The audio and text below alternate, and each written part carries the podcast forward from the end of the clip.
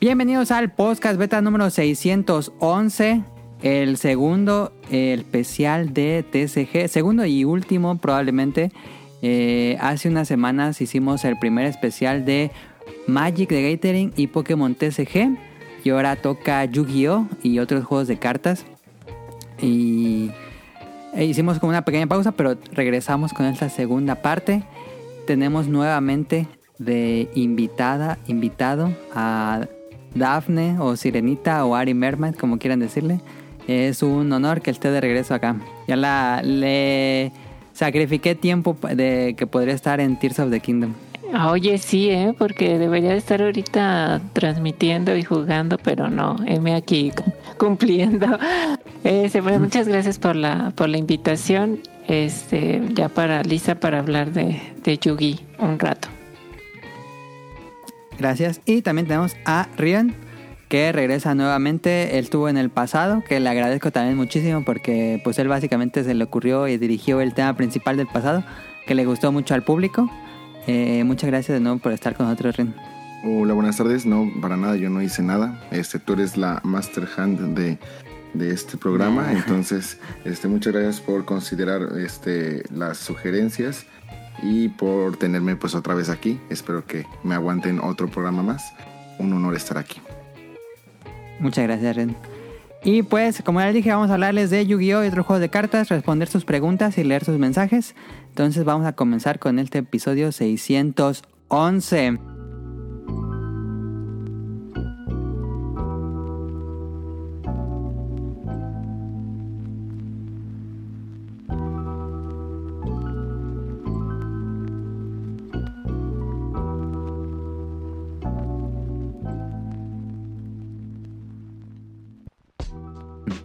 Eh, como todos los programas, les pregunto qué jugaron la semana y creo que Dafne quería dar un comentario de aquel programa de Xbox que hicimos hace un par de semanas porque ella es eh, un poco más seguidora de Xbox que nosotros, así que tienes el micrófono libre. Dafne. Y no, tenía que venir aquí antes de que empecemos con todo esto a, a defender un poco porque no, no, no, sí te viste súper mal en dicho. Ah, yo, tengo, yo, tengo, una duda antes de que continúen, no sé si se puede.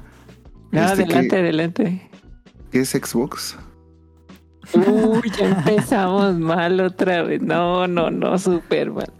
No, ahora me da más falta que me digan que el showcase fue increíble, el PlayStation, y que están súper emocionados. No, no, no. Yo sí estoy muy ya emocionado. preorden día uno de, de Project Q. De, no, no, no, sí estamos. Yo se lo voy a comprar día uno. No, no, no, no podemos estar más mal. No, mi... A ver, pero dejando de lado, ajá, sí, Daphne, perdón. No, este, ¿qué te pareció lo de Xbox? Mira, fíjate que sí abordaste unos puntos ahí eh, importantes, cruciales. Pero dejando a un lado eso en cuestión de, por ejemplo, creo que, digo, yo tampoco soy, así que diga, uy, súper fan. A lo mismo también me pasó de que yo jugué mucho en, en 360 y cuando sale eh, la siguiente generación que fue One y PlayStation 4, si era, ay, híjoles, por cuál me decanto. Y me fui por un Xbox, porque en este caso, pues eh, lo, los amigos pues iban a quedar este, en esa plataforma. Y uh -huh. eh, a pesar de que fue de lanzamiento, pues sí, por ejemplo, no, digo, jugué Forza, este, Forza Motorsport. Y me gustó, o sea, me, me, gustó, estuvo muy bien, etcétera. Y ya posteriormente, creo que meses después, ya compré el, el PlayStation 4. Pero sí dices, ok, bueno, pues ha tenido muchos altibajos y eso no lo, no lo, no lo quito, pero en cuestión, por ejemplo, de, de Game Pass y demás, es como que, ok, también hay que cambiar un poco el chip en ese aspecto, de decir, bueno, es que es otra manera como de consumir este videojuegos, ¿no?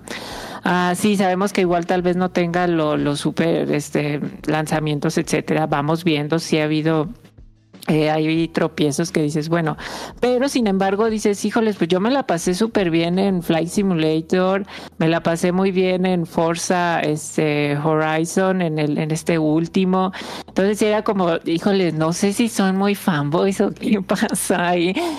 Pero, no, no, pero con, ¿concuerdas que dirías que la media de calificación promedio de Game Pass no es como muy alta? Pues... Eh, ¿O sí? Más, o sea, hay más o menos, porque digo, la, o sea, media, pues tampoco es como, híjoles, todo lo que salga a juego, porque sí, ya me he vuelto mucho más selectiva, eso sí. ¿Tú juegas o sea, usa, ¿Eres eh, jugadora de Game Pass? ¿Usas Game Pass? De vez, o sea, muy de vez en cuando, pero cuando realmente me interesa, no sé, un juego, por ejemplo, eh, Gears of este Gears of War, bueno, Gears 5, este sí, ah, pues sí, sí me interesa. Eh, este ahí mm, estuve pagando un par de meses, pero este ya lo terminó, dejo de jugar. Eh, en esa consola me brinco algún otro juego que, quisiera. Y ya por ejemplo sale Flight Simulator, lo pago también durante un par de meses y luego sale Forza y luego posteriormente Halo, entonces sí ya quedas de, bueno, al menos a mí como marca o como juegos, pues de lo mucho poco, pues he estado bien, ¿no? O sea, sí, tampoco es como, uy, sale Redfall y wow, tengo que jugarlo y que no, para nada. Y, y pues sí le fue mal, o sea, no voy a decir, no, pues el pues claro, ya nadie se acuerda de Ya nadie, no, y luego con todos los juegos que iban a salir, y es ahí donde dices, bueno, pero entonces, ¿por qué no lo retrasas? ¿Por qué mejor no, no pulen, vencí? O, o por qué tienen que estar siempre como, o sea, es que ¿qué tiene que salir? ¿Qué tiene que salir? Pero de todos modos, al final, pues no quita que el servicio es otra manera de, de consumir y este, pues ahorita, por ejemplo, en cuestión de, de, este último showcase, pues sí te quedas de, ah, bueno, cuando, cuando lo vi, dije, ah, pues hay cosas pues, ah, medianamente interesantes, digo. Pero, ah, o sea, por ejemplo, Spider-Man, dices, pues sí, sí lo, sí lo jugaría, este sí, sí me interesa pero de otras este te quedas ya cuando terminan ah pues es que todas eran también multijugador o sea bueno más bien este multiplataforma y dices pues de todos van a salir en el en la otra consola bueno es independiente de donde lo a donde lo quieras jugar si tienes las dos, o sea, si en alguna se va a ver mucho mejor, pues tal vez te decantarías por esa versión, o si va a salir en Game Pass, pues dices, bueno, ¿quieres comprar el juego completo o nada más pagas la suscripción?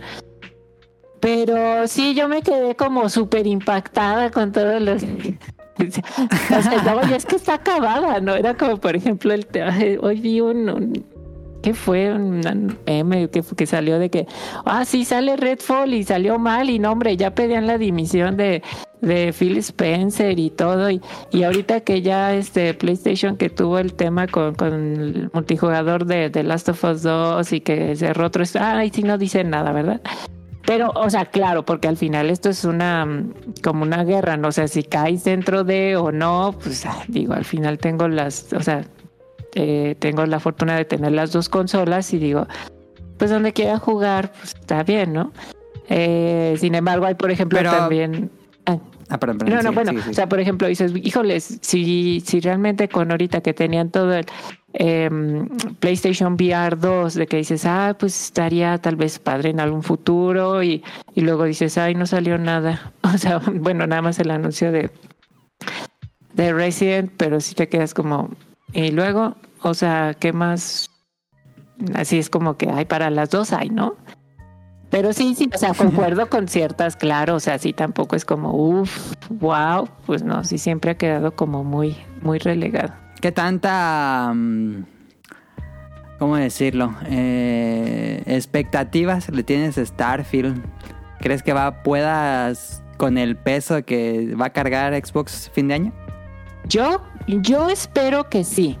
Yo sí, este, me emociona tampoco como, uy, va a venir, va. Digo, ahorita estoy muy, muy entretenida con, este, con Zelda.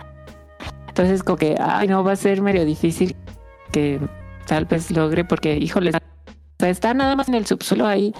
Y este, vaya días, es como que, uff.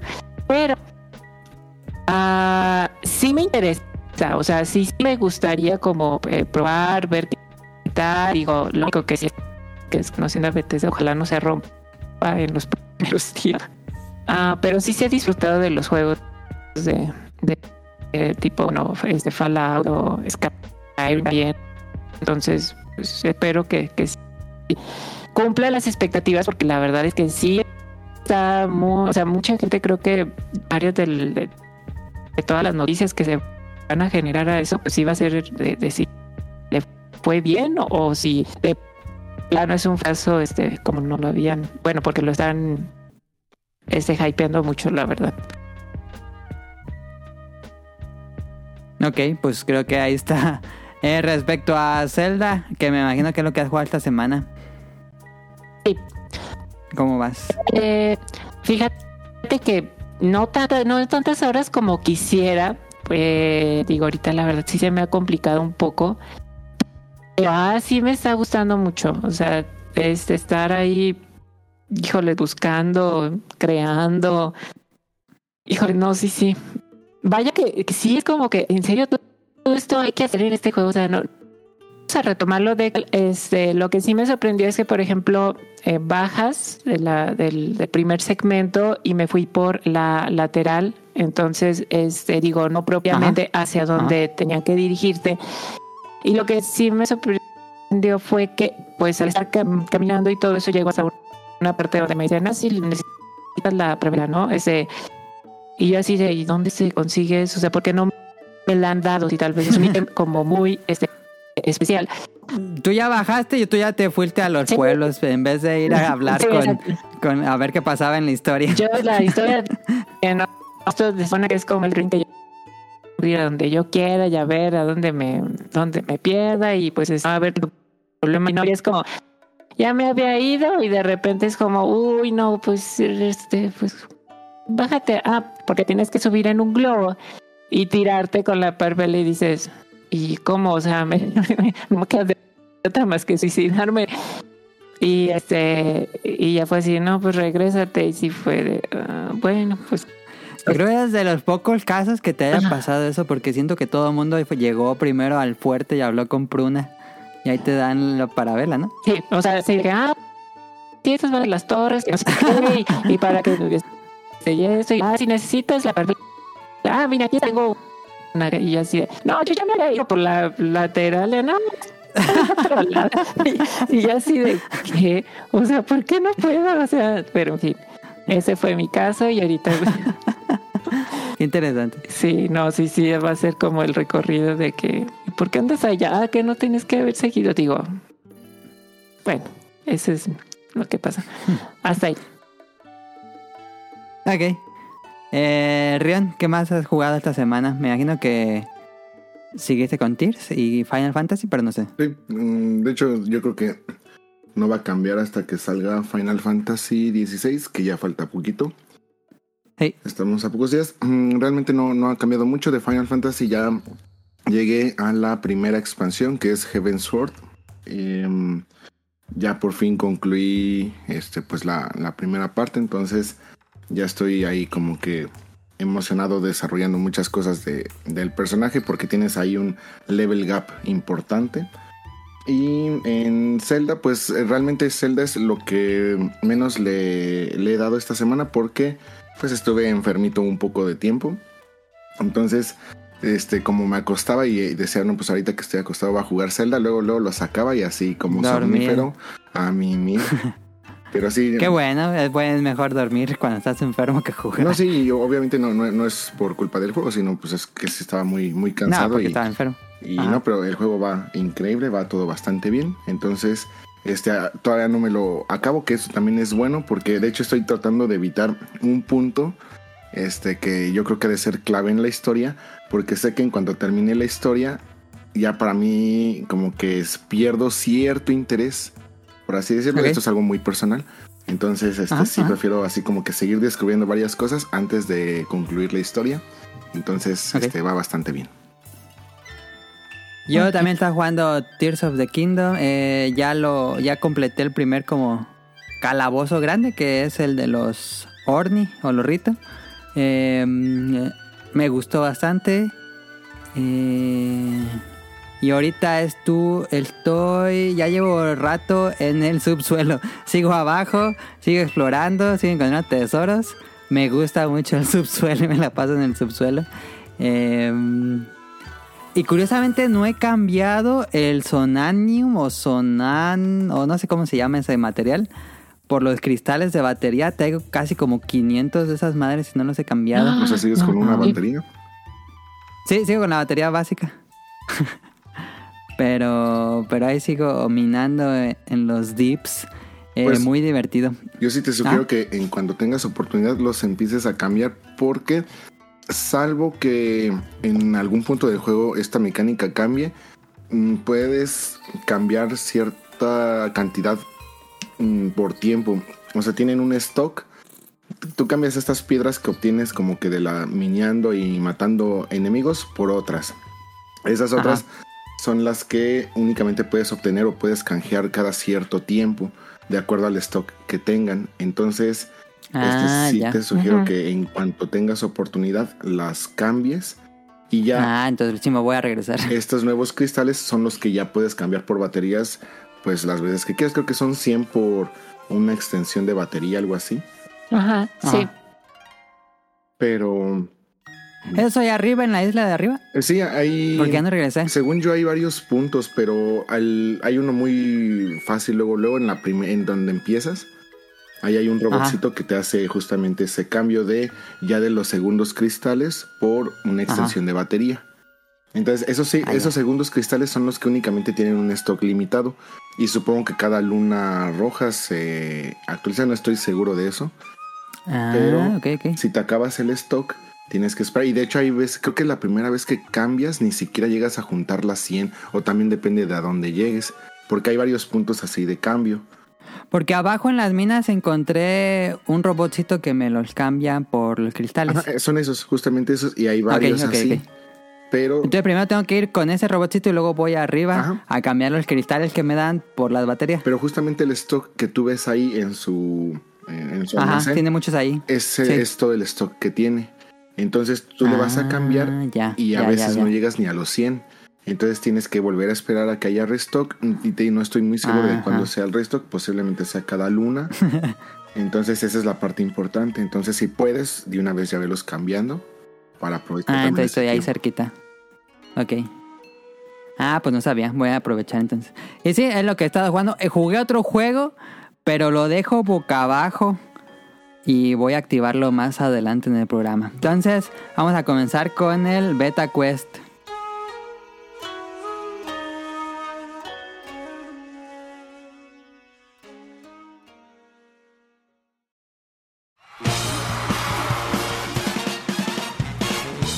Llegó la hora del Beta Quest.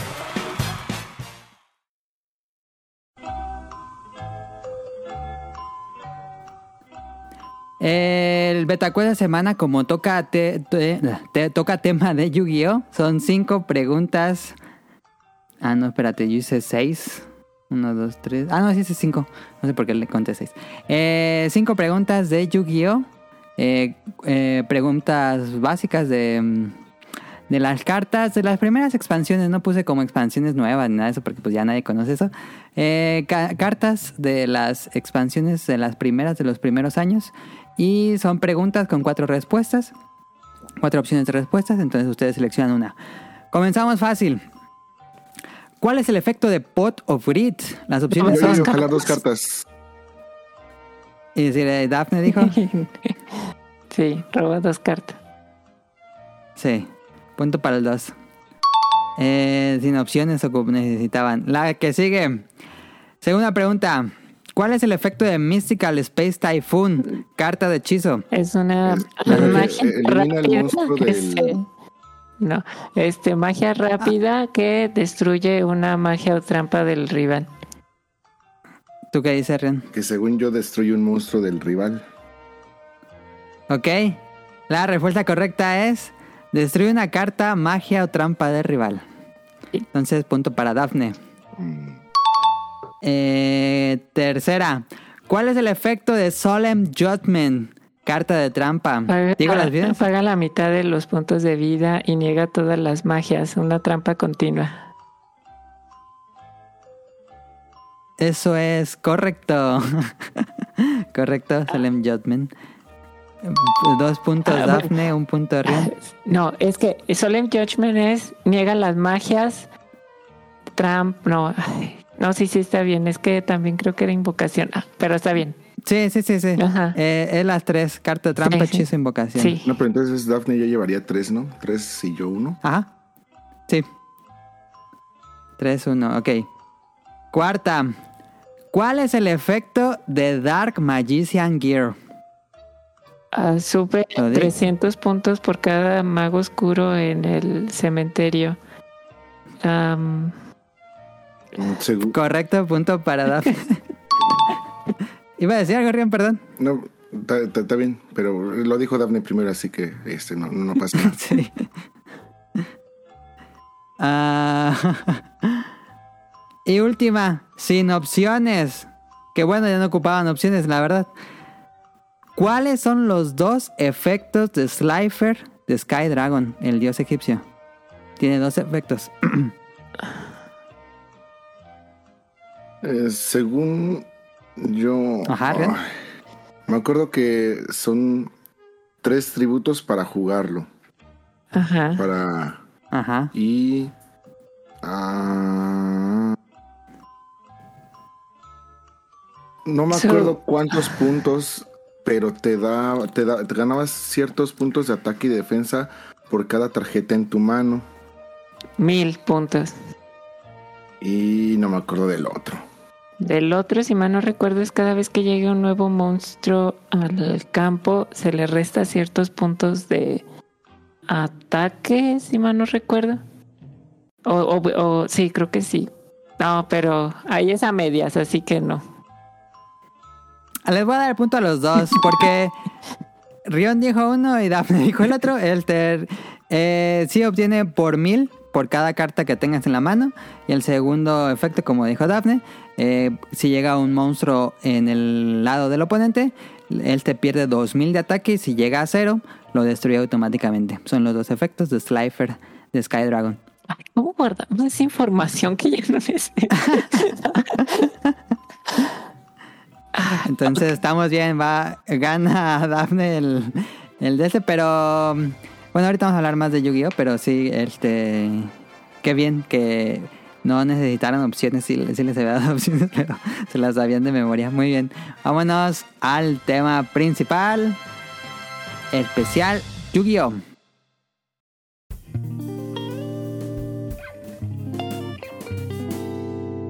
Tema principal.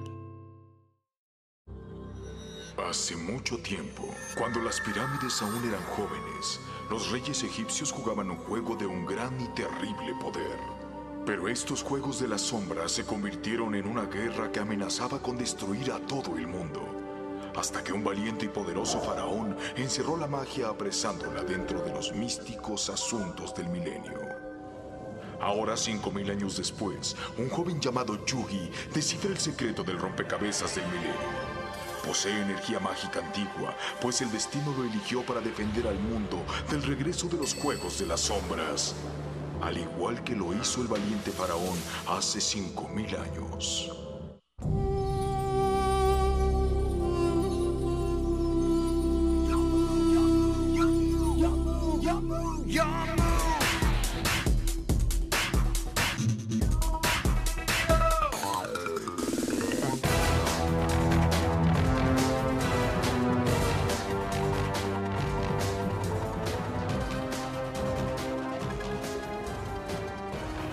Ok, vamos a hablarles un poco de contexto como lo hicimos en el programa pasado.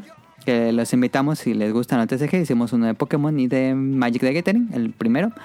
Eh, pero bueno, eh, nos ubicamos en 1996, 30 de septiembre de 1996. Se publicaba en la Shonen Jump en Japón una nueva extraña historia. eh, pues un. El debut de una nueva serie que tenía a un protagonista con doble personalidad y estaba obsesionado por los juegos de azar. Era una... Como todas las historias de la Shonen Jump, tienen ciertas temáticas de ninjas, de piratas, de cazadores. Esta era juegos de azar. Y no tocaba las cartas al inicio, que creo que ya todo el mundo sabe la historia, pero bueno, voy a da- darle la primera... Ah, por cierto, no dije, pero mm, si ustedes me quieren interrumpir en cualquier momento, porque luego hablo en estas partes de contexto, hablo mucho, pero ustedes si, me quieren interrumpir, ustedes háganlo, eh, Rion y Daphne. La historia pues era extraña, no era lo típico de una serie shonen.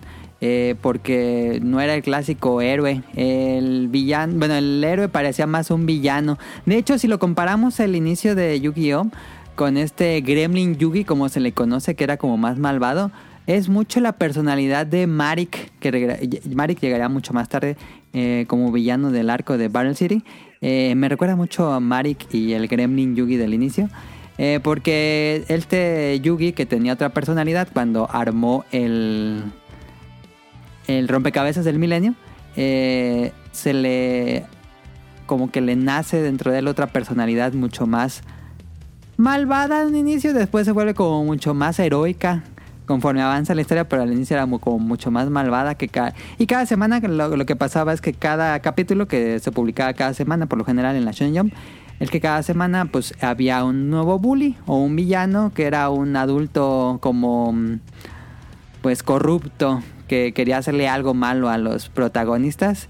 Y Yami Yugi o bueno en estos primeros se le decía Anem algo así tenía otro nombre este de la otra personalidad después ya le pusieron Yami Yugi Em, y él te los castigaba llega- llevándolos al reino de las sombras que era este poder y pues prácticamente en algunos casos o los dejaba muy mal como ciegos o algo así o de plano morían y su alma se iba al reino de las sombras. Entonces este pues era una historia extraña a mí me parece para, para hacer una de las Shonen Jump porque tenía como un tono un poco más oscuro pero pero conforme pasaron los episodios pues eh, llegaríamos a lo que todo el mundo conoce ahora Eh, De- este manga era sí pasa. Dale, de hecho, esa es una de las razones por qué muchas personas se preguntaban por qué cuando la primera vez que enfrenta en el anime, que de hecho es el capítulo 1 del anime normal, Ajá. cuando enfrenta a Kaiba, cuando lo derrota justamente como que le hace esta tipo limpieza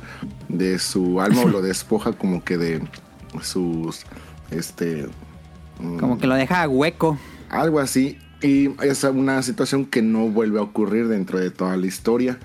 Entonces, eh, justamente esto obedece porque esto más bien venía de la primera parte de Yu-Gi-Oh! Que Ajá. continúa todavía con esta parte de Kaiba, pero ya justamente con Kaiba empieza Duel Monsters y entonces pues ya ahí eh, toma otro rumbo el, la serie. Eh, que sí tuvo su anime, ahorita llegamos al anime. Eh, este manga era escrito y dibujado por Kazuki Takahashi. Y él ya había tenido historias antes cortas publicadas también en la Shonen Jump, pero nada tan grande como lo que iba a pasar a continuación. Eh, tenía unas historias de corte deportivo. Eh, y Kazuki Takahashi era, por supuesto, un fanático de juegos de mesa, le- siempre le gustaron mucho. Y sus mangas favoritos eran Akira, Yoyos y Dragon Ball. Y Yoyos, Yoyos especialmente siento que Yoyos lo influenció mucho para su estilo visual. El inicio de Yu-Gi-Oh! que es muy diferente conforme va evolucionando su estilo. El inicio de los primeros tomos de Yu-Gi-Oh! es un estilo muy, muy Yoyos. Se siente muy Yoyos. El, el trazo, el ashurado que hace. Es, siento yo lo sentí muy yoyos y después se va transformando conforme avanza la historia y se va haciendo un estilo más estilizado, los personajes más refinados, más puntiagudos. Eh, me gusta mucho cómo evolucionó su estilo, la verdad es que eh, sí, si le, le enseñas a alguien en el primer capítulo y le enseñas a alguien en el último capítulo, no pensarías que es el mismo artista, porque sí cambió muchísimo. Pero a mí me parece que es muy, muy para bien. Eh, y también le gustan mucho las, las obras occidentales. A Takahashi le gustaban. Él era muy fan de cómics occidentales. Siento que Yu-Gi-Oh! también toma mucho de... y Se me fue el nombre de esta historia de Marvel Comics que te- tuvo una serie con este... Ay, se me fue. Que también es de Egipto y tiene dos personalidades. Pero se me fue por completo ahorita el nombre. La estrenaron la serie del año pasado. No se acuerda cómo se llama.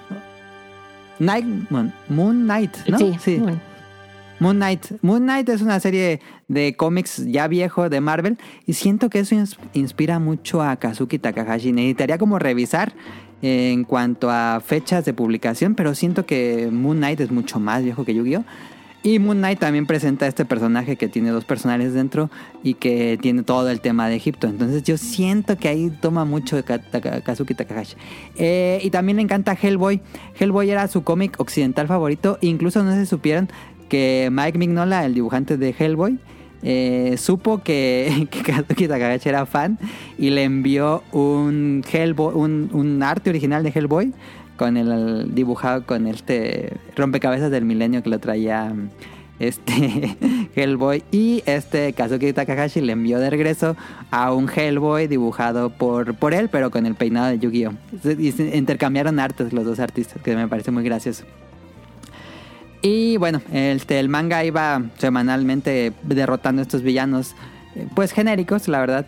Y todo cambia cuando, como dijo Orion, llega Dual Monsters, que pues era básicamente como lo que conocemos acá como Magic the Gathering.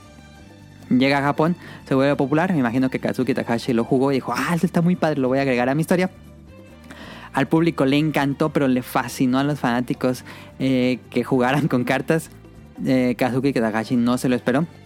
Porque incluso termina el arco de Dual Monsters y comienza otro que era como de figuras, si no me equivoco, que era como el de dado de monstruos, creo que Era es después del de Dual Monsters. Monsters. Ajá. Porque él no pensaba que iba a seguir con los Dual Monsters, entonces él comienza el arco de juego de dado de monstruos. Y el, el público pues le escribe, le, le llenan la correspondencia de que regresara al juego de cartas. Y pues ahí, ahí básicamente es el, el pivote para que la historia se centrara por completo en un juego de cartas. Posteriormente, eh, la historia se volvería muchísimo más popular en la revista. Como pasa generalmente, se transforma en un anime. Primero hicieron un anime que adaptaba los primeros, las primeras historias más oscuras que no tenían que ver con cartas. Después tuvieron un como reboot del anime, que es el que nos llega a nosotros por acá, eh, a inicios del 2000, de 4Kids. Eh, y este anime ya inicia, como que no cuenta eso, pero ya inicia a partir del, del Duel Monsters con la, el duelo de Kaiba que inicia ahí, Exodia y todo eso. Eh, y bueno, el... Sí, sí, dale. Perdóname. Eh, De hecho, para, para este entonces o sea, estábamos hablando de 1996 y si no mal recuerdo, el Duel Monster o del arco de Duel Monsters es en el Tonkobon 5 o 6. Ya, era, ya estábamos más o menos por el 97, este Ajá. 98, y que es una fecha donde todavía la Shonen Jump se basaba muchísimo en el feedback por eh, la parte del, eh, de la encuesta La encuesta. de la revista. Sí. Esto es algo que sigue vigente, por supuesto, pero eh, vamos, en ese entonces todo era completamente y se basaba 100% en el feedback de, este, de la revista. Y acuérdense que generalmente los mangakas mandan desde uno o dos historias, bueno, dos chapters por, al- por adelantado. Entonces, Ajá. por eso no fue un feedback tan rápido el de, el de las tarjetas. Por eso de ahí que no fue así de, "Ay, a, partir de aquí vamos a seguirlo continuamente, sino justamente se pasaron a otro y hasta después se dieron cuenta del impacto que tenían con eh, las tarjetas. Sí, y pues ahí Konami. No sé, ahí la verdad es que investigué, pero no encontré información cómo fue el acercamiento, si fue Konami o fue la Shonen Jump quien se acerca a Konami o fue al revés. Pero pues si, si tenían este juego de cartas en la, en la manga que era increíblemente popular entre los lectores, pues ellos querían también jugar lo que jugaban los personajes y así nacería el juego de cartas. Ahorita nos vamos directo al juego de cartas. Ahorita más que nada es eh, serie y mm, manga y anime. Yo estoy leyendo el manga. eh, por primera vez lo publica Panini en México hace... mm, ha de llevar dos años en publicación apenas, porque pues eso es del 96 en Japón, pero apenas yo lo estoy leyendo. Eh, yo recuerdo mi primer acercamiento con el manga de Yu-Gi-Oh! y me quedó muy grabado. Eh, en el prime del éxito de las cartas eh, vendían cartas piratas. Incluso venían como decks ya armados piratas que te lo carti- en cajitas de cartón. Y venían los decks piratas. Y mi papá le compró uno a Caro. eh, porque ella también jugaba con el Yugi y quería tener su propio deck. Entonces le compró uno de esos. Y en ese deck piratón traía como un manual, pero en general era, eran puras hojitas. digo, era un manual así chiquitito, como del tamaño de una carta, eh, engrapado. Pero era, era el, el manga de Yu-Gi-Oh! en japonés, eh, tal cual. Era como un capítulo así random que tomaron. No sé por qué hayan metido eso en, el- en, en ese producto. La verdad no tengo idea, como, como manual. Pero me encantó el dibujo dije, ah, esto es como, como el cómic de Yu-Gi-Oh! Y eh, yo no sabía, la verdad, que pues eran los primeros inicios del 2000. Yo no sabía que, que el anime estaba basado en un manga. Entonces me, me fascinó cómo estaba dibujado ese manualcito ahí pirata que tenía. Ya se me recuerda que fue mi primera vez.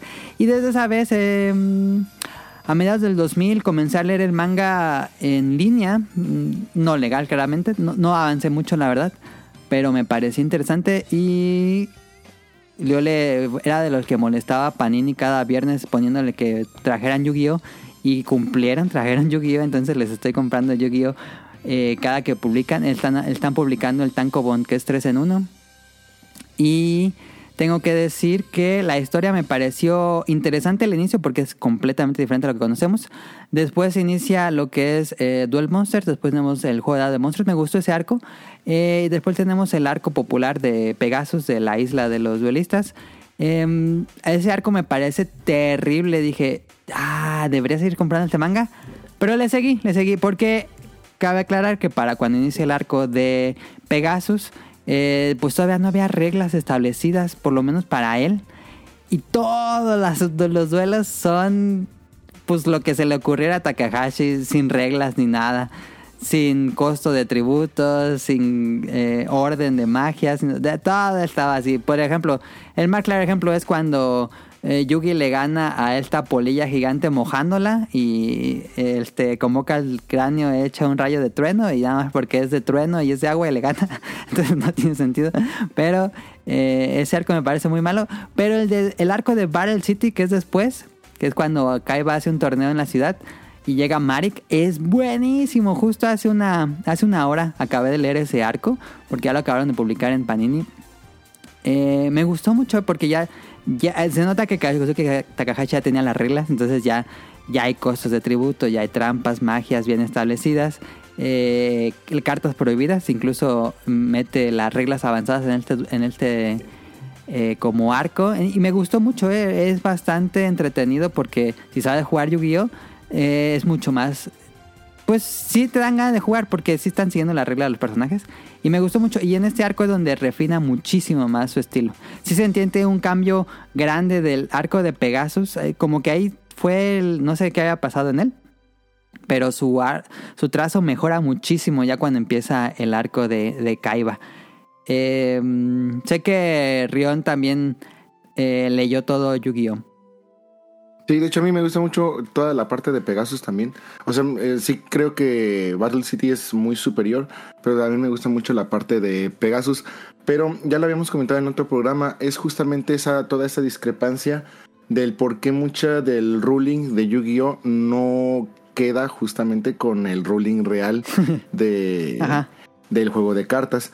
Porque pues realmente mucho pasó primero por el manga y ya después Konami este, se encargó de justamente empezar a diseñar todo el ruling, eh, toda la, este, las partes de los efectos, muchos de los efectos que se ven en la historia, principalmente en las primeras, incluso también las reglas de los dioses egipcios no aplican tal cual en, en, la historia original, de hecho en, en el anime son eh, unas cartas muy muy pasadas de lanza y en el juego real no son tan jugables. Además de que creo que al principio eran prohibidas, que de hecho no sé por qué, pero a mí se me hacían cartas muy malas.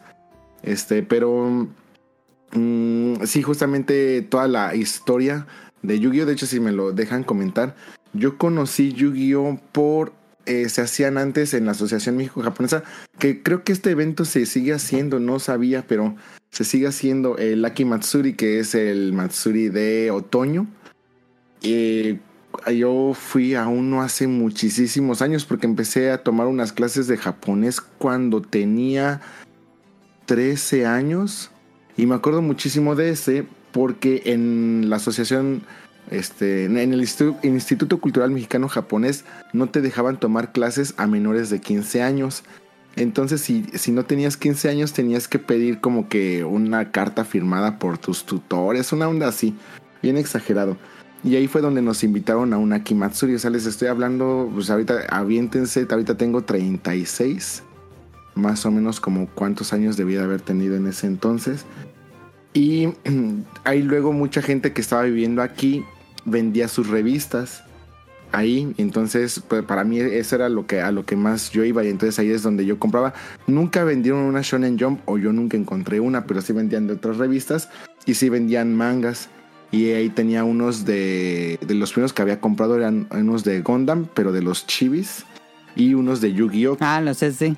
Ajá. que creo que era este el primer tomo que compré fue el 4 y para mí fue así como que wow el personaje tal cual pues bueno agárrenme un poquito la onda le estoy hablando que tenía 13 14 años y yo decía yo soy ese y quería ser ese y hasta quería ropa como como ese personaje porque pues era así Tu pues lleno de chamarra de cuero. cinturones y o sea muy, muy para lo que en mis tiempos yo sentía que era súper cool el, Sí, el sí, personaje y obviamente el pelo era imposible, pero así decía, nah, está increíble. Y obviamente no entendía absolutamente nada de lo que venía ahí, pero sí, me gustaba muchísimo. Ajá, y caso ajá. curioso, en el 4, como les menciono, todavía no se toca nada del juego de, de cartas, entonces yo todavía no sabía que se trataba de un manga de un juego de cartas. Y este otro dato que mencionó Yamili, ese juego de dados también se llegó a comercializar. Obviamente no fue Sí, tan, exitoso ni llegó a tantas series ni expansiones ni nada de eso como el juego de cartas, Mm. pero sí se llegó a comercializar. Posiblemente ahorita sea un artículo relativamente raro, pero sí, Sí, existió. Ah, yo conocí en cuanto al anime, pues sí, cuando lo dieron en, en Nickelodeon, lo estrenaron en Nickelodeon, eh, lo daban en Slam, era una sección que daban los sábados al mediodía, daban el nuevo episodio de Yu-Gi-Oh! uno a la semana los sábados. Era, fíjate que consumíamos el anime de Yu-Gi-Oh! como se consumía en Japón, un capítulo a la semana. Y ahí estábamos todos los sábados con Tonali, mi hermano, viendo el nuevo episodio de Yu-Gi-Oh! Y bueno, luego hacía muchas repeticiones de Nickelodeon. Pasaba después de ¿Ustedes cómo Cubix.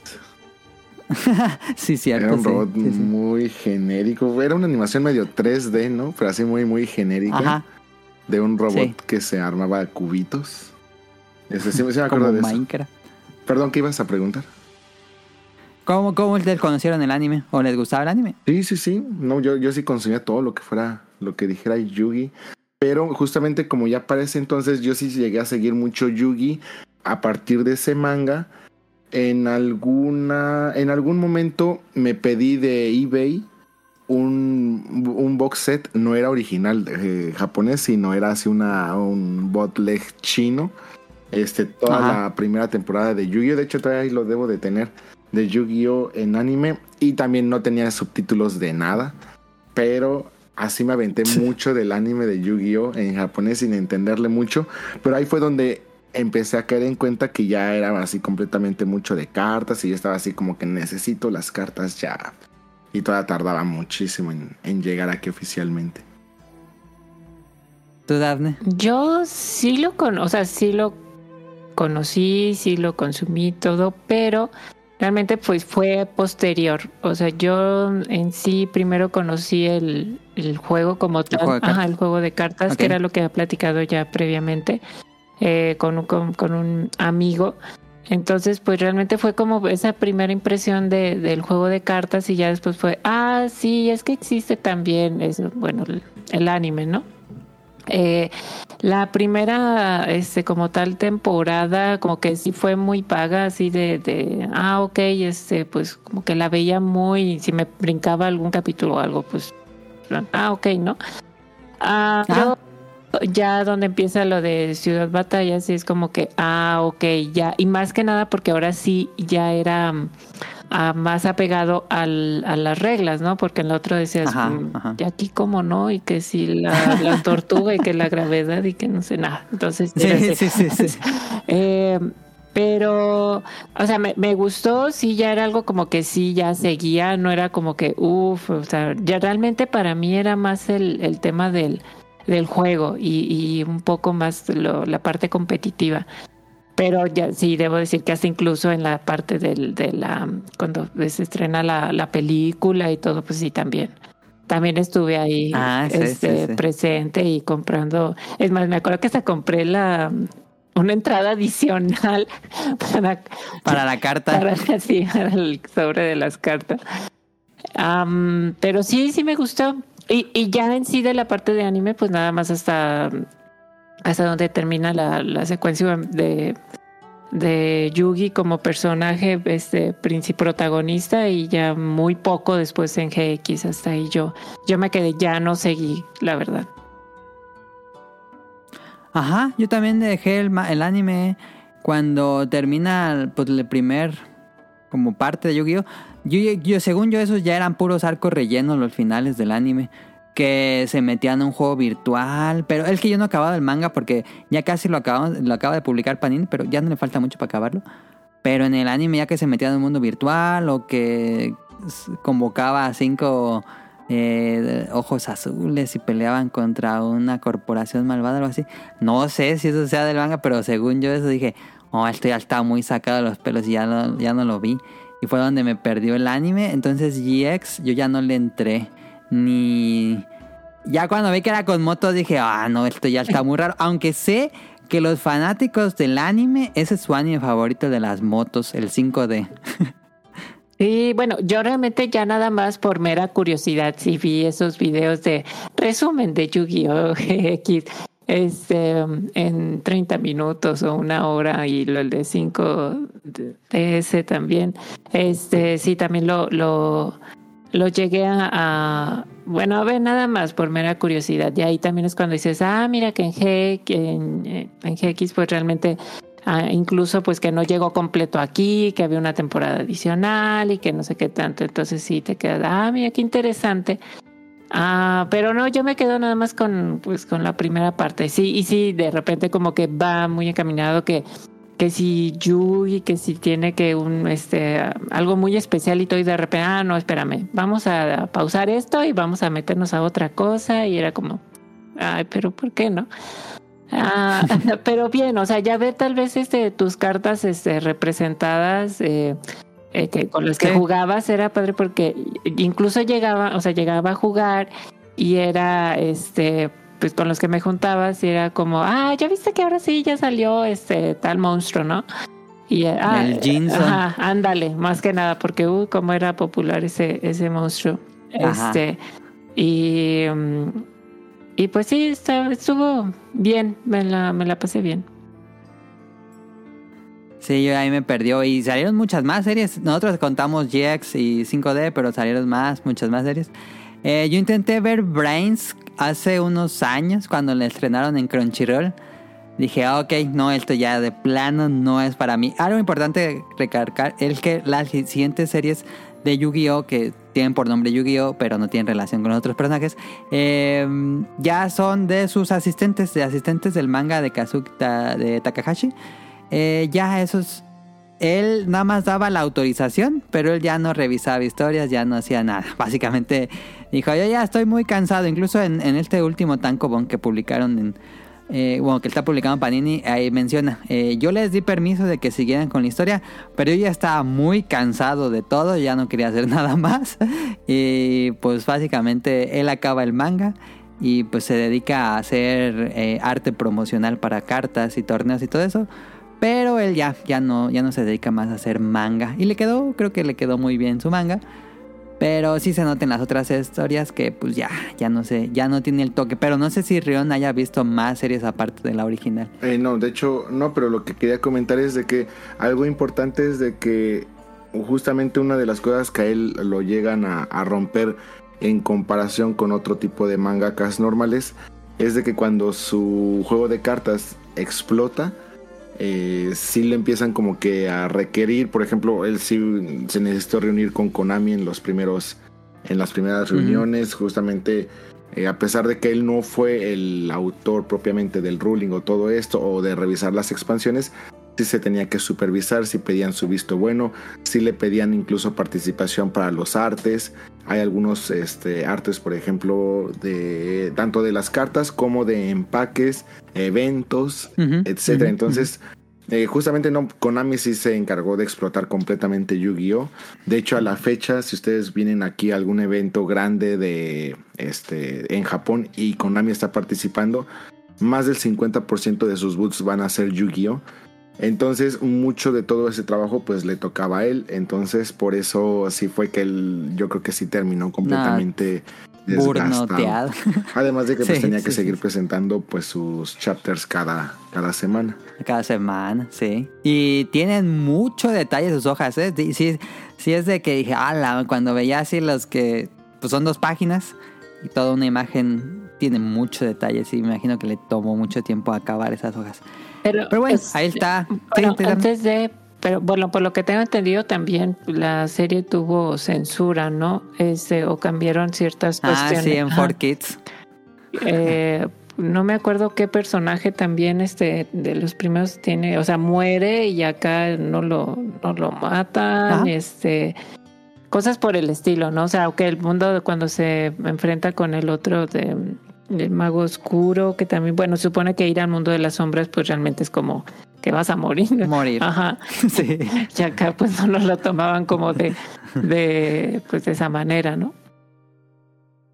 Sí, te- estuvo muy censurada la serie porque la trajo 4Kids Entertainment en Estados Unidos y se dieron gusto eh, censurando. Eh, curiosamente no hizo que la serie fuera rechazada porque, por ejemplo, con One Piece, que también la trajo 4Kids, siento que no tuvo tanto éxito porque estaba muy censurada, muy, muy censurada también. Pero sí hay casos muy graciosos en Yugi donde Billy the Kid, que es en este arco de Pegasus, pues llega con Pegasus y saca una pistola y le apunta a la cabeza y dice, pues ahora sí, te, te, te estoy amenazando de muerte, dame el premio del primer lugar. Y pues en la, en la censura americana, pues nada más le hace así con el dedo en forma de pistola. Entonces no, no tiene sentido la, la escena. Hay muchas, muchas escenas de ese tipo. Eh, también quitaron, eh, pues ya saben, censura que podría ser eh, que ellos sintieran con un tono sexual, como la Injex Fire Lely, que parece que está montada sobre una crayola. Las Harpy Ladies la censuraron bastante. Am, También hubo- Sí, sufrió bastante. Y también hubo localización de nombres. Entonces algo Ah, que sí, Yonouchi es este Joy, este está Joy, Ansu, Mai, Estea, Tea. Mai. De hecho, pues técnicamente todos cambian de nombre menos este Yugi. Es- Kaiba, Pegasus, Marik. Creo que eso sí que se me tuvieron. y todo lo demás. Eh, algo que también influyó muchísimo, o sea, tomen en cuenta que 4Kids pues también trajo Pokémon, trajo Yugi, este, pero ya recae muchísimo en el peso con One Piece porque para cuando traen One Piece ya era más común que todos tuviéramos acceso al ánimo, entonces pues ya casi todos habían visto One Piece eh, de manera original y entonces cuando ya comparan lo que les estaba trayendo 4Kids pues dijeron no, ¿qué es esta basura? A diferencia de Pokémon o Yu-Gi-Oh, que en ese entonces el anime pues todavía no era tan de fácil acceso. Sí, todavía no había internet. Entonces, Bueno, sí había internet, pero no tan accesible. o entonces este pues veías eso o eso. Este, entonces, y más pues para en tu idioma y todo eso, pues era como que por eso le pegó tanto ya a One Piece, que creo que era lo correcto, porque pues ya no, no podían tijerear tanto las series para, para localizarlas. Ahí se vieron muy pues conservadores. Eh, me imagino que ahí debió ser algo como, como lo que pasó con el Comics, Comics Code en Estados Unidos, que hicieran lo mismo. Pero, pero sí, este, y bueno, a partir de eso, no sé, aquí puede ser un buen momento. O, o, o- no, mejor lo dejo para el sigue, sigue, pero les iba a preguntar de la polémica de que sea eh, diabólico. Pero ahorita llegamos a eso. Vamos a, pasamos al juego de cartas. Perdóname me emoción. Y le traje yo las tarjetas originales en japonés. Entonces, Konami se encarga de producir y vender el juego de cartas Yu-Gi-Oh! en Japón en 1999. En América sería tres años después, en el 2002. Y se lanzaría con dos starter decks, que es el de Yugi y Kaiba. Y la expansión de los booster packs, el primer booster pack, pues sí, la primera expansión de booster packs es Legend of the Blue Eyes White Dragon. Eh, y a partir de ahí comenzarían a lanzar expansiones de manera continua. Pues desde ahí hasta nuestros días, eh, no han parado básicamente. Eh, no era como que tuviera... ¿A qué aplicaban la de Pokémon? Que en Japón se, se lanzaban de manera más continua y eh, acá en América se esperaban como que juntaban varias expansiones y lo lanzaban en una sola. Eh, y pues creo que aquí este es cuando a nosotros nos tocó que llegara el juego de cartas a México propiamente, que nos llegaba por pues según yo no eran distribución oficial. Bueno, yo siempre los compré en como en estos tipos de tianguis. Eh, les preguntaría a usted, porque aquí en Morelia no había una tienda tal cual de cartas. Hasta después de Yu-Gi-Oh comenzaron a llegar tiendas, abrieron tiendas especiales de cartas, pero antes de Yu-Gi-Oh no había. Entonces, este, la- el acceso, por lo menos aquí en Morelia, era un tianguis donde eh, te vendían pues puestos donde eran puro Yu-Gi-Oh, puro Magic o puro Pokémon. Bueno, Generalmente era Yugi Magic. A mí no me tocó mucho ver Pokémon, la verdad. Eh, y si todos, todos, los tianguis llegaron las cartas, vieron que los niños así se lanzaron como multitud a esos puestos. Y de repente, no es broma, acá había un tianguis que vendía así el puesto grandote de mochilas, uniformes, ropa para niños y Yu-Gi-Oh en ese mismo, así junto a las mochilas de Barbie tenían así todos los booster packs y las carpetas de Yu-Gi-Oh. Ahora sí les pregunto cómo conocieron el juego de Yu-Gi-Oh. Tú, Rian, primero. Eh, pues yo ya lo conocía porque ya seguía todo esto, lo que les había comentado antes. Entonces, pues yo estaba esperando a que saliera oficialmente el juego en América.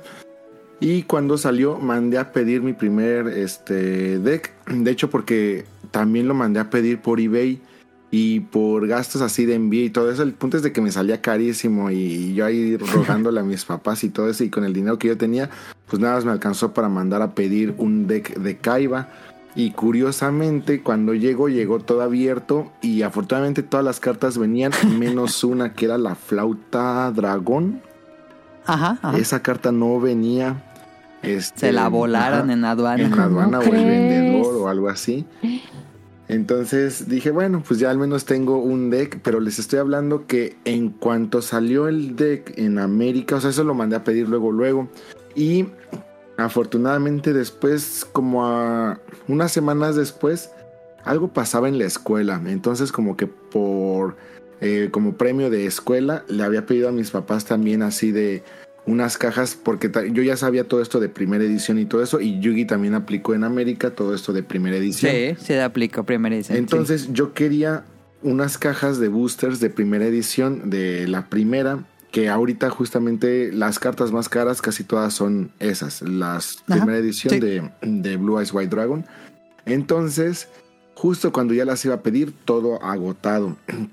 Entonces, cuando me llegó a mí ese deck, aquí pues todavía no, no llegaba. De hecho, apenas se iba a empezar a. Creo que apenas, empezaban las noticias en internet de que ya nos iba a llegar en Nickelodeon en algún momento Yu-Gi-Oh!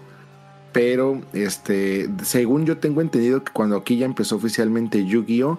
ya íbamos en la segunda expansión, ya casi para que saliera la tercera. Es por eso que Sí, cuando empezó sí, aquí llegó primer juego. llegó así una gran diversidad de, de expansiones y tarjetas. O sea, ya, ya tenías tú tres expansiones casi casi para salir. Porque ya cuando yo las empecé a comprar en las tiendas normales, ya había dos, tres expansiones para, para elegir. Pero justamente casi todas mis primeras tarjetas eran. Y pues yo todo menso porque pues ahí tenía mis tarjetas, pero no tenía con quién jugar. Porque pues, pues sí, o sea, nadie, Un deck, pues no. Nadie tenía. Y ahí así me hice de algunas tarjetas y algunos boosters, pero nunca me pude hacer de una de una, de una caja primera primera edición. Edición. Y luego sí llegué a encontrar aquí este cajas primera edición, pero las daban carísimas. Entonces decía, no, pues este, obviamente yo no tenía idea. Y nada más han subido de valor conforme pasan los años. Sí, no, eso iba, así iba a seguir pasando.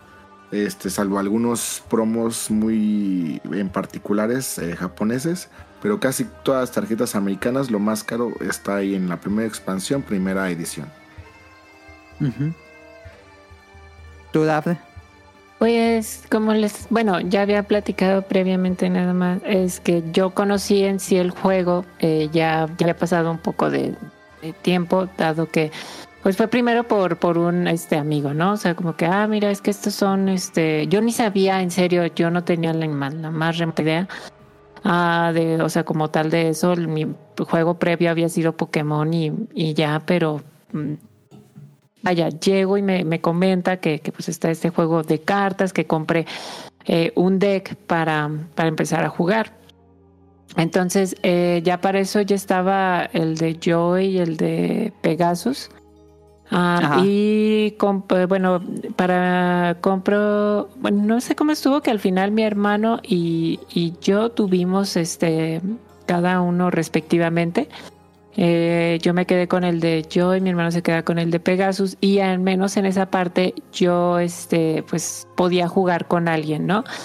Am, y a su vez también pues eh, digo la primera parte porque pues ya voy con mi amigo y ya me pues me enseña como o sea, jugar, ¿no? O sea, porque definitivamente pues ahí están las cartas y pues sí, pero Eh, me, me gustó y ya de ahí fue, ah, ok, pues está interesante, está padre y compro ahora sí la- las siguientes dos, o sea, bueno, compro los dos previos que se leen eh, Yugi y el de este Kaiba, como para tener más, eh, más cartas, pero sí me acuerdo que ya incluso estaba el- la expansión de Labyrinth of Nightmare, que es la, Ajá. la quinta para, para nosotros, si mal no recuerdo. Eh, y ya de ahí, pues me seguí, ¿no? O sea, ya, ya fue como el acabose. O sea, e- en, en primera instancia, cuando yo jugaba con mi amigo, pues él ah, me ganaba y todo, porque pues no, ni tenía eh, col- colmillo ni nada. Pasa el tiempo donde yo me junto con otras personas para jugar, donde yo empiezo a, de manera pues más competitiva y todo, entonces ya regreso con él y pues ya, o sea, pasado el tiempo, no, llego con él y lo destrozo, ¿no? O sea, es como que, ay, pero ya con cartas nuevas, con este, pues estrategias, etcétera. Aparte ya más este con un deck meta, que bueno, al final pues era el mismo, ¿no? Casi, casi, eh, con pequeñas variaciones. Pero sí, o sea, ese fue mi, mi primer este ah, acercamiento con, con el, con el juego. En mi caso fue, eh, pues estaba en el mundo del, del anime, me gustaba mucho el anime. Y eh, recuerdo que veía en internet que iba a salir un nuevo juego de cartas que era, que era pues de Yu-Gi-Oh! No sabía que era Yu-Gi-Oh! pero vi que era de anime y me, me interesó. Sabía antes de, de Magic, pero nunca lo pude aprender. Y recuerdo que compré en un puesto de revistas así normal, eh, como una especie de fanzine, que era una revista que te enseñaba qué era Yu-Gi-Oh, cómo se juega y cuáles son... Tenía como toda la lista de las cartas que de las expansiones 1, 2 y 3 creo. Eh, entonces compré esa revista y me puse así, la leí de inicio a fin y como estaba en español, finalmente entendí cómo se jugaba. Entonces ya después, eh, cuando ya vimos en estos lugares los, los starter decks de Kaiba y Yugi, yo le pedí, les pedimos a mis papás y nos compraron, a mí me compraron el de Kaiba y a Tonali el de Yugi. Eh, y pues a partir de ahí fue estar eh, rogando para que nos compraran los booster packs cada fin de semana que íbamos a este tianguis acá en Morelia, era en Servicentro, que era un tianguis no, ta- no tianguis así como se imaginan los clásicos tianguis de México, sino que tenía como cierto caché porque estaba al lado de una plaza comercial. Pero básicamente era como un tianguis. Em, ahí vendían las cartas y pues sí, era, era rogar para un sobrecito al menos, un sobrecito cada fin de semana. Y bueno, ahí, ahí estaban todos los, los demás niños jugando, ahí estábamos jugando. Em, ¿Ustedes tenían a- un grupo de jugadores eh, o jugaban con sus hermanos, con sus primos, con sus familiares? Yo recuerdo jugar siempre con, con Tonali, pero después eh, con mis compañeros de la escuela íbamos a estos lugares y eh, después conocí, bueno, no es que conocí a Daniel, pero no nos llevábamos tanto con Daniel antes. Y justamente con Yugi, él cuando nos llegábamos a ver en casa de mi abuela, eh, él ya andaba también con su... Dije, ah, también juegas Yugi, entonces también estar jugando con él. Em, pero ustedes con quién jugaban? ¿Llegaban a hacer, entrar a torneos o algo así? Pues en esta parte yo sí, digo, como yo lo había platicado con los de Magic, o sea, fue, yo estuve primero en, en Yugi y ya después me pasé más como al lado de, de Magic. Pero mientras estuve con, con Yugi, pues sí era este, sí había un local al cual yo este, iba ah, y jugaba, ¿no? Entonces, este, sí, sí, este, así como que entrar a torneos, pero pues de los que se pueden organizar ahí, ¿no? Es en, en- en pequeño. Y aparte, pues también empezar a, pues a conocer todo esto que, pues sí, los, este, cambios, este, comprar los, o sea, boosters o que las, la rareza, etcétera que en este caso pues también dices, ay, es que esta brilla más bonito, ¿no? Y al final, ah, pues es que realmente era una ultra rara, una secreta este rara, etcétera. Y es como, ah, ok, o sea, entonces estas son más poderosas. Entonces, eh, y, y que podrías eh, de alguna manera pues mejorar muchísimo tu deck, ¿no? Porque si llegabas con un deck mm, básico, este, pues, pues no, no les hacías nada a, a las personas. Eh, sí, sí me tocó así como entrar al nada, así como de, híjoles, en, en cuanto a Yugi, no, no, no me tocó como si ir a algún am, tipo regional, algo así por el estilo, no, pero, pero sí a lo- los que se, se organizaban ahí dentro de. Ah, ok, ok. Yo sí, sí, sí. Este, pues es que a mí siempre me ha gustado jugar el competitivo de las cartas. Pero en Yugi, la, al menos la representación, a pesar de que creo que Konami eh, al menos lo hizo mucho mejor que Pokémon Company, porque casi luego luego empezó a sacar tarjetas también en español de manera oficial y ya empezó a, Sí. a llevar sus torneos también este, con eh, representación oficial aquí en eh, aquí en México. Allá en México sí al principio no, no fue así como que de inmediato. Pero pues yo en las tiendas donde jugaba Pokémon pues también empezaba a jugar Yugi. Y ya después cuando empezó así a de que todo el mundo, o sea, me acuerdo que ya había compañeros en mi escuela que este, no se consideraban para nada pues con ese tipo de gustos de videojuegos, anime, algo así. También hasta Ah. empezaban a jugar Yugi. Pues ahí fue donde yo dije, ya de aquí soy, porque pues ya por fin pues eh, quieras o no, pues ellos jugaban con sus decks normales y compraban uno que otro sobre y pues ahí medio trataban de cambiarlo. Y pues uno acá que se de- em, metía mucho más en todo eso, pues ya era así como que, ah, luego, luego a, a destrozarlos. Tampoco fui a ningún torneo oficial porque mientras yo jugué no hubo torneos oficiales, había torneos así de, pues organizados por la misma comunidad, pero nada de torneos Ah. oficiales. Pero sí me gustaba muchísimo. O sea, jugaba con, con quien se dejaba y con quien se podía. Y la, la anécdota que siempre cuento, yo mm, estudié en el CONALEP, aquí me, ya me van a bajar de lo que quiero. Pero estudié en el CONALEP y eh, justo me tocó el boom de Yugi cuando estaba en el CONALEP y nos poníamos a jugar con un amigo que también eh, le entró al mundillo de Yu-Gi-Oh! Y pues en el receso eh, nos quedábamos ahí en, la- en las mesas jugando Yu-Gi-Oh! Y bueno, el CONALEP tiene su fama. Y sí, hay, bueno, en, por lo menos en mi grupo, había como un grupo que se veía, pues, intimidante. Se veían como estos cholos, pero con, el uniforme. Eh, y pues ya se nos quedaron viendo. Y ahí se quedaron viendo toda la, la partida. Y dije, qué raro, ¿por qué se nos quedan viendo? Nunca hablábamos con ellos, la verdad es que nunca, nunca hablábamos con ellos. Eh, era muy poco el contacto que teníamos con ellos, aunque íbamos en el mismo grupo. Eh, pero ahí se quedaron viendo cómo jugábamos el, el duelo de Yu-Gi-Oh! Y dije, ¿quieren jugar? Yo les enseño. Y sí, este, les prestamos nuestros decks, les enseñamos a jugar.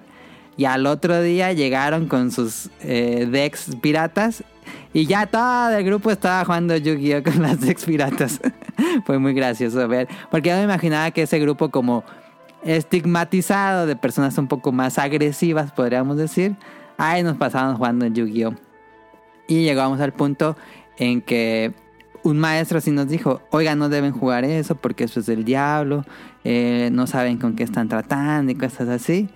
Y pues bueno, nada más lo ignorábamos, pero me pareció muy gracioso que, que sí tuvi- tuvimos esa parte de que alguien nos dijo que, que era del diablo. ¿A ustedes les ha pasado? Pues, en mi familia no. Aunque sí, como que llegó todo eso de que era del diablo Yu-Gi-Oh! Pero pues en mi familia nunca, nunca pusieron atención en eso. A, a ustedes les tocó algo similar de la estigmatización y que ya saben que cuando algo se vuelve muy popular en Latinoamérica por alguna razón dicen que es del diablo.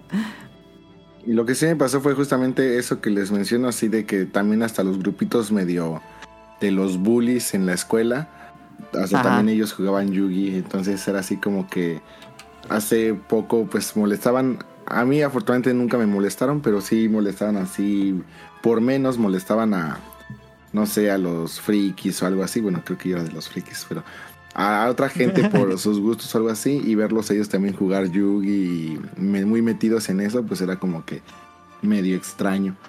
Y creo que del, de la- lo único que a mí me llegó a pasar eso de, de que estigmatizaran algo fue con los monstruos del, bolsillo y eso fue en mi Ah, escuela. sí. Yo todavía vivía en Veracruz. Y fue en mi escuela que sí dijeron que no, que estaba prohibido llevar tarjetas y. porque te venían tarjetas también. Figuritas. Y figuritas de monstruos Ajá. del bolsillo. Pero fuera de eso, mis papás nunca han tenido tuvieron ese tipo de comentarios conmigo. Ignoro si hubiera sido muy diferente si a lo mejor yo hubiera tocado ese tipo de temas con mis abuelos, pero como casi nunca tuve contacto con ellos, pues nunca hubo ese, ese conflicto. Y este, no, ya en las otras escuelas o algo así, pues es que a mí ya Yugi ya me tocó, que supongo que fue como igual a ti, y ya fue que Prepa. Así ya cuando era conocido y todo eso, pues ya era prepa. Entonces, pues ya pues en la escuela, pues yo creo que ya era muy raro que alguien te fuera a decir algo. Sí. Que supongo que a la gente que les tocó ya en primarias o algo así, pues era más común. Sí, yo creo que en primaria se tocó Yu-Gi-Oh! Sí, te las quitaban fácil, seguramente. Si quitaban las, las, las calcomanías de Dragon Ball, me imagino que quitaban Yu-Gi-Oh! a la mente de provocación. No, a mí nunca Ah, me ¿Tú, tocó Daphne, te tocó? Pues, ¿No te tocó que les quitaran las, las estampitas de Dragon Ball? tío? No. Ah, casi. Pero, La eh, prohibido en las escuelas las- los álbumes de Dragon Ball. A- Así la única fue Monstruos del Bolsillo, pero... Pues ya, o sea, mi hermano y yo sí los coleccionábamos, pero pues ya por fuera, pues simplemente no los llevábamos y ya. Y de, de todas Sí. maneras, pues todos ya cuando salíamos, mientras estábamos esperando a que pasaran por ti o algo así, pues todo, si las llevabas, las llevabas en la mochila y ya estabas ahí en espera que pasaran por ti. Y era donde todos se ponían a cambiar. Pero Sí. no, nu- nunca me... o sea, como, como esos temas sí son muy como que medio ajenos para mí, me, me causan mucho, mucho morbo. fíjate. Perdón, Daphne. No, no, está bien. De hecho, pues yo ahorita así como que trataron de recordar. Y digo, no, yo creo que mi mamá nunca me dijo así como eh, nada. Es más, no sabía si, si estaba al pendiente de, de lo que hacía o no. ahorita que le recuerdo bien, es como, ah, entonces mm, creo que no, ¿verdad? Estaba en otras cosas. Eh, vaya, eh, pues en- sí tenía una, a- mi hermana que es mayor que yo, tenía una am, este, amiga. Y, y sí, en algún momento sí me hizo como un comentario de, oye, es que tú, tú juegas eso, ¿no? Es que mira, hay un artículo, pero ella como más de la, de, de como que de carácter, este, de, de curiosidad, ¿no? O sea, es que aquí dice un artículo que, que sobre de esto y que los símbolos y no sé qué tanto, y yo así de, De Josué Ajá, y así como que, pues yo nada más juego, eh. O sea, la verdad no, no creo que eh, influya o tenga alguna. Dije, no, a mí me gusta, me divierte y hasta ahí, ¿no? O sea, no, no, no trato de descifrar qué, qué más este, está detrás de. Pero, ah, no, ¿eh? O sea, no, nunca hubo así como de. mm, Vaya, pues en ese caso, pues era como más independiente y era, pues, ay, si yo me voy y juego. Pero no, ¿eh? No. Ok. Eh, otra pregunta que quería hacerles. Yu-Gi-Oh! llegó para quedarse, por lo menos en Latinoamérica. En, en México y sé que en Latinoamérica, en países de Latinoamérica, el, el juego desde que llegó es muy popular y como que sobrepasó en popularidad a Magic y Pokémon. Les pregunto, ¿por qué creen que Yugi es tan, fa- tu- es tan grande que tenga tantos fanáticos en Latinoamérica? Se me hace raro, pero no entiendo muy bien de, de su éxito. Yo creo que la ¿Ustedes qué fórmula que, que manejaron pues fue yo creo que la, la mejor manera para que pudieran llegar como que a todos. Cuando nace Magic y llegaba Magic por acá, pues como lo mencionamos en el programa anterior, como que tenía esa imagen de ser para los ñoños o gente muy geek o freak. Además de Ajá, que no era ajá. como que de un acceso tan fácil.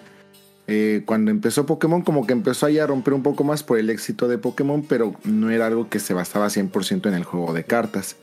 Entonces, como que era más, como que más personas se acercaron al videojuego más bien. Y ya cuando Ajá, llega este producto que está 100% basado en el juego de cartas, o al menos eh, ya este anime que nos trae a nosotros, y toda una serie de, de un juego, para mucha gente fue como que su primer acercamiento del juego de cartas. O sea, como que para mucha gente fue, ah, es la primera vez Ajá, que conozco, que sé que hay, este, que compro un juego de cartas. Y el hecho de que todos empiecen a verlo, todos empiecen a jugar y que en todos lados lo puedas comprar, ya sea de manera oficial o como tú mencionas, que mucha gente podía eh, acceder a él por medio de estas cartas eh, piñatas o algo así, pues yo creo que fue Sí. como que, ah, perfecto, pues todos son bienvenidos al juego. Aquí no batallabas, o sea, aquí, por ejemplo, en Pokémon yo tenía que irme justamente a ciertos lugares para poder jugar Pokémon, ser parte de un círculo para poder jugar Pokémon, algo así. Y aquí cualquier persona en tu escuela, cualquier lugar donde ibas, pues jugaba Yugi. Entonces era como que muy, muy fácil mm, como que empaparte de- del juego. Además de que al menos los primeros, ¿qué decir? Las primeras expansiones, el juego también era muy fácil de jugar. O sea, Muy básico, ¿sí? entonces, eh, a lo que es justamente ahorita. Entonces, técnicamente por donde lo vieras, pues te invitaba completamente a que cualquier persona era bienvenida para jugar Yu-Gi-Oh! Yo considero que eso fue eh, un- como que la mejor manera. Además de que pues también llegó eh, pegando medio fuerte. Mm, sí lo apoyaron como que bastante, al menos la parte de Konami en, en América sí lo apoyó bastante. Entonces, pues también era como que un éxito pues más que nada se esperaba que pudiera tener ese tipo de éxito. Sí, yo creo que eso que mencionas es muy importante, que muchos descubrieron qué es un TCG gracias a Yugi y la adicción, porque si es una adicción, comprar sobres y que sea algo al azar, creo que sí puede ser algo que está comprobado con las loot boxes y los estudios que han hecho que sí puede ser algo adictivo. Este, eh, no sé si tengas, quieres agregar algo, Daf? Sí, este, bueno, de mi parte, bueno, respecto a los sobres, sí, de hecho, o sea, era ah, ya, ya cuando sabías y demás, hasta saber lo que hablábamos el, el programa pasado, que Sí. a ver si sí, este, tanteando los sobres, a ver si te salía y toda la cosa, o llegar con el, el de la tienda y decir, oye, ya salió alguna eh, carta rara o no, como para tener más certeza si la que vas a comprar, pues, este, va, va a tener algo mejor, ¿no? Eh, pues este, bien, sí, sí, de repente era como que dejé yo a un lado un poquito en sí de los juegos, como para decir, ah, no, pues ahora pues lo ah, que ya había comentado también que, que, pues eh, apoyaba en un negocio familiar, pues digo, no es como que recibiera este una super cantidad, pero pues podía de, vez en cuando gastar en algo y pues no, de repente todo para, para cartas. Ah, sin embargo, por ejemplo, en este caso con Yugi sí llega un momento en que para mí como que ya que empiezo a conocer también Magic, pues y después de la super prohibición, porque en sí todos los conforme fue evolucionando esta primera parte de Yu-Gi-Oh, pues era todo muy similar, ¿no? O incluso había, sí me tocó que aquí de repente cartas que no se utilizaban ah, o que creían que eran malas, este, las, ah, pues no las usaban, entonces, este, digo, en, en donde yo iba. Y, y si de repente era como leer las cartas y decir, oye, es que por ejemplo Snatch Steel este, puede ser un, o, sea, es un equipo donde te robas un, un monstruo del rival y lo puedes sacrificar, entonces funciona como un tipo cambio de corazón, etcétera. Entonces era como, o sea, llegabas con esa nueva, de, ah, mira, pues es que creo que esta, o sea, esta carta puede funcionar y ya de repente todo el mundo copiándola, ¿no? Entonces se volvía como que algo de que todo el mundo jugaba lo, lo mismo y, y llega un momento en que dices, ya conociendo Magic, después de la prohibición y todo eso, como que dices, ay, no, como que me empieza más a llamar este Magic y yo lo fue cuando lo, lo empiezo a, a dejar también por la misma eh, diversidad que había, que si los colores, las, las eh, bueno, etc., lo que ya habíamos platicado previamente. Eso es interesante. ¿Cuándo dejan el juego? Dafne nos dijo que dejó. Eh, ¿Qué te gusta? ¿Un año después? ¿Dos años después de que salió? Fíjate que era, fue cuando era la expansión. Ah, porque, bueno, yo de alguna manera lo, lo llego como a dejar. Ah, bueno, o sea, como, com- eh, comentario. Y mm, me traslado de ciudad a, a otro, donde también con, o sea, que, que vivía también familia. Eh, Entonces yo para este caso ya había dejado como de jugar este Yugi y Magic, ¿no? Ya así como que, o sea, había pasado todo eso. Eh, Estaba en, ese momento una, una expansión de, de color, este, el sobre era de color verde y era, si mal no recuerdo, que los niveles y era, me acuerdo si Horus, algo así. Ah, Ah, Sí. sí, como muy egipto, de Egipto, ¿no? era posterior a, a esa, este, Ok, Pharaoh ok. Servant, porque, eh, porque era y luego, ya, la que sigue es cuando creo que ya como que lo dijo. Me trasladé de ciudad y a otra ciudad, este, pues, mi primo, que era lo de Yugi y todo, entonces pues tenía su deck. Y ya parece entonces era así como, no, tú ya, ya lo, ya, ya fue, no, o sea, ya, ya déjalo. Pero, Ya creciste. y, y otra vez estaba, que pues en ese momento estaba el, el PSP. Y pues no sé, otra vez fue así como, bueno, a ver, vamos, te acompaño, ¿no? Y en ese momento sí dije, no inventes, aquí están, pero sí atrasados en ruling y en, y en beta y todo eso. O sea, digo, no voy a decir este. Estos salvajes, ¿cómo juegan?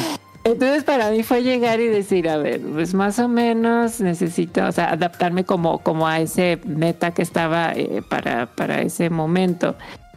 Y, y si es como, hmm, necesito tal vez esto, esto y esto, y no, pues para la siguiente vez que se hizo el torneo, ah, pues ya, otra vez lo gané. No, todo el mundo estaba así como que, wow, no puede ser, y, y- pero yo así como, ay, no, ya, o sea, ya. ya. ¿Lo ganaste? ¿Ganaste Sí, el o torneo? sea, gané el torneo y sí, todo el mundo así de que, wow, que no sé qué, pero cómo, y, y es que no sé qué. No, ya, no, al siguiente vez que, se- no, ya todo el mundo tenía copiado el, el, el deck.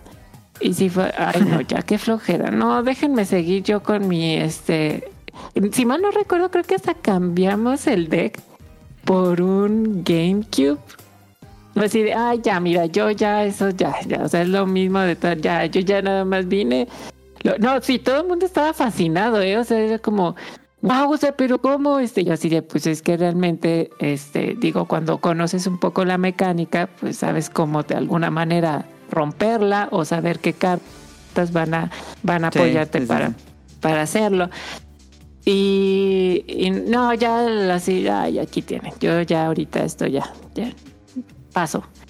Eh, y sí, este, ahí, ahí ya es cuando realmente dejo eh, Yugi. Sí, como que quise volver a jugar, pero bueno, pasamos ya después con eso de los, de los videojuegos. Am, pero no, ya posteriormente sí, sí me dijeron que cada vez se, se fue complicando más. Y pues sí, ahorita sí, no, no sé ni. Ahorita hablamos de eso. Sí, sí, sí. ¿Tú, Rion, cuándo dejaste Yugi? No tardé mucho, o sea, ya cuando estaba el juego completamente asentado en México, no tardé mucho.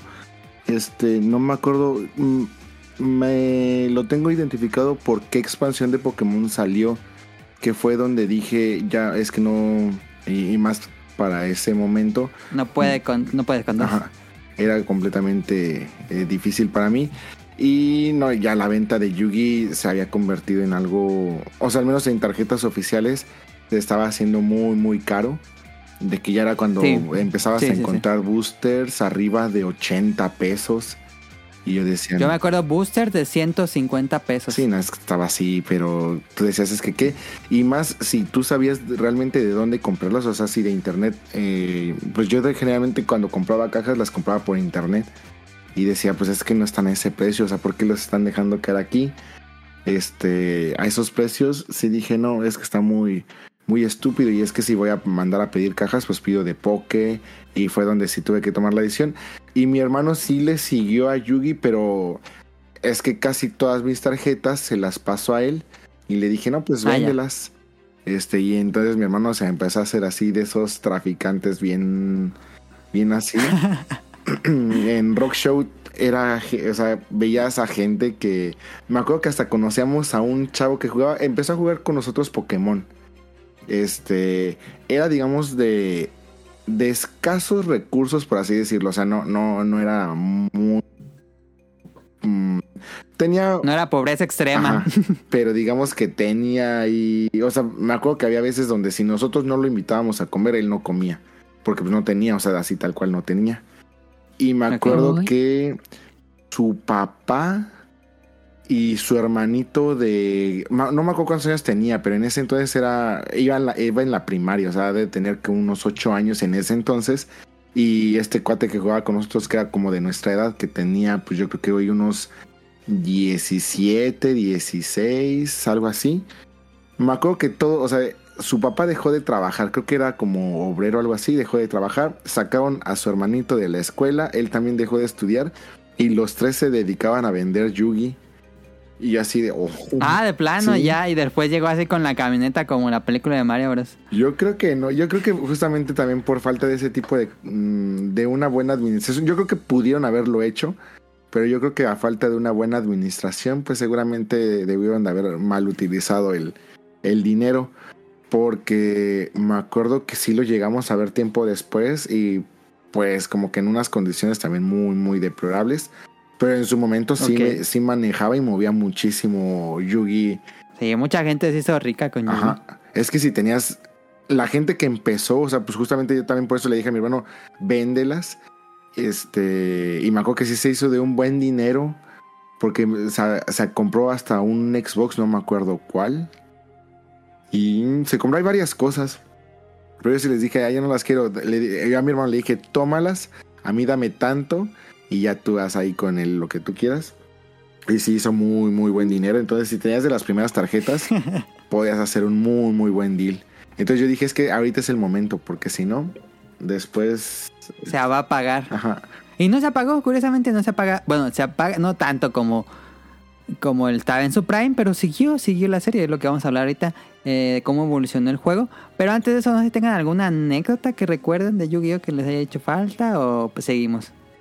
Pues ahorita que lo mencionan, pues sí, también hubo, yo cambié deck por consola, o sea, cuando lo cuando banearon, este, cambié el el 10, el que acababa de salir, al el 10 ori- este gris feo, ese, eh, que Sí. bueno, para ese momento pues era la, la sensación, ¿verdad?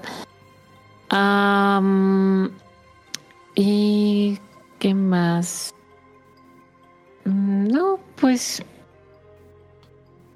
No, creo que nada más. No sé tú, Rian. Mm, No, así muy interesantes como que no. Nada más esa de, de este chico. ¿Qué otras? Pues sí llegamos a ver también en... No sé si han visto este video de, de, esta, de, este, de esta persona, no, no sé cómo sea la forma correcta de llamarla, pero de esta persona de color que está jugando Yugi y cuando le hacen los daños hasta imita el sonido de, Ah, del sí, daño sí, que recibe y todo eso como, Sí. como en el anime. Así había gente bien, bien intensa cuando jugábamos Yugi. O sea, Sí, sí, sí, sí. mm, yo estoy casi seguro que ha de haber en todas las comunidades, ha de haber gente así, pero en Pokémon pues nunca he visto gente así de intensa como con Yugi. Que yo creo que pues se debe mucho a que como el anime era 100% del juego de cartas, pues mucha gente que conoció el Lo juego adoptó por- como su personalidad. que empezó por, precisamente por el anime, sí había gente que sí se ponía muy, muy intensa, pero muy intensa en los torneos. Esto, y les digo que no eran torneos oficiales, eran torneos pues de la comunidad ahí en Rock Show o cosas así. Y sí me tocaba de repente ver gente que hasta se levantaba y alzaba la carta y que, o que cuando iban a sacar este carta para del mazo, así decía como que el corazón de las cartas y se ponían a gritar y cosas así. Yo creo que nunca, nunca he visto gente tan intensa Oye, sí en, es cierto. en Yugi.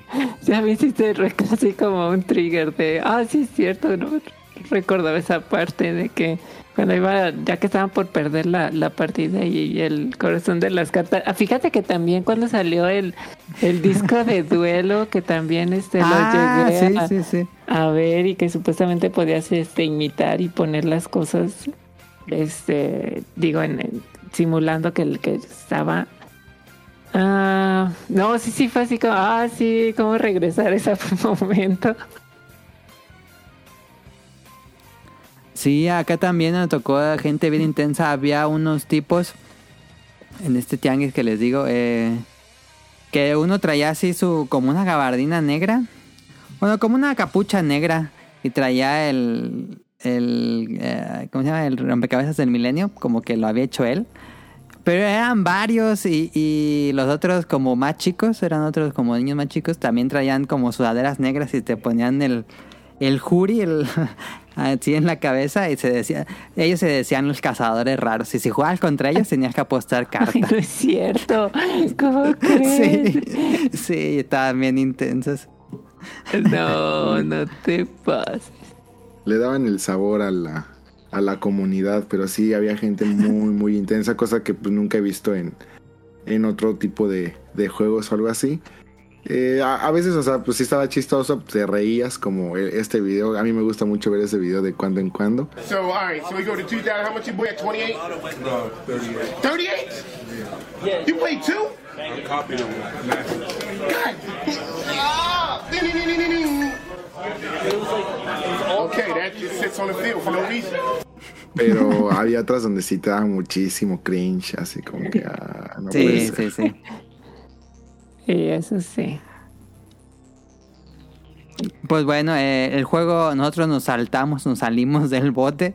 Mucha gente siguió jugando y. Yo conozco a un amigo que sí se quedó, con el que jugaba en prepa, él sí se quedó mucho, mucho tiempo.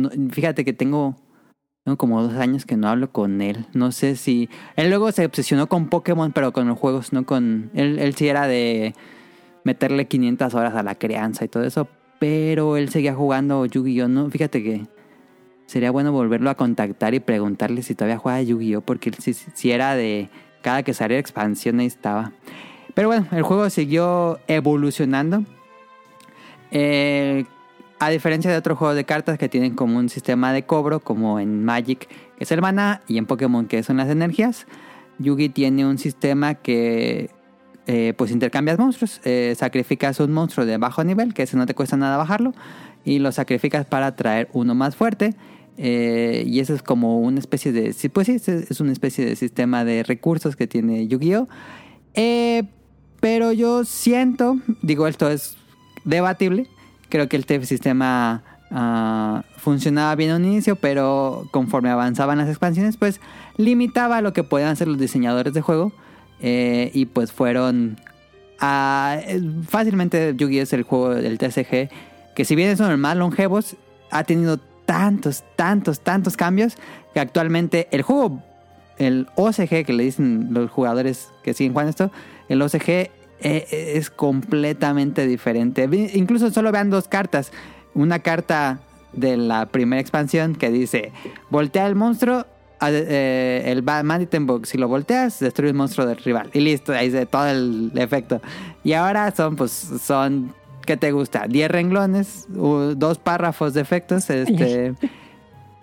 Entonces sí ha cambiado muchísimo el juego. El- Yo esto, el, toda esta semana, estas semanas que hemos estado preparando el programa, he estado viendo muchos videos.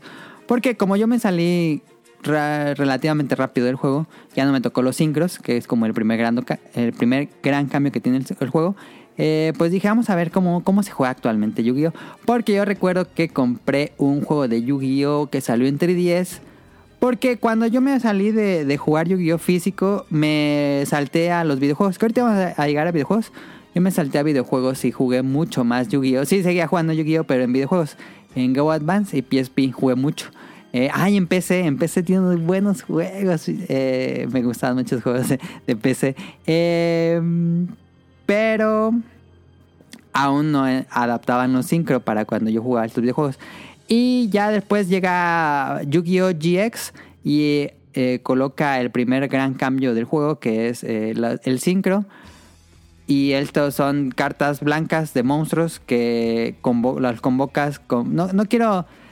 Es que siempre que estuve viendo estos videos, híjoles, ellos dicen que es la explicación más fácil y yo me quedé. Pero alguien que sigue jugando es relativamente sencillo entender todos esos cambios. Pero alguien que es que jugó Yu-Gi-Oh! o que nunca ha jugado Yu-Gi-Oh! sí siento que es una cosa bien complicada. Pero bueno, este, voy a dar como un ligero explicar más o menos en qué funcionan estos cambios. A lo mejor para aquellos que nos escuchen y alguna vez tocaron Yu-Gi-Oh! les podría hacer sentido. Tal vez no. Eh, pero sí siento que con cada uno de estos cambios pues iba perdiendo público. Yo veía los videos y decía, ah, yo me bajé del Yu-Gi-Oh! en esta expansión. Y veía la siguiente cambio. Yo me bajé de este. Y, y como que veía muy, muy recurrente en los comentarios de los videos que decían, yo aquí ya me bajo. como que con cada cambio se cambia tanto el juego que, que mucha gente ya le aliena a Yu-Gi-Oh! Pero bueno, vamos por los cambios. Primero llegan los Synchro, que son las cartas blancas de monstruos. Estas las convocas a diferencia de los monstruos que si tiene 5 o 6 ocupa sacrificar un monstruo para bajarlo y las que tienen de 7 en adelante ocupa sacrificar dos monstruos para bajarla. Los sincros era tienes que que los monstruos sacrificados sumen el nivel del monstruo que vas a bajar. Este, por ejemplo, un monstruo de nivel 8, tienes que sacrificar, por ejemplo, dos de nivel 4 y ya podrás bajar este sincro. Aunque también tiene sus limitantes, cada carta tiene sus limitantes. Eh, pero en, términos fáciles, esos son los sincros. Después llegan las X, Y, Z, que son cartas negras que necesitas sacrificar dos o más monstruos del nivel que te diga la carta. Ahí sí te dice la carta, necesitas sacrificar dos monstruos de nivel 5. O do- no, sería muy alto. Pero bueno, dos monstruos de nivel 3. Eh, y estos, en lugar de sacrificarlos y enviarlos al cementerio, se colocan detrás de la carta X, Y, Z como las energías de Pokémon. Y los efectos de estas cartas es que si desechas una de sus como energías, entre comillas, pues hace un efecto diferente. Eh, lo que hace que todas estas cartas agreguen y agreguen y agreguen texto a los efectos. Y es complicado. La verdad es que uno que sabe jugar Magic, Pokémon, Yugi, que tengan tantos efectos y que tengan tantas limitantes y que, que si esto con esto, con esto, con esto, eh, es, es complicado. Ah, El ruling se volvió muchísimo más complejo. Después llegan los péndulos, que en esta es como una fusión en cartas mágicas y monstruos. Aquí básicamente es una carta que de arriba es un monstruo y de abajo cambia el color a verde, que es una eh, carta mágica, entonces tiene dos efectos. Si lo bajas como monstruo es un efecto, si lo bajas como magia es otro efecto. Eh, y aparte tiene dos colores, eh, digo, perdón, tiene dos, dos señalaciones a los lados. eh, y tienes que bajarlos para este, para las cartas péndulos, cambia por primera vez el tablero de juego.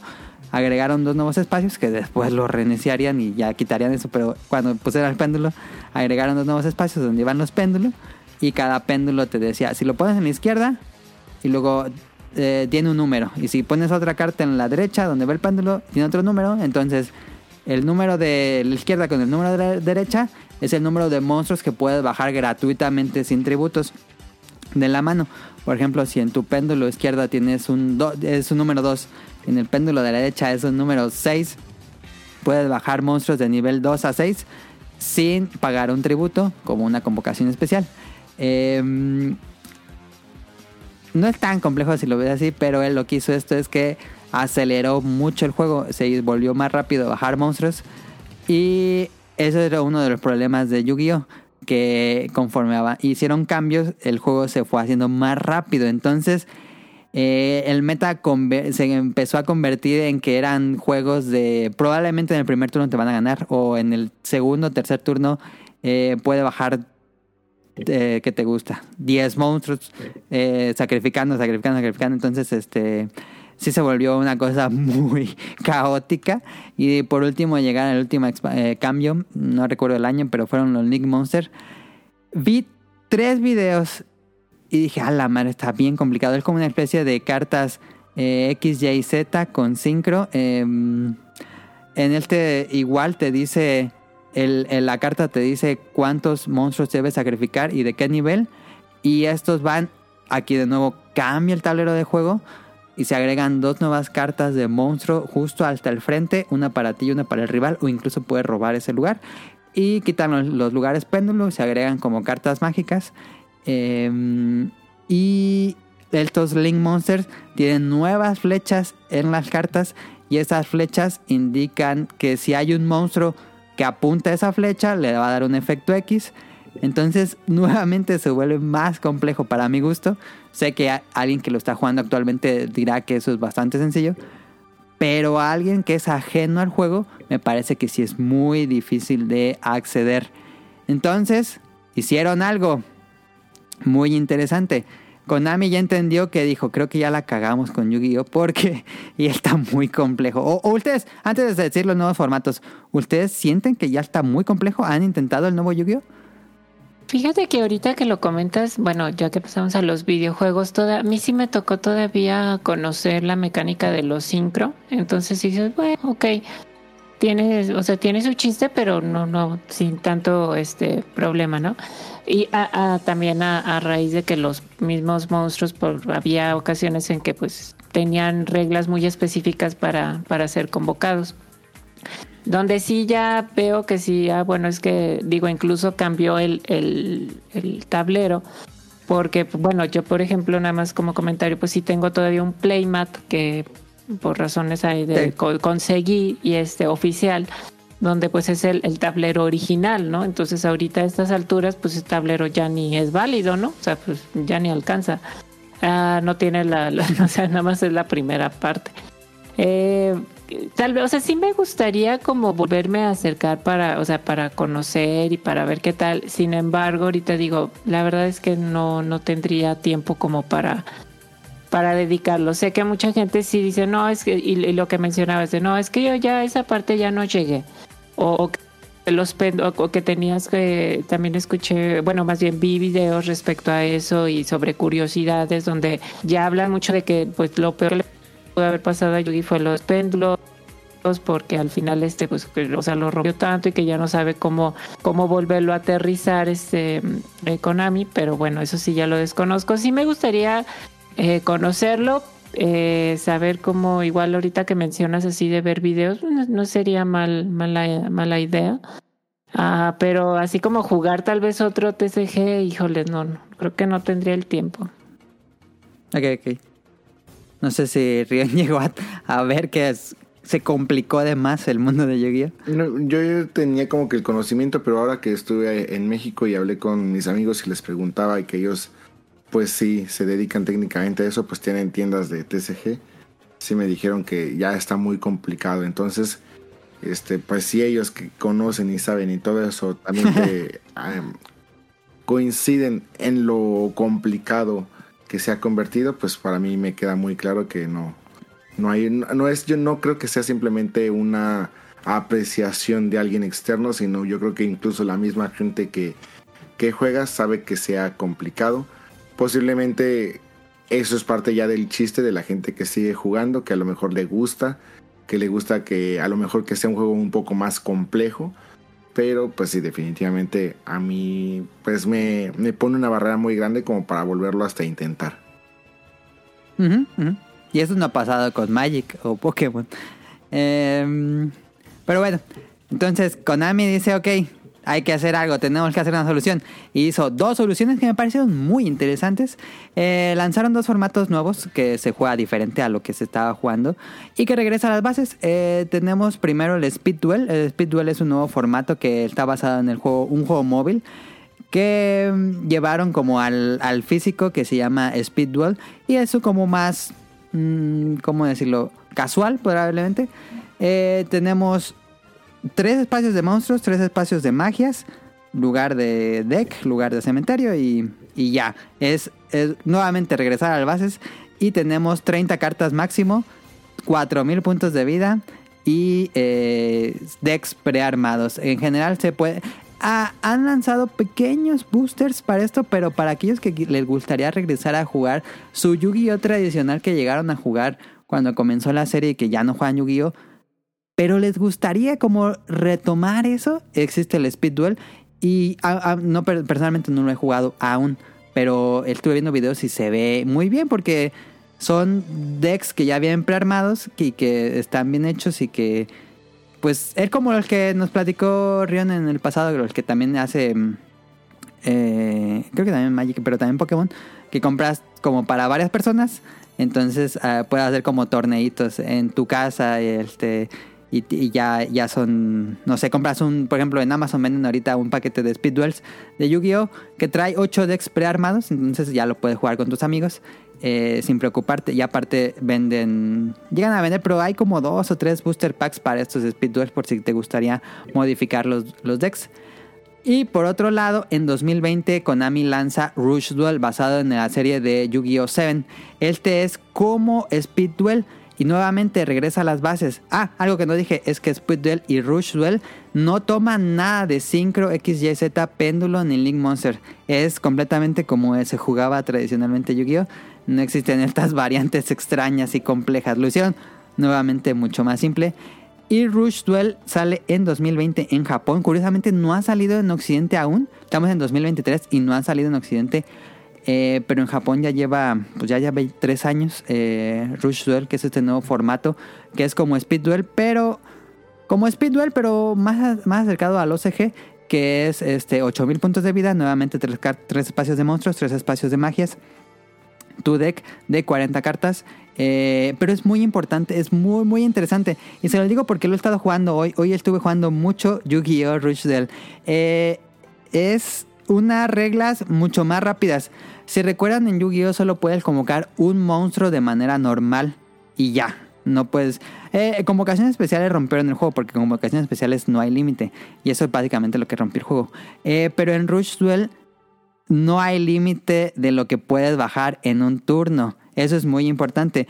Eh, puedes bajar, por ejemplo, dos monstruos de nivel 3 y 4 estrellas. Y en ese turno los sacrificas y convocas un monstruo de nivel 7 en adelante.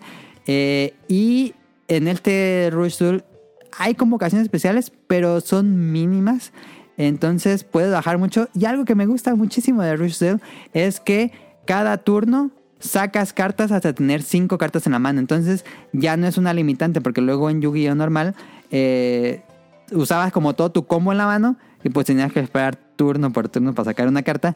Aquí es cada turno sacas cartas hasta que tengas 5 cartas en la mano. Si tienes 5 cartas en la mano puedes sacar una carta, incluso tener 6 cartas en la mano y no hay límite de cartas en la mano. Eh, y nuevamente son duelos rápidos de como de mucha acción eh, lo estoy jugando. Eh, salió un videojuego, que ahorita llegamos a la parte de videojuegos. Pero hoy en la mañana me di cuenta porque estuve viendo nuevamente videos de Yu-Gi-Oh! Y descubrí el, el, el Rush Duel en un video de tutorial de algún... Ay, no sé, algún... Era como argentino, un video en argentino explicando que era Rush Duel. Y me pareció muy interesante las reglas. Y dije, ah, suena bien. Y vi otro video que en Nintendo Switch salió! Rush Duel Dawn of the Battle Royale. Y está en español, lo compré hoy eh, en la eShop. Y lo, si lo quieren jugar está en español y usa este formato de Rush Duel. Y toda la tarde lo estuve jugando y me gustó mucho.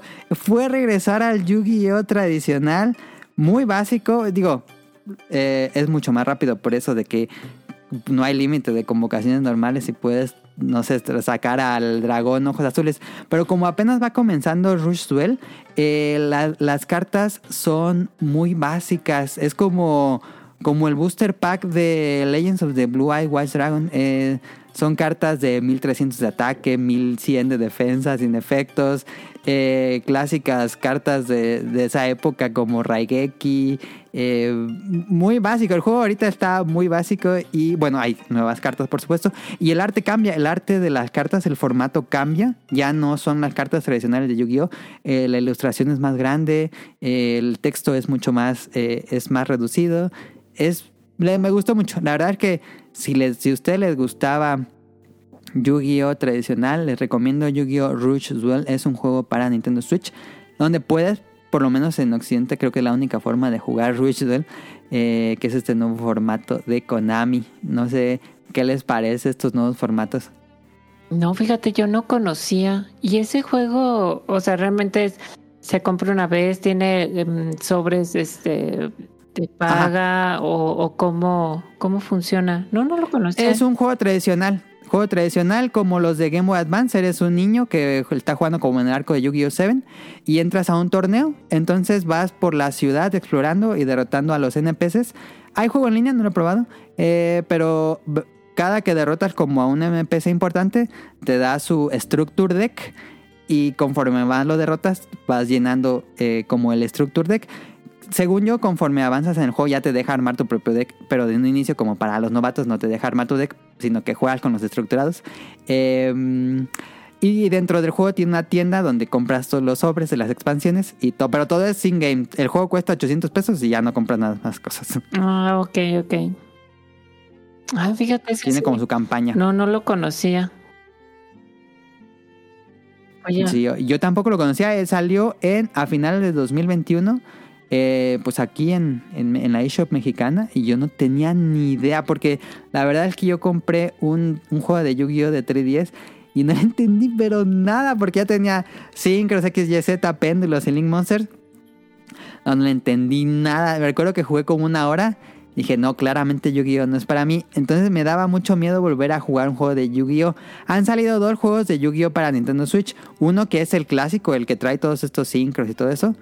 Y está este que nadie habló de él. Estuve viendo reseñas y casi no hay reseñas de él. Que es este Rush Duel.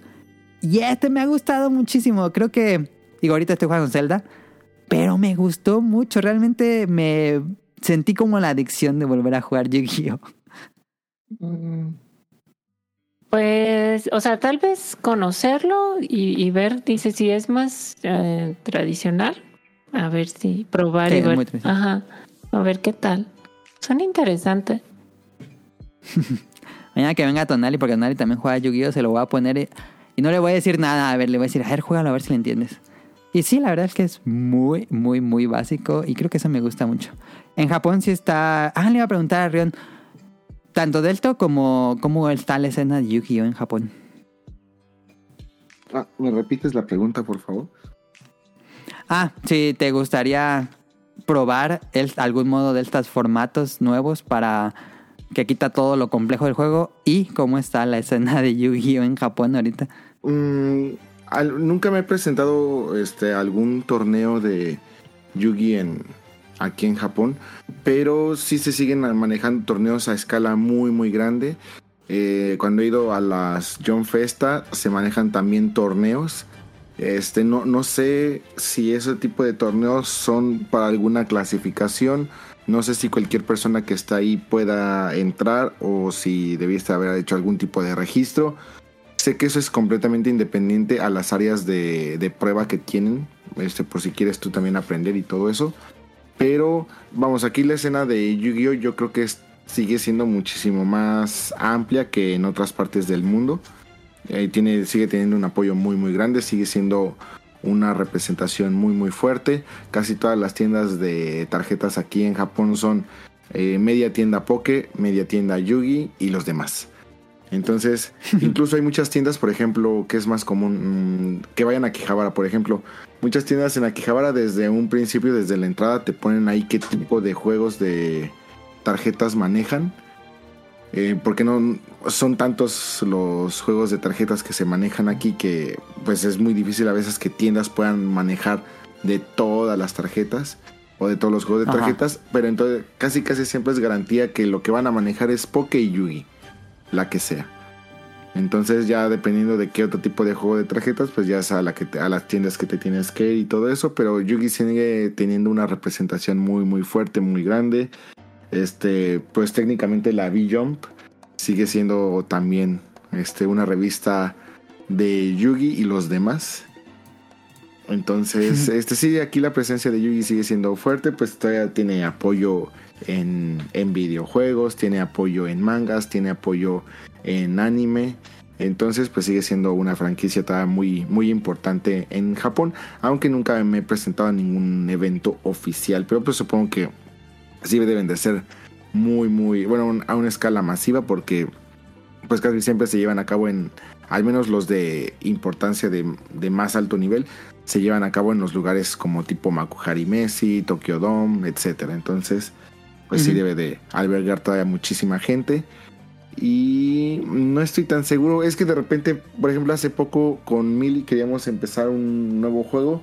Y entre esas opciones, pues barajé Yugi. Pero pues sí, desde que dijeron ahí, no, pues es que es muy complicado. Pues dije, no, pues entonces otra opción. Pero, por ejemplo, ahorita estoy tratando de comprar de repente algunas tarjetas de Digimon. Pero como que no estoy ahorita tan abierto. Supongo que a lo mejor debo de estar muy en el mood. Pero a Ajá. pesar de que tuvieran este tipo de otros juegos más accesibles, no me siento ahorita como que en el mood de, de empezar un nuevo Ajá. juego. Sí, sí, sí, sí, es, es difícil entrar. Eh, yo la verdad es que no entraría a Rush del físico, pero teniendo esta opción, que bueno, yo soy muy, muy fan de los TCG en videojuegos, entonces este me, me fascinó. Em, pues eh, tenía aquí videojuegos, pero no sé si ustedes quieran mencionar alguno. Yo sí jugué muchos videojuegos de Yu-Gi-Oh! Eh, soy muy fui fan de los World Tournament de Game Boy Advance. Eh, porque eso sí tenían el- la regla tal cual, reglas oficiales. El primero que jugué fue el primero, el primer juego de videojuego que salió de Yu-Gi-Oh! que fue el de PlayStation 1, que no tenía reglas oficiales y tenía las reglas prototipo. El Forbidden Memories. Eh, ¿Lo llegaste a jugar, Daphne? Sí, también. Mi hermano lo jugaba y era así como, oye, pero ¿por qué eso, no- eso, no, eso no, no debe de ser? Todo era fusión. Todo el, jue- el juego era fusión de game. Ajá. Y, y como que tratabas de, de entenderle a la mecánica. Fíjate que en algún momento sí, lo, sí llegamos a saber cómo jugarlo, pero no sé si fue Ajá. en ese momento o ya después, no sé, pero sí, sí lo llegué a jugar y hasta lo llegamos como a avan- a avanzar o terminar, pero, pero sí era cosa bien. Sí, yo sí lo terminé. Cosa rara de que, ¿qué es esto? No tiene sentido. No tiene sentido, pero como no tenía mucho sentido la regla, lo podía romper muy fácilmente. Sí, recuerdo mucho ese juego de Play 1. eh, me gustaba mucho, aunque ya sabía jugar el juego de cartas. Y decía, esto no es como el juego de cartas. Pero me divertía porque no había otra opción en videojuegos. Eh, los de Game Boy Advance. eh, no sé si jugaron los de PC. Que era el de Yugi, el de Kaiba y el de Joy. Nada más peleabas contra Yugi, Kaiba, Joy. Eh, cada uno tenía su propio juego. Estos juegos de PC eran muy buenos. eh, pero nada más era un personaje. No tenían historia, no tenían nada, nada más peleabas contra Yugi, Kaiba y Joy. Y cada que los derrotabas te daba una carta y podías editar las cartas. Igual el deck. Y en PSP, ahí se juega el GX y, te- y imagino que tenían sincro, pero no recuerdo jugar con sincros eh, porque tenía pues todo el catálogo de todas las cartas que habían salido. No me acuerdo cómo se llaman los de Yugi de PSP, jugué el 2, pero no me acuerdo cómo se llamaba. Eh, y en 3DS fue el que dije que le había entrado y pues no, le jugué una hora a lo mucho, pero pues no. Eh, porque me dio como el rush de volver a jugar Yu-Gi-Oh! y me decepcioné muchísimo cómo había cambiado que no entendía nada. Pero fue toda una sorpresa regresar el día de hoy y lo voy a estar jugando ahí en mis tiempos libres. El Rush Duel, que es la mecánica básica de Yu-Gi-Oh! pero con sus propias reglas muy interesantes. Me gusta mucho eso de sacar cinco cartas. Hasta que tenga cinco cartas en la mano porque eso eh, le quita factor suerte al juego y eso me agrada bastante. Ah, Eh, no sé si te quedan algo que agregar de videojuegos. Sí, Yugi. igual, yo también estuve, o sea, sí seguí con, con la parte de, de videojuegos porque pues al final también era, ah, o sea, te dabas cuenta que estos, estos juegos pues también era, mm, pues era una copia, ¿no? O sea, de, de lo que realmente jugabas y, y se respetaba. Sí, a veces en reglas había cosas ahí medio medio raras. Medio raras, Este, sí. que sí, y luego mucha gente también lo tomaba, es que en el juego así pasa y es como no, no, o sea, incluso ya después salían que pues estaba eh, incorrecta como, como era la, la aplicación. Pero este sí, a, a mí lo, o sea, sí los llegué a jugar y los disfruté, este, tanto en Game Boy, eh, posteriormente en, en PSP. Eh, eso sí, realmente ya pues este quedaban desfasados, ah, por ejemplo, porque salían y pues hasta esa expansión que se quedaba, ¿no? Y, y, pues, eh, o sea, como que ajá. era era muy rápida, eh, pues vaya, ¿no? de que ya decías, ah, ya tengo nuevas eh, nuevas cartas y pues sabías que el juego no no se iba no se iba a actualizar. Entonces, a, a raíz de eso, pues yo siempre dije, ay, es que estaría padre que fuera un juego, o sea, sí- siempre como, o sea, sí lo visualicé de alguna manera, eh, que decía, ay, pues es que estaría padre que fuera como este mismo juego que puedes jugar, pero que, que pues este, se actualizara, ¿no? O sea, que lejos de que compres otro, otro, eh, otro juego, pues que, que fuera uno solo. Pero pues en ese momento, pues totalmente, este... Estaba muy sí, avanzada en ese y así momento. como que no, pues no, pero sí, sí llegué a jugar, por eso te digo que ahí en la parte de los este sincros, sí, porque en uno de PSP era el, el 5D Sí. y, y sí Ajá. ya tenía esa, esa mecánica, entonces sí, ah, ok, ya, ya está esta, esta parte.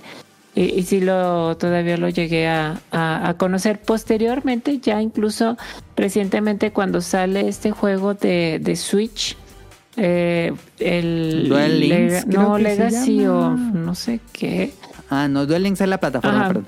Eh, do- eh, previa a esa del Duel Links, que bueno, que más bien que la plataforma ya, ah, yo sí dije, ay, que me gustaría como conseguir este juego de mm, el, el que salió porque, ah, pues yo jugaba Yugi y estaría padre como conocer Ajá, ajá. las cosas y las, y las novedades y todo eso.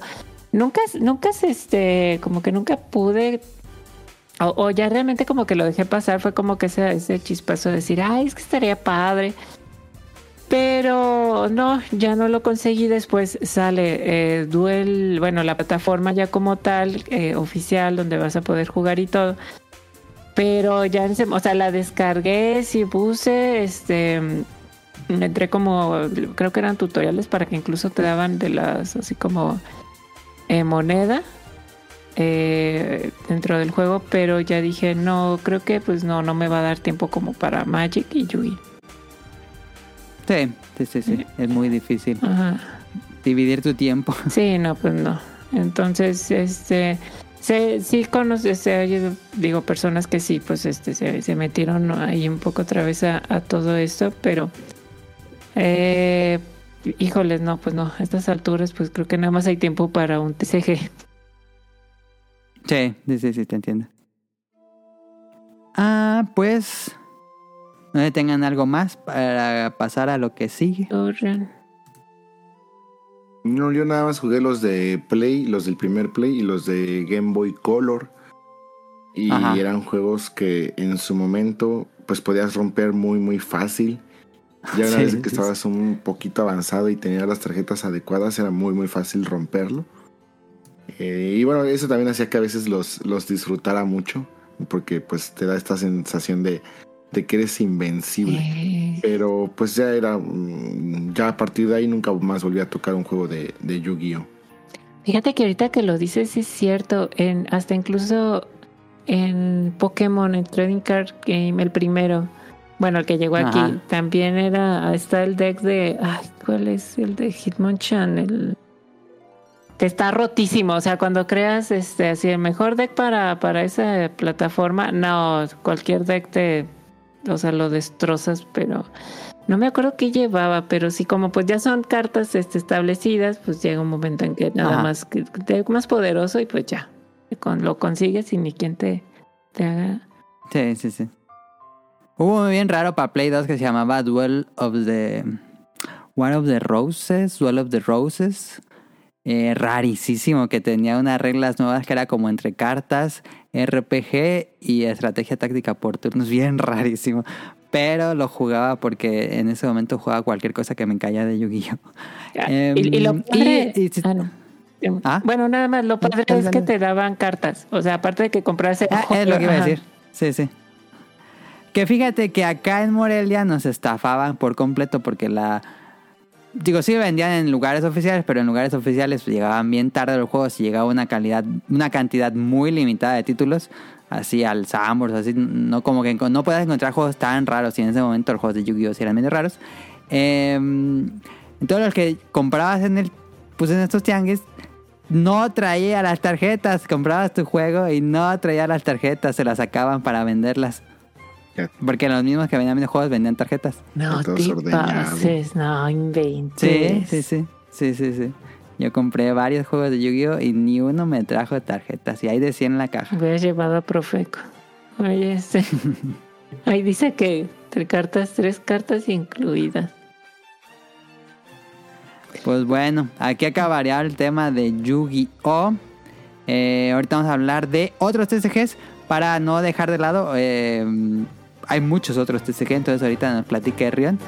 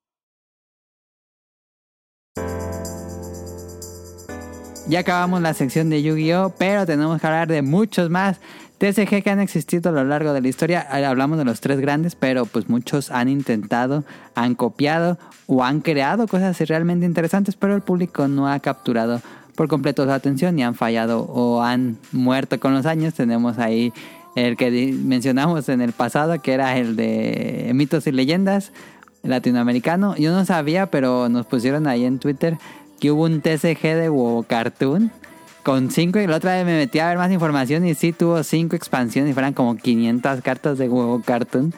Eh, pero esta sección se la dejamos por completo a Rion porque Rion sí ha jugado muchos más TCGs porque pues sí yo nada más he no, jugado Pokémon Magic y Yugi. Ah, realmente no sé si he jugado algún otro TCG. He jugado de videojuegos, pero no tal cual físicos.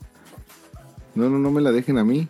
Este. Te Yo preguntamos. tengo, enten- tengo entendido que Mitos y Leyendas sigue vigente. Ah, ¿sigue Ah, vivo? No sabía, es una sorpresa. Yo también, de- a partir del último programa, por lo último que supe, según Ajá, yo lo creo que sigue, sigue vigente. Ah, no sabía. O sea, ¿llegaron a jugar o nada más sabían que existía? Yo nada más sabía que existía, pero yo Yo no. también sabía que existía, pero jamás Sí, no, era como... Si ahorita te dicen, ¿no quieres intentar jugar? Tienes cinco minutos.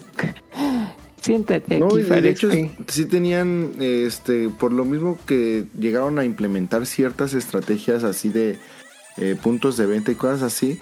Yo sí me acuerdo que había lugares donde llegabas y había personas que te decían que si no querías aprender a jugar mitos y leyendas. Por ejemplo, en las moles, cuando ya empezaron con este nuevo formato de World Trade Center, con boletos bien caros y todo eso, Ajá. este uno a veces uno de los espacios grandes era de mitos y leyendas y tenían todo un staff que te invitaban así pasabas y no quieres aprender a jugar y todo eso y tenían kits así para este de nuevos jugadores que te regalaban únicamente porque aprendías a jugar y todo eso entonces Ah. sí sí había gente que te enseñaba a jugar y te invitaba a jugar mitos y leyendas Mira, buscando la empresa que creó Mitos y Leyendas quebró en 2010, pero en junio de 2014 la compró otra empresa y eh, se han publicado 20 expan- expansiones desde el 2014. Entonces sí sigue. Sí, sí, sí, tengo entendido que sí sigue. Este. Pero no, el- el- principalmente les quiero hablar de este tres eh, juegos. Es que son muchísimos, es una gran cantidad. O sea, no tienen idea de cuántos juegos de tarjetas existen. Y muchos de ellos, más bien, yo diría que se quedan en Japón. Sí. Eh, y a partir de ahí, eh, no tanto diría que no lograron capturar, sino más bien, pues nunca salieron de Japón. Pero aquí son todo un fenómeno. Y hay unos que nacen y luego, luego mueren. Hay otros que llegan a avanzar algunas cuantas expansiones y a partir de ahí ya no se sabe más. Pero al menos les voy a hablar yo de tres juegos principales que son ahorita como que de las más tendencias más grandes. Porque hablarles de juegos de tarjetas, por ejemplo, yo llegué a comprar cajas de boosters y decks preconstruidos de, por ejemplo, de Naruto, de Sakura Card Captor, eh, que ah, venían en inglés. TCG Sakura, no sé. Ajá.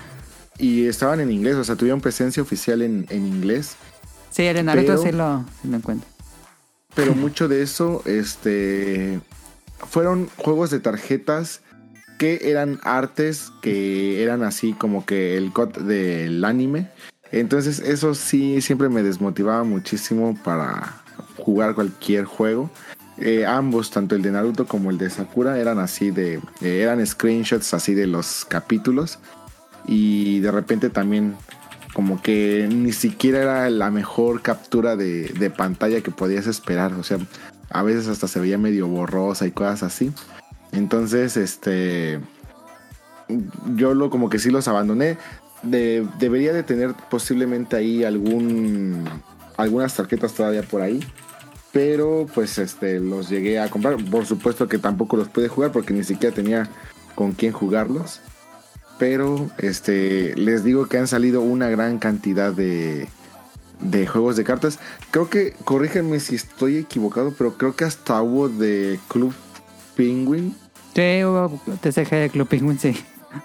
Entonces, no sé si, si les conté, o sea, hay de una gran cantidad. Por ejemplo, este Square Enix también de repente a cada rato sigue tratando de revivir el juego de cartas de Final Fantasy. Creo que ya han habido tres series, o, o sea, me refiero no expansiones, sino tres distintos juegos de cartas de Final Fantasy y pues nunca han... Qué raro, Bueno. ¿no? La, la marca tan grande y no ha pegado. Monster Hunter ha tenido dos, por ejemplo. Ajá. Este Dragon Quest también ha tenido, de eso sí no estoy seguro de cuántos han habido, pero pues sí han son muchos, o sea, muchos animes, muchos juegos que se pueden imaginar han tenido sus juegos de cartas, pero sí se han quedado ahí como que en el intento. Entonces, primeramente yo les voy a hablar de una empresa muy muy grande e importante aquí en Japón que se llama Bushiroad.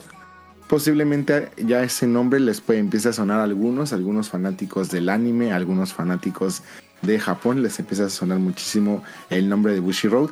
Algo importante es que incluso Bushiroad tiene presencia oficial en México, a diferencia de Estados Unidos donde tienen oficinas y todo eso, en México es una persona, o sea, tienen un representante oficial. En ¿Cómo es? México, Bushi.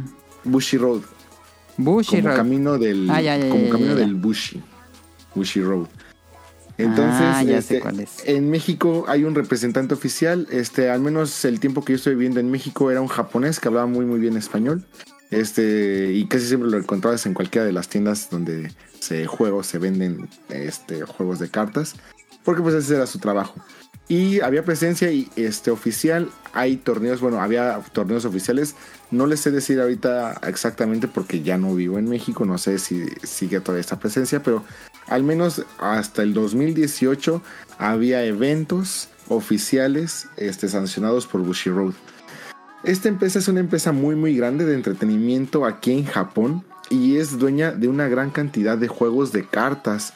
O sea, este no solamente es como que los dos más grandes de los que les voy a hablar en unos momentos, sino ha tenido en su haber 14 distintos juegos de TCG. Muchos de ellos han sido nada más aquí en Japón, pero al menos en Estados Unidos y el resto del mundo sí han tenido presencia oficial y sí han salido oficialmente los, sus dos juegos de cartas más fuertes y más importantes. Este, dentro de su haber también tienen artículos promocionales, juegos y aplicaciones móviles. Es dueña también este, recientemente de una de las ligas profesionales de lucha libre en Japón. Entonces, no les estoy hablando de una empresa chiquita, o sea, les estoy No, es hablando como- de, de una empresa muy, muy grande. Como Kadokawa. Yo creo que incluso más grande, que de hecho con, Ah, Ka- eh, con Kadokawa e incluso entre las dos empresas compraron otra empresa. este, es que es, es- es masiva esta empresa, no lo puedo creer, y todo a base de juegos de TCG, que es este, que es lo más importante, o sea, incluso hasta cotiza en bolsa de valores y todo esto. Oh. Entre todas sus subsidiarias tiene, por ejemplo, Bushiroad Creative, que es eh, los que manejan todo el PEX del marketing con todas sus marcas, series, IPs, eventos, ven qué otros animes comprar. Ellos compran, ellos hacen y compran diferentes este, animes. Eh, o mangas, por ejemplo. Entonces ven uno que les guste y ellos dicen, ¿sabes qué nos gusta mucho? Te la compramos este, por así decirlo. Tienen, por ejemplo, Bushy Road Media, que se encarga de distribuir sus contenidos por televisión, radio. Tienen su propia revista donde se serializan varios mangas y se estudian las tarjetas de sus juegos y también regalan promos y todo eso. Tienen Bushy Road Music, que se encarga de generar todo el contenido musical. O sea, lanzan CDs y hacen conciertos de todas sus No, franquicias. pues ya más grande que Disney. Esto es, esto es muy importante por lo que les voy a decir a continuación. También tienen eh, Bushy Road Move, que entre sus distintas actividades fungen como agencia y desarrollo de talentos de seiyus. O sea, todas estas personas que se Ajá, encargan ajá. de darle voz a este n cantidad de personajes, no únicamente en animes. Eh, tomen en cuenta que aquí también pues el doblaje para cualquier media eh, occidental este, pues cuando lo traen aquí, pues lo llegan a localizar y les llegan a dar este, voces también en, en su doblaje. Entonces, pues eh, llegan a tener que utilizar muchísimo talento para todo este tipo de este, adaptaciones y localizaciones. Y tienen Bushy Road Wheel, que tienen varios centros deportivos, fitness, gimnasios, cines, entre otros. O sea, como en Konami cuando tenía sus gimnasios y mucha gente Ajá. decía que pex, bueno, pues ellos lo llevan a otro nivel. Me imagino Entre que tienen sus- una Bushy Rose Pachinko, nada más le falta. Eh, creo que no tienen pachincos, aunque creo que algunas de sus series han llegado a pachincos. Ok, Pero sí, tiene sentido. entre sus animes más famosos está Tantei Opera Milky House, Bungie Dream, Review Starlight y D4DJ. Hasta aquí, si alguno de ustedes no les suena ninguna de estas series y dicen, oye, este, en, en el opening de la semana jamás se ha tocado ninguno de estos animes, ¿y ¿qué onda deben de, ni los han de conocer en su casa? No se preocupen, eso habla muy bien de ustedes porque estos animes son son animes de en serio, o sea, no, no es de eh, ahorita el otaku casual, el otaku hardcore de México, algo así. Este es de verdad los animes hardcore de los japoneses, o sea, los que les ponen pasteles, los que se casan con sus este, personajes favoritos, Sí, los que gastan millones y millones únicamente por una tarjeta. Esto es el hardcore de, de, de en serio. O sea, gente que ves en la calle con sus muñecas, con sus figuras, con que se van a comer a los restaurantes con personajes de esto. Son estos animes. Y tienen en su haber más de 14 distintos juegos de TCG, pero los más importantes que me gustaría tocar aquí son Cardfight Vanguard.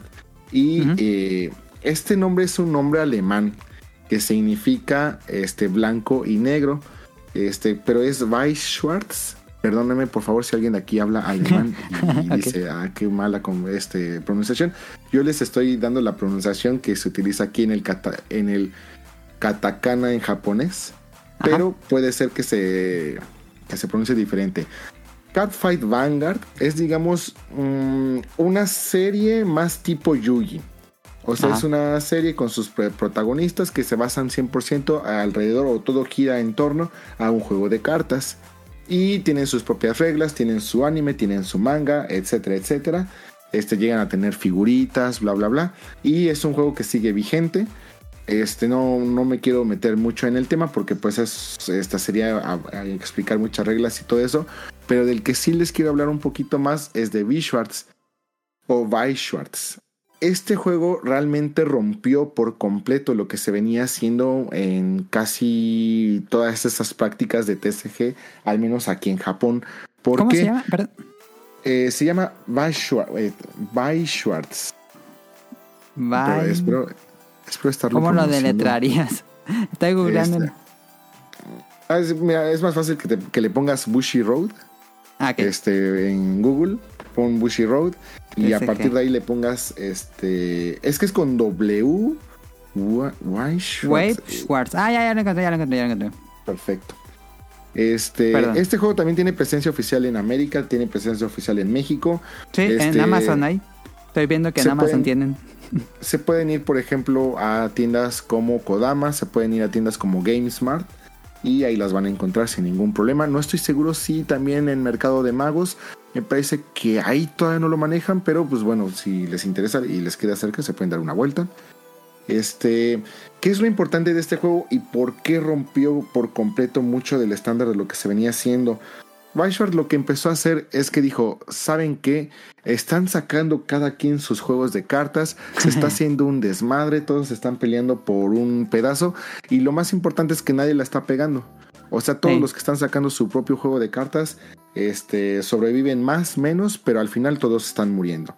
Entonces, yo les voy a comprar como que sus licencias y vamos a sacarlas todos en un, en un mismo juego. Este juego tiene ahorita en su haber más de 160 series de anime y videojuegos.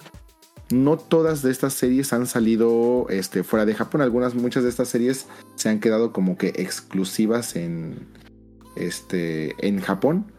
Pero, eh, digamos, para que se den una idea de más o menos qué series llegan a manejar, es que técnicamente tienen de, tienen de todo, todo. todo, todo. Tienen este Evangelion, tienen Detective Opera, Disgaea, Fairy Tail, tienen Fate State en cualquiera de sus mil presentaciones, tienen Goblin Slayer, Yoyos, eh, Kill la Kill, tienen Persona desde Persona 3 hasta 5, tienen Puyo Puyo, este, bueno, Evangelion ya les dije, Star Wars, Sword Art Online, Terraform Mars, Idol Master, todo el que se puedan imaginar de Idol Master, Kobayashi-san, Fighters, Kaguya-sama. Tuloveru, este, Saekano, mm, ¿qué más? Puela Mágica, bueno, Madoka Mágica, eh, Love Live, Konosuba, eh, Girlfriend, este, Kemono, Dakapo, Charlotte, Banji, Angel Beats, eh, entre muchísimas otras. Y, y cada, y, ca- y cada momento van agregando nuevas series, nuevos títulos. Este, por ejemplo, ahí se vienen las quintillizas, se viene Lost Decade, se viene Mob Psycho 100, se viene Hololive. Con Hololive aquí se está haciendo una. Es que aquí. Hololive de por sí ya es muy popular, ya es muy famoso. Sí. Y ahorita que ellos ya van a traer Hololive, ¡puh! se viene. Y ahora, ¿por qué? Porque no solamente empezaron a combinar en un solo, en un juego que además es muy fácil de jugar. Este no, no es tan complejo, es divertido, es entretenido. Y entonces lo que ellos hacen, en vez de tener que andar actualizando, de repente sí tienen que actualizar obviamente reglas, tienen que estar baneando algunas cartas, tienen que estar dejando fuera de regulación y de repente sí le llegan a hacer algunos ajustes. Pero vamos, el concepto general del juego se ha mantenido. Pero pues, ¿qué hacen ellos? Sacan nuevas expansiones que no... ¿Qué es esta nueva expansión? Pues no es más que agregar nuevas series, nuevos videojuegos Licencias. A su, a su serie. Entonces, si tú no te habías acercado porque no habían sacado tu juego de cartas o tu serie, o tu anime o tu videojuego favorito, pues de repente en algún momento lo pueden llegar a sacar. Sí. Y tú puedes decir, oye, pero yo nada más quiero jugar con, con mi deck de esto. Aún así lo puedo hacer, sí, por supuesto. O sea, este juego te invita a que casi casi hagas tu deck. Sí puedes hacer combinaciones. Pero pues obviamente todo tiene más sentido cuando lo haces de una misma serie. Claro. Porque por la, por la cuestión de efectos y todo eso. El arquetipo que se le dice. Y lo más importante es de que tú puedas llegar a ser eh, competitivo sin importar cuál estés jugando. Obviamente es, eh, es un juego de cartas, así que por ende hay meta, pero eso no quiere decir que porque tú quieras jugar con, no sé, que tu favorito sea Basara, Sengoku Basara, te quedes fuera. Este, todos pueden llegar a jugar, todos pueden llegar a estar competitivos, etc. Entonces, eso lo hace todavía muchísimo mejor. Y eh, con, digamos, la guindita del pastel es, dentro de sus rarezas, manejan una gran cantidad de rarezas, eso sí, es porque ellos sí dijeron, vamos a quitarle eh, todo su dinero a los otakus. Y manejan una cantidad de rarezas, pero impresionante. Y aún así, tienen una tarjeta que, digamos, lo más, más raro que te puedes llegar a encontrar es tu tarjeta con la firma del sello ¡A de la ese madre! personaje. Con Entonces- la firma del sello. Así es, obviamente es una firma grabada. No, o sea, no es, no es que la sello te lo No es grabe que la encima. Ah, ok, ok. Está es impresa una con la firma grabada y a veces hasta con algún mensajito, cosas así. Entonces, esto se volvió en Japón toda una revolución. ¿Por qué? Porque recuerden que aquí en Japón también hay otakus de. Ajá. Entonces, eh, estas tarjetas son lo más raro. Estamos hablando que dependiendo de la expansión o dependiendo de la serie, cambia la, el ratio de la rareza. Pero estamos Sí. hablando que al menos en algún, que en un case, el case o el cartón es las cajas de las cajas de boosters, Ok. te va a venir una tarjeta o dos tarjetas firmadas generalmente. Ah, Entonces, estas tarjetas firmadas es lo más raro que te puedes encontrar. También tienen un producto que se le llama popularmente las pizzas, porque imaginen que es una caja como de pizza, que trae diferentes cosas promocionales. Por ejemplo, puede, te, puede, te puede venir pues algunos póster, alguna carpeta, eh, algún coleccionador, este, algún playmat, este, micas, etcétera. Y lo más importante es que dentro del ratio que tienen estas pizzas para que te lleguen a salir cartas firmadas es mucho más grande que si te compras este, cajas de boosters. Entonces hay gente que va a las tiendas y trata de comprar la mayor cantidad que puede de este producto que se le llaman, por ejemplo, las pizzas por las tarjetas este, firmadas. Entonces, si ustedes vienen, por ejemplo, a Japón, dense una vuelta por las, este, por Las vitrinas de las tarjetas Sí. y van a, eh, van a encontrar donde encuentren Visuarts, van a ver a cuánto se llegan a disparar estas tarjetas firmadas de algunas sellos. O sea, hay unas sellos que hay unas tarjetas que son sumamente caras. O sea, es, es estúpidamente eh, lo, lo Como te que, un precio así. eh, Es que hay de cientos todo. de miles de pesos. Mm, Es que hay de lo que tú quieras, o sea, hay unas tarjetas firmadas que te van a costar que 20 mil yenes, como hay unas que te van a costar sin ningún problema que 200 mil yenes. Ok. Te quieres ir más arriba, hay más arriba. Porque les digo, de acuerdo a la, a la serie, es el ratio de rareza que puede llegar a ver. Pero es que, o sea, por ejemplo, imagínense, está la expansión de Haruhi Suzumiya. Imagínense en cuánto está la tarjeta de la, de la Seiyu de Haruhi. Que si no me acuerdo que es esta. Ay, la que estuvo metida en. En un problemón, sí. Así. Se me fue ahorita su nombre y lo había anotado aquí, pero. Nos va a matar que- César, que es fan, pero sí, sí, sí, sí lo ubico. Pero bueno, pues ahí imagínense en cuánto se pueden llegar a conseguir este tipo de tarjetas. Es así sumamente... e- Es estúpido. Y hay gente, obviamente, la gente... Es que les digo que esto es de otakus en serio. Llegan así con sus decks con todas las tarjetas firmadas. Entonces... ¡Ah, no, su no, no. madre! Está así sumamente... Es otro nivel de, de tarjetas. Obviamente... Esta empresa supo muy bien cómo estudiar este, en los juegos Sí, de cartas sí, sí, sí. supo muy bien cómo agregarlos a un mismo, a una misma comunidad. Y es un juego de cartas, o sea, al menos estos dos, estos dos juegos de cartas que siguen siendo los más importantes, o el flagship de Bushiroad, que es Cardfight Vanguard y, y Schwartz, este, pues son así como que lo más, más popular que se pueden llegar a encontrar. Eh, Ah, no tenía idea de eso, eh. Yo recuerdo que cuando fui a Japón, pues sí me metía a esas tiendas de tarjetas en Akihabara y veía un resto de tarjetas de, pues de estas chicas de las waifus de anime y de estas animes de idols. Y decía, qué raro, ¿será un juego o será de colección? Yo pensaba que era como la colección de, de basquetbolistas o de la NFL, pero ya entendí que eran de estas. No, es. eh, bueno, ahora también pueden llegar a encontrar este tarjetas que no son de juegos. También de, de varias. Este. De varias series. Pero ahorita como que si ustedes ven y se meten a estas tiendas y llegan a ver las, estas tarjetas autografiadas y todo eso, van a ser justamente de, de este tipo de, de Schwartz. Entonces, si búsquenlo, vale mucho la pena, al menos simplemente para darle, darle una idea. Ah, sí, no, este, métanse, o sea, si se quieren ir realmente a las tarjetas caras, o si ahorita alguien tiene curiosidad, métanse a eBay o métanse a Mercalli y, y pónganle ahí en el filtro precios más altos y ya, dense una idea de, de lo que les Sí, estoy, estoy hablando. viendo la tarjeta firmada por la Seiyu de Kobayashi-san. con la... mm, ¿Cómo se llama esta empresa que las ratea y les da calificación? De Mm. calificación 10. Ha de estar Es- carísimo esta madre. ¿En cuánto está esa? Ah, pues la está presumiendo en Reddit. No dice cuánto le costó. la fue a raitear. ok, si quieres seguirle. Un segundo. Preocupes. Es. Es PSA. Bueno, al menos la más conocida o la más famosa Ah, sí, es sí, sí. PSA. Ajá. Y a ver, este, yo sí les voy a poner ahorita rápido. Em, este va a ser así en tiempo real para que no haya ningún problema. Ay, no sé cómo. Sí, hay varias. Estoy viendo varias de, de Kobayashi-san. PSA. Calidad 10.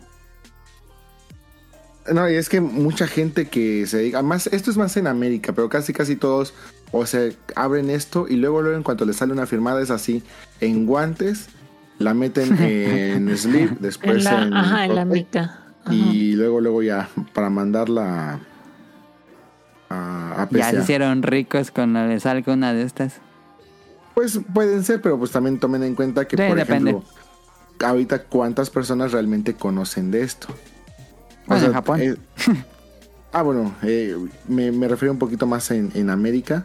Ah, ok. O sea, hay, o sea, sí te puedes hacer rico, pero pues también no es un juego de cartas tan común, sí. eh, al menos sí, en. América, como este, pues, eh, estamos hablando ahorita de, de Pokémon, de Magic, de, de, ¿cómo se llama?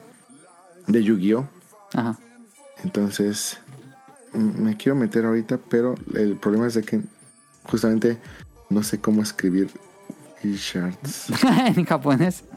No, no, no, en japonés sí. Es, es que justamente es W-E-I y después es esta B que no sé cómo Ponle se... SS. Bueno, en Amazon le ponen Ajá. SS. Sí, W-E-I-S-S. S-C-H-W-A-R-Z. Ajá. Schwarz. Schwarz. Miren, por ejemplo, ah, ya, ya me metí aquí. Un millón ochocientos mil yenes. Ay, por una tarjeta de Déjale, digo cuánto es en pesos. Un millón ochocientos. ¿Un millón ochocientos mil yenes? Ajá. Déjale, ¿cuántos en pesos? También estoy en 225 mil 614 pesos mexicanos. Un millón setecientos cincuenta mil yenes. Una tarjeta que ni siquiera está firmada de Mai Sakurajima. No sé. Ah, pues lo mismo ha de ser como 200 mil pesos. Sí, o sea, ahí pégale un poquito a, a eso. Bueno, Por ahorita está barato el yen, pero debe ser estado mucho más caro antes. Hay una que quieren vender en 9.999.999 yenes. De, es la tarjeta firmada de Ifurito, ¿no? Eh, Shizu. Mm, O sea, o sea, el personaje se llama Shizu. Creo que es de esta, de esta serie del slime de Me convertí en un Ah, slime, sí, algo eh, así. Tensura. Este, de la chica se llama Shizu. Sí, sí, sí, sí, están- sí, sí, es esa. Están vendiendo su tarjeta firmada en 9.999.999 yenes. ¿Pero pagará alguien eso? Porque eso es lo que quiere No, eso ya al final, bueno, también es especulación y demás. Y ya ahí Bueno. si, si, o sea, si está la persona, tiene el dinero y quiere, pues igual y sí. Si no, pues puede seguir. O sea, como las ¿Algún cartas también youtuber? Maya, ajá. Alguien Sería que como- Eso sería 1.253.000 pesos mexicanos. Y ya algo, por ejemplo, ya un poquito más aterrizado, por ejemplo, 998 mil, que bueno, ya ponga, pónganle el millón de yenes. La, este, la chica esta de pelo rojo de Guren Ragan. No Ajá. ¿Cómo se Eh, Gurren Lagann, está Yoko. Esta Yoko. Su 125 mil pesos. Su tarjeta firmada en un millón de yenes. Este, 125. la tarjeta firmada de esta Remu. De, sí, de... Ay, se me fue el nombre de la serie. No sé cómo se llama. Bueno, to- todas. La de cabello azul, ¿no? Ajá. Sí. Su tarjeta firmada de REM también 980 mil yenes. Mm, O sea, hay, hay mucho ya a partir de ahí ya pues puedes encontrar de ese tipo de, de precios, pero para que se den ahí más o menos una idea. Qué mon. Hay, ah, por ejemplo, hay colecciones o hay sets que también te venden de todas las de Love Live. Este, que ya también rebasan los 5 millones de yenes. Cosas Sí, así. porque ya es un set, ajá. Entonces, pero bueno, este, hay quien les interese. Eh, El juego es, el juego no es malo, sí es, sí es entretenido. A mí me lo enseñaron a jugar, pero pues justamente eh, sí siento que la distribución en México sí es un poquito más complicada. Al menos de Sí. estas dos tiendas fuera de eso, yo difícilmente llegué a ver este juego. Eh, al menos de que ya también lo compres en tiendas online especializadas. Entonces, también por esa parte como que tampoco me animé muchísimo, pero si tienen alguna de sus series favoritas, posiblemente estén en este juego y posiblemente, al menos como colección. Sí, creo que le pega más al mercado coleccionista, ¿no? Más que a los jugadores, siento que es como mucho para mercado Pero es coleccionista. que sí, le, por ejemplo, aquí en Japón sí tienen ligas muy grandes. No, sí, pero el mercado occidental yo siento que es más coleccionismo. Siento, yo. bueno, yo pensaría, la verdad no, no tengo idea. Podría ser. Pero ahí para que, para que tengan el dato. Este, a mí se me hace muy, muy interesante. Me gusta mucho de repente ojear su revista de, de Vanguard, de Bushiroad. Porque siempre tienen cosas muy, muy interesantes. Al menos como que para estar enterado de. O cuáles son las nuevas este, series que van a llegar a sus juegos, todo eso. Eh, al menos como que para tener la idea. Pero pues sí, entrarle se me hace medio complicado. Al menos si están aquí también en Japón pueden buscar, porque les digo, no todas las series llegan a América. Entonces si están por aquí en Japón pueden buscar como que la tarjeta de, de su personaje favorito o cosas así. Eh, no sé si tengan alguna duda de, de Bushiroad. No, no lo conocía. No. Creo que nos dejaste muy claro el panorama de este juego. Perfecto. Sí. Ah, y también tienen aplicaciones, o sea, tienen este, juegos, aplicaciones y todo eso. Posiblemente este, puedan acercarse un poquito más a través de, de este tipo de, de, de aplicaciones y todo eso. Y ya si les llega a llamar la atención y todo eso, pues ya igual y pueden hacer el salto a, a jugar. El segundo juego que les quiero hablar es un juego que a mí personalmente me gusta muchísimo. Si lo llegué a jugar, no me acuerdo. Ahí tengo una línea temporal en mi vida que está un poquito extraña porque no me acuerdo si eso fue antes o después de Yugi. Pero en algún momento también lo llegué a jugar. Y también lo dejé a jugar. Lo dejé de jugar porque de plan así fue en el. como que en mi retiro de TCGs. Así que yo creo que fue después de Yugi. Pero este, el juego en sí personalmente a mí me gusta muchísimo. Y algo que a mí me encanta muchísimo es el arte, de, el arte promocional de estos juegos. Ajá. Si se acercan también a, a las tiendas de juegos de cartas y van a Quijabar algo así, vean los póster o busquen los pósters de este juego. Y a mí personalmente el arte me encanta, se me hace... Creo que es difícil, muy difícil superar a Yu-Gi-Oh! Al menos de la primera serie y yo creo que esta sí lo hace. Se trata de un juego que se llama Duel Masters. Ah, ya. Curiosamente este juego este, nació por un manga. Este manga empezó a serializarse en 1999, ahí por ahí de mayo. Pero lo chistoso es de que este manga, cuando se empezó a serializar, era porque era el manga, digamos, oficial de Magic the Gathering. Entonces, Ah, ya. el manga se trataba justamente de que este personaje jugaba Duel Masters. Entonces, los primeros seis tomos de este manga de Duel Masters se tratan justamente de de Magic, the Magic. Gathering. o sea, Sí, estoy viendo las portadas del manga. y todo eso. Dice y Magic. era como que el manga oficial de Duel Masters. De hecho, justamente como que los derechos, o sea, tomen en cuenta que cuando Magic empieza a llegar aquí a Japón y también cuando ¿cómo se llama? Este Wizard of the Coast se encarga de Pokémon en América. Ellos empiezan a hacer muchos viajes aquí a Japón para reunirse con todo el equipo de pues de Japón y también cuando se realizaban los Tropical Battle que les decía que era como el mundial antes de que se llamaran mundial eh, se reunía todo el equipo de Wizard of the Coast con todo el equipo de Pokémon de Japón y todo eso.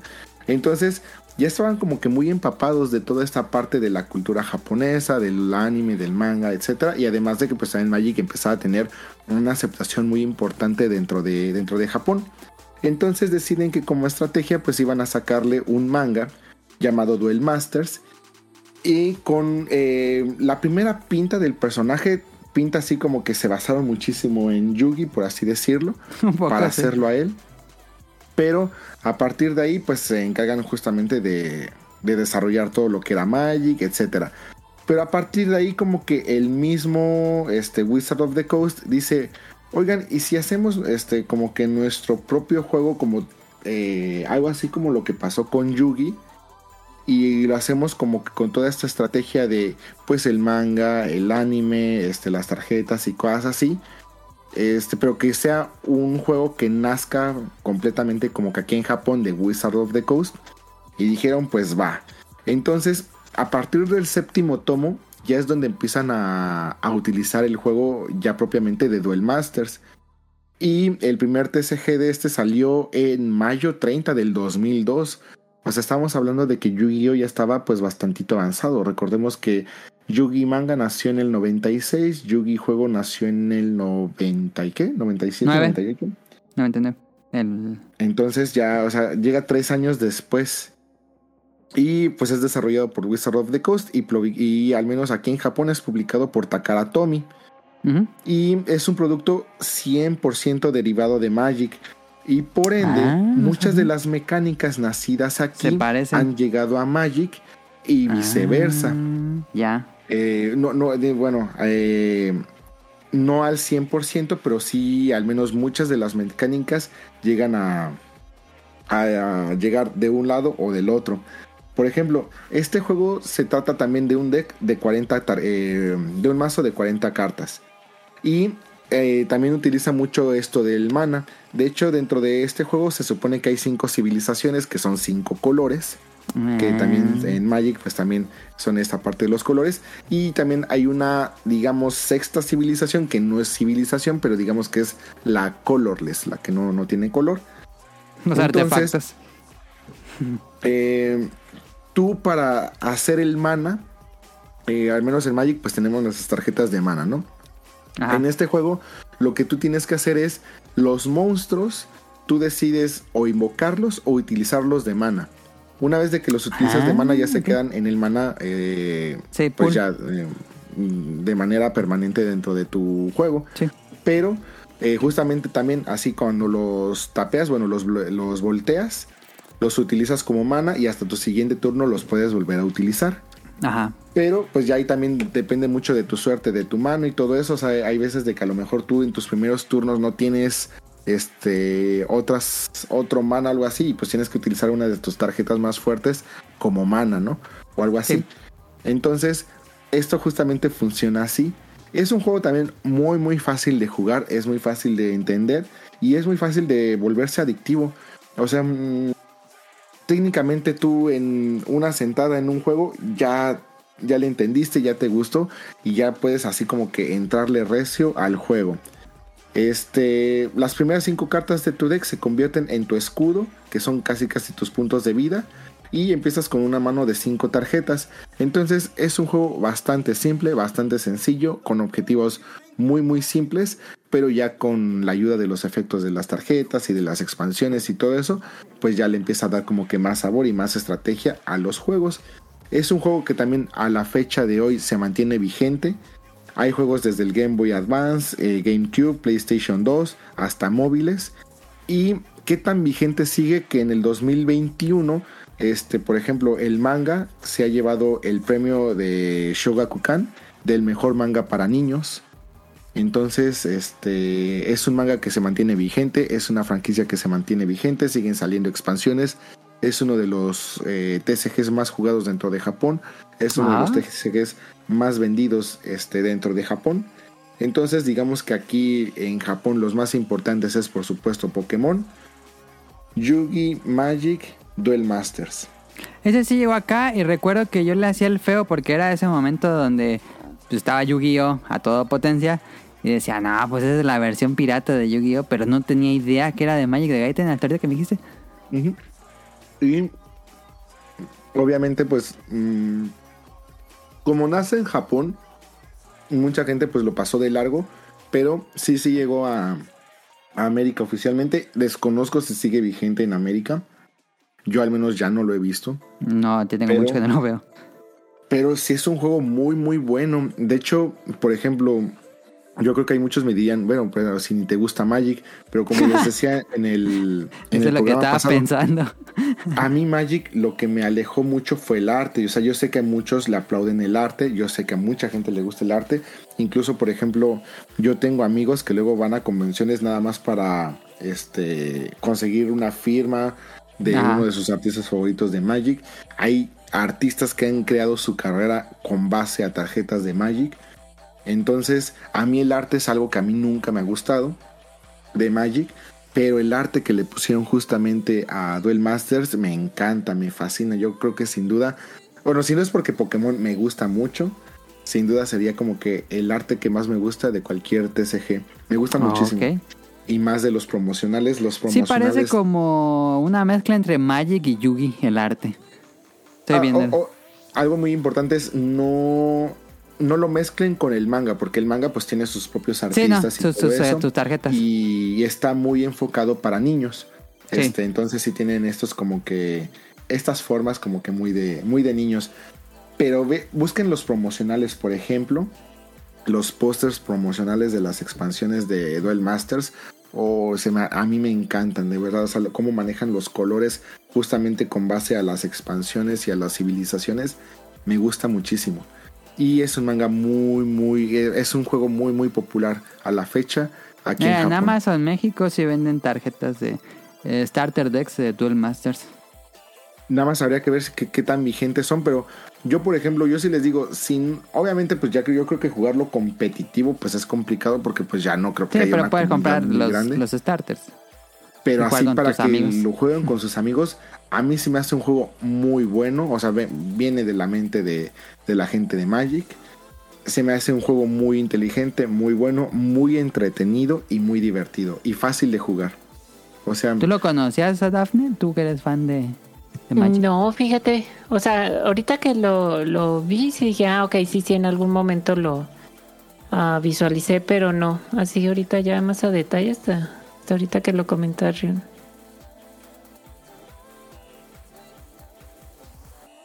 Entonces yo sí los invito a que, a que le den una oportunidad.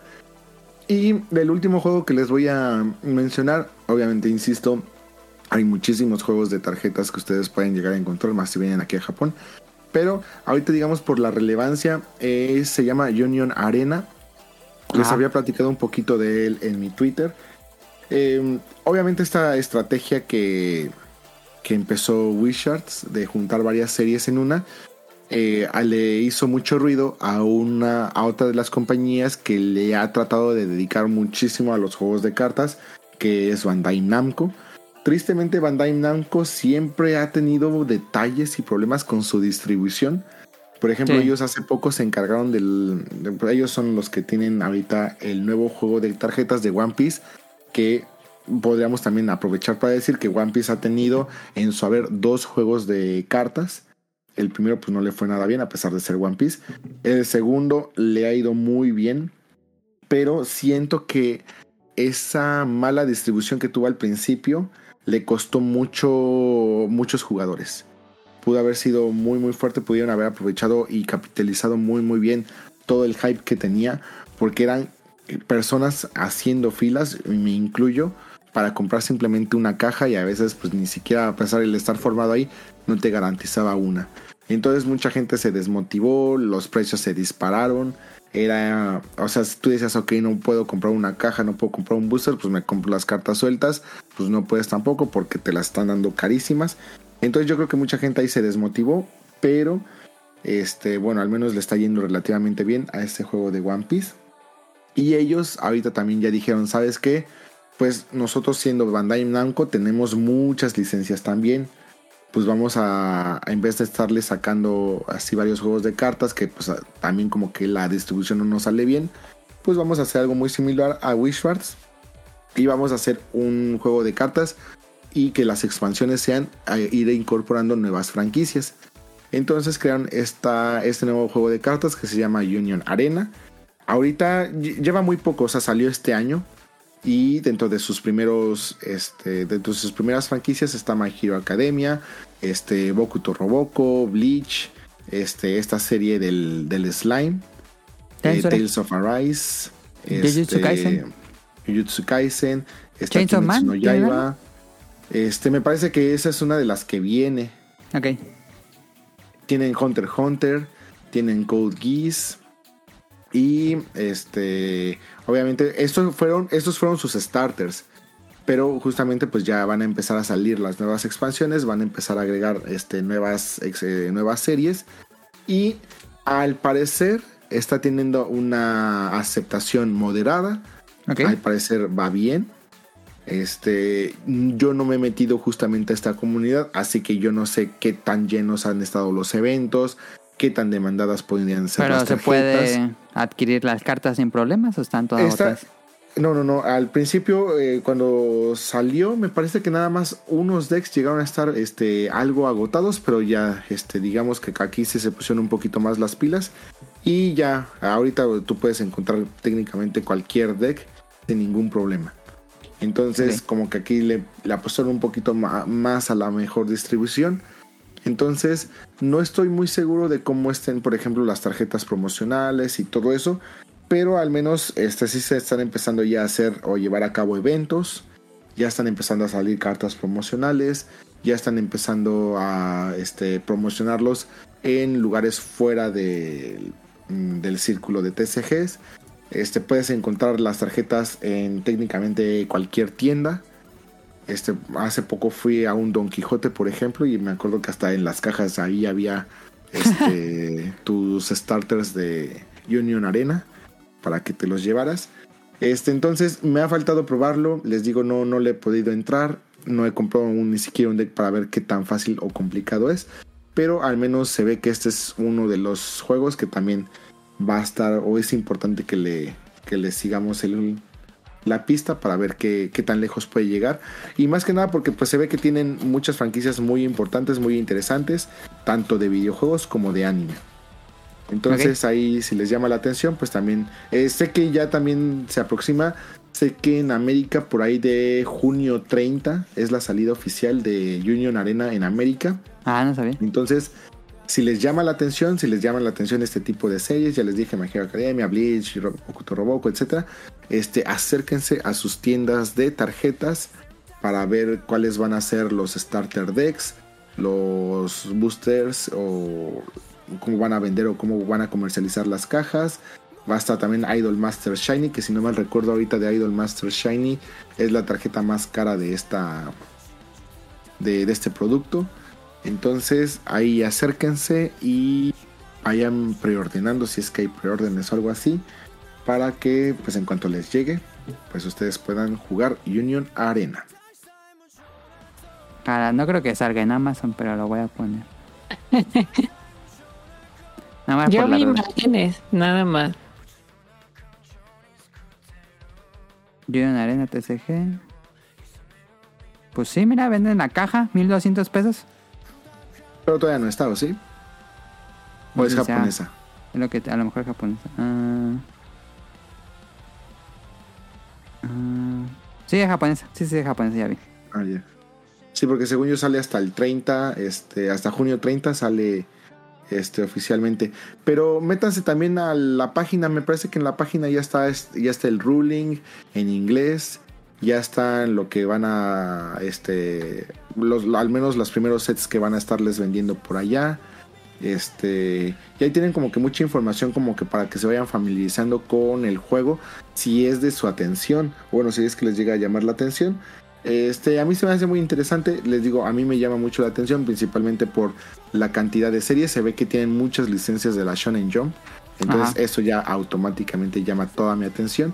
Y de entrada pues tienen Kimetsu no Yaiba, tienen Hunter x Hunter, tienen este Jujutsu Kaisen, entonces eh, pues ya desde ahí pues ya a mí me llama también mucho la atención, pero este si pueden pues métanse a la página para creo que ya pueden conocer hasta incluso este cómo se juega y todo eso para Ajá. que si es de su interés pues ya vayan apartando sus tarjetas eh, pues con quien se las prometa. Puede ser el siguiente grande en TCG. Sí, puede ser, o al menos puede ser uno que se mantenga, pues yo creo que ahí vigente, o sea, al menos como no el más importante, no el que va a desbancar a Yugi a Poke, pero pues al menos por las franquicias que maneja, pues Sí, posiblemente sí, sí, sí, es se mantenga importante. bastante vigente, o al menos este que no muera a las dos expansiones o algo así. Ok, no si tengas algo más. Ren. Ah, tú, Dafne. Mm, pues ahorita también digo nada más así muy breve que también va a salir el de Lorcana, que es el de TCG de Disney. Ya Ah, está sí, es cierto. también este próximo y que también pues tiene mucha expectativa de, de este lado y que digo de lo poco que he escuchado es que también eh, como que va a acaparar toda la, la atención y que Sí. tal vez ni se ni la demanda pueda este abastecerse de eh, bueno vamos a ver qué tal sí me interesaría más que nada por la temática de pues de los personajes de, de Disney De, de la sirenita. ajá todo es todo lo que Va a conlleva tener su deck temático sirenita. entonces a ver qué tal digo este digo nada más como comentario porque apenas también va va a salir Sí, sí, sí, va- está próximo a salir. Creo que a mitad de año, ¿no? Sale. Bueno, ya estamos Sí, a mitad en de año, pero agosto, ya. ajá, sí, en Sí. agosto sí, más o menos. Pero sí, sí ha creado mucha expectativa también. Sí, y se ve muy bonito el arte. Sí, está muy padre. Ah, miren, de estos de, de este de Union Arena, de las próximas expansiones que se vienen, se viene Gintama, que es uno de los mejores mangas que pueden leer. Y viene Blue, Blue Lock, el manga favorito de de. Emily de fútbol. sí. Entonces, este, se, se vienen, se, se ve que tienen franquicias muy, muy vigentes, muy importantes. Entonces, este se ve, se viene fuerte. Ok, pues eh, con eso terminamos, Rion, y pasamos a las preguntas. Eh, sí, Ok. Eh, nada, la última pregunta, Rion. De todos, porque tú has jugado muchos TCGs, ¿cuál es tu favorito en cuanto a mecánica de juego? Arte, todo eso, pero quitando todo lo del arte, todo lo de licencias. En cuanto a mecánica de juego, ¿cuál crees que es el mejor? ¿Sigue siendo Pokémon para ti? Yo creo que sí es Pokémon. O sea, es que, es que es el que más conozco y todo eso, pero sí siento que Pokémon pues es un juego, o sea, lo importante de cualquier TCG es de que cualquier persona lo pueda agarrar sin ningún problema Ajá. y que no y que en su simpleza no se pierda la diversión. Ajá. Entonces, este, pues a mí Pokémon se me hace un juego muy muy fácil de, de jugar y este, pues ya todas las tarjetas se van encargando de que esa simpleza no se torne en algo torpe o en algo este aburrido. Sí, sí, sí, sí, monótono. Entonces yo sí, yo sí es un juego que los invitaría completamente a jugar. Me atrevería a decir lo mismo de Duel Masters, pero les digo que Duel Masters pues les perdí la, le perdí la pista porque pues me retiré por una temporada de los TCGs y cuando regresé pues regresé únicamente a Pokémon. Pero sí tenía también ese sentimiento muy muy similar, o sea, de tanto de buen arte, buen este buen ruling, eh, fácil de entender, fácil de, de jugar, muy divertido. Entonces, este, la ventaja de todo esto es de que, pues, miren, si tienen, así no sea alguno que hayamos mencionado algo así, si ustedes tienen interés de jugar algún TCG, háganse de dos starter para que puedan jugar con alguien. Este, Sí. métanlo ahí a unas, a unas micas, luego, luego, y entre ustedes jueguen. Dragon O sea, Shield. eso es, eso es como que lo más, lo más interesante de todo. Estoy viendo este de. Disney de Lorcan. Lorcana. No lo conocía. Pues, el- el- sí, de hecho el arte está muy, muy padre. O sea, en algunos En, en. Japón son muy fan- fanáticos de Disney, puede ser un madrazo. Y es que también les iba a comentar, también si les gusta mucho esta cuestión del arte y, de los comerciales bla, bla, busquen los comerciales también, este, tanto de Pokémon TCG como de Union Arena. Así como que esos este, son eh, luego comerciales muy, muy interesantes. Este, no he buscado tampoco los de Duel, eh, los de Duel Masters, posiblemente también tengan comerciales muy interesantes, pero me gustan mucho luego los, la dirección que tienen los comerciales de Pokémon TCG. Son Sí, muy- interesantes. Ok, pues vámonos a las preguntas del público. What would you do if I sang out of tune? would you stand up and walk out on me? Lend me your ears and I'll sing you a song. Para acabar esto, muchísimas gracias a todos los que nos escribieron. Esta la voy a leer porque nos la mandó en la pasada, pero como recuerdan les dije que se me olvidó agregarla al guion porque eh, ya estábamos grabando cuando, cuando nos llegó esta pregunta. No, no, creo que nos llegó como, como 10 minutos antes de grabar, entonces ya no alcancé a meter a alguien, pero mil disculpas, Aline. Nos dice, hola, ¿qué tal? Escuchándolos, empecé a saber sobre Magic y se me hizo muy interesante. Pero sin duda el que más me gusta gráficamente es el de Pokémon. ¿Cuál, es tu TC ¿Cuál es su TCG favorito?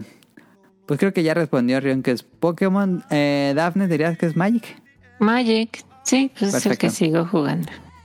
Eh, ¿Y cuál es su carta favorita? ¿Dirías el Hikaru Mew? Rion? ¿O cuál es tu carta favorita? Mm, Tal vez el Rockets Mewtwo, o sea, de carta favorita Ajá. estaría entre el Hikaru Mewtwo y el Rockets Mewtwo, tal vez. Ah, también hay una que es el, el Jasmine Stilix, pero no esa. no. Ah, es que hay muchas. Dejemos Eh, de esa esas otra- ahorita para no. Para no Ok, bueno, ¿tú cuál es tu carta favorita, eh, Daphne? Y, y fíjate que, que de hecho quiero conseguirla porque me la regalaron, bueno, tenía y después también me regalaron una copia, pero no sé por qué esa copia que me, que me regalaron, este, ya no la tengo y es como, no sé si en algún momento alguien la Se te sustrajo. perdió, te la Sí, robaron. exacto, la eh, sustrajo. alguien la sacó de... Y este, pero es el, el Chrome Mox, el Mox de cromo. De, cuan- bueno, cuando yo empecé en mi Rodin, en, en Ajá, bueno, ya había salido. Es este un, digo, dentro de las cartas más, de los del Power 9, que son las cartas más poderosas y más caras, hay cinco moxes. Estos moxes, pues, es que ya como una tipo tierra, es un artefacto como que da maná tipo tierra, ¿no? Pero Ah, realmente es, es, es como no cuesta nada, pues son, son este artefactos muy poderosos, muy, muy poderosos. Cero, sí, cero. Ajá, entonces pues realmente te aceleran mucho y pues puede ser definitivo si, si empezaras con una mano con, con esos artefactos. Y resulta que eh, durante esta...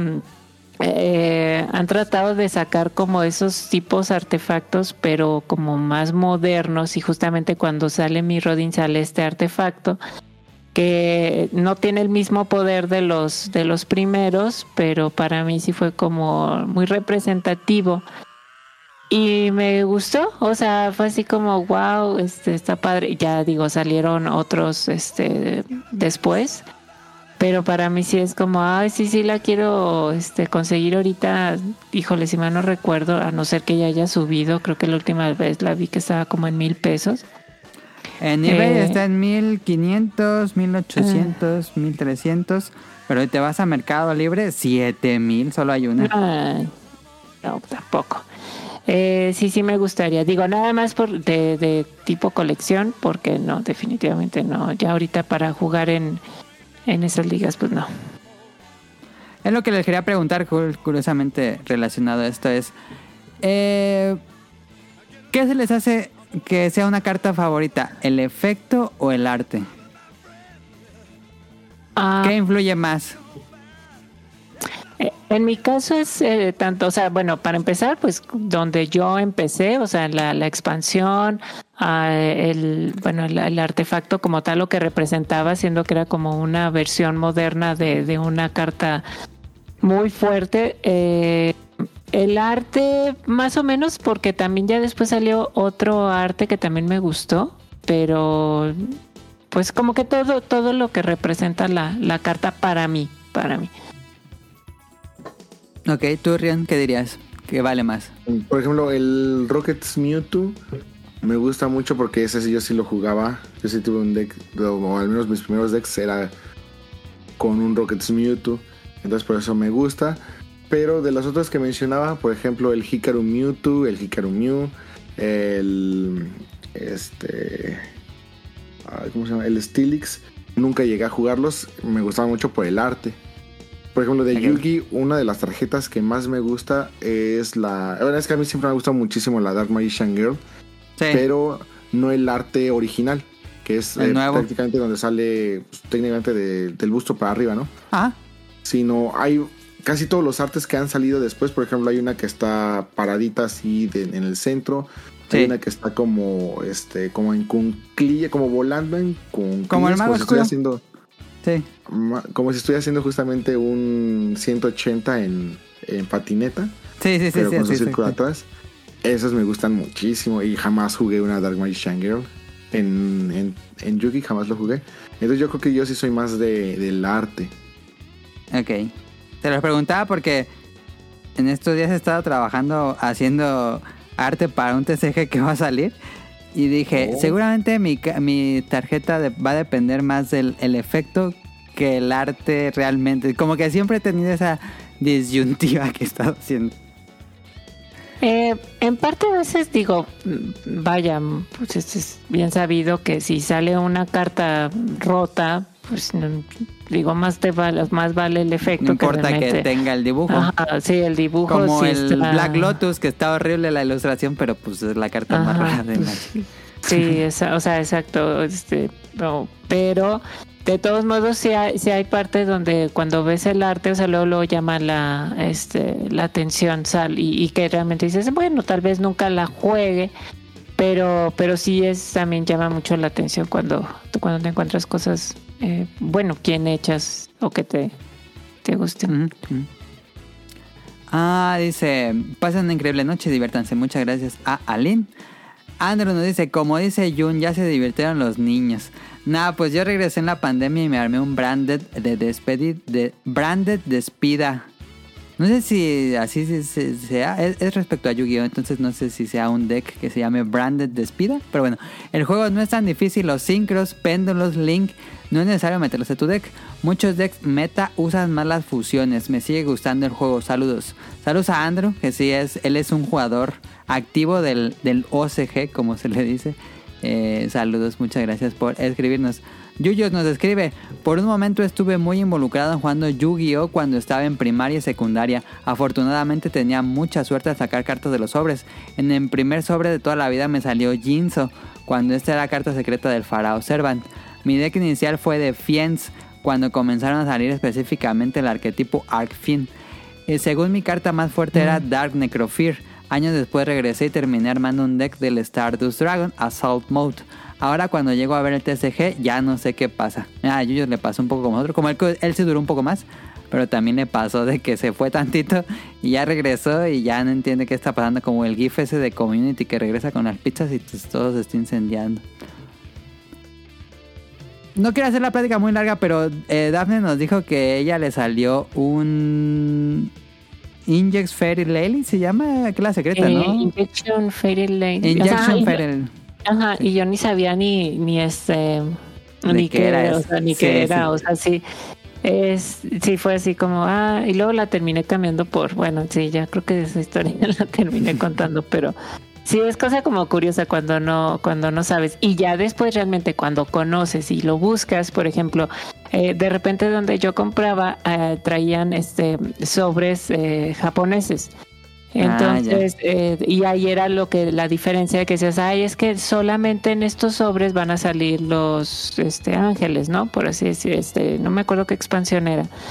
Porque aquí nos llegaba combinada, nos llegaban los ángeles Sí, con los sí, eh, con los fins, o sea, con los arcfins, los que dice este eh, Yuyos. Entonces, lo que pasa es que en esos sobres de, de- de Los Ángeles podía salirte una versión especial de Jinzo. Entonces, Ah, eh, era, o sea, era el mismo Jinzo, pero con otro foil. Entonces era como que, ay, pues yo estaba buscándolo y me llega a salir, porque pues si mal no recuerdo, esos sobres también eran un poquito más baratos que los, me imagino que que sí. el- ajá. Y, y- ya que lo tuve, sí era como, ah, pues resulta que, o sea, yo decía, lo cambiaba, decir, mira, sí tengo el original, tengo aquí mi Jinzo, pero estoy metiendo este Jinzo para que luego no vayan a decir de que Ajá, ajá, ajá. andaba. Y estaba muy padre el, el foil. Recuerdo cuando salieron al Gemini Elf, eh, era muy común ver las japonesas. Ajá. Y creo que las japonesas eran de baja, bueno, no tan alta rareza como secreta Sí. aquí. Ajá. Era rara normal y aquí fue súper rara, creo. No, es secreta. Porque ¿Es fue secreta los primer-? Ah. Sí, sí, mal, no recuerdo. ¿Tú, Rion, te llegó a salir así de la... Así que compraste algún sobre y te salió una ultra rara? Me acuerdo que a Tonali le salió... Es que no me acuerdo cómo se llamaba esa expansión. Le salió la secreta... Era esta expansión que era carta amarilla y que era cosas de... mm, puras tema egipcio. Y la secreta era como un demonio negro. Pero no me acuerdo cómo se llama ese monstruo, la verdad. Pues es que de Poké sí, como de las primeras expansiones, pues tengo todos los. Sí, por eso dije, yo creo que el Trion ya tiene todas las secretas esas súper raras. Pero pues realmente se empezó, quitando obviamente las de base set, la Shadowless, primera edición y todo eso, que pues únicamente la- los afortunados que compraron de esas este, cajas, de las primeritas cajas, pues tienen.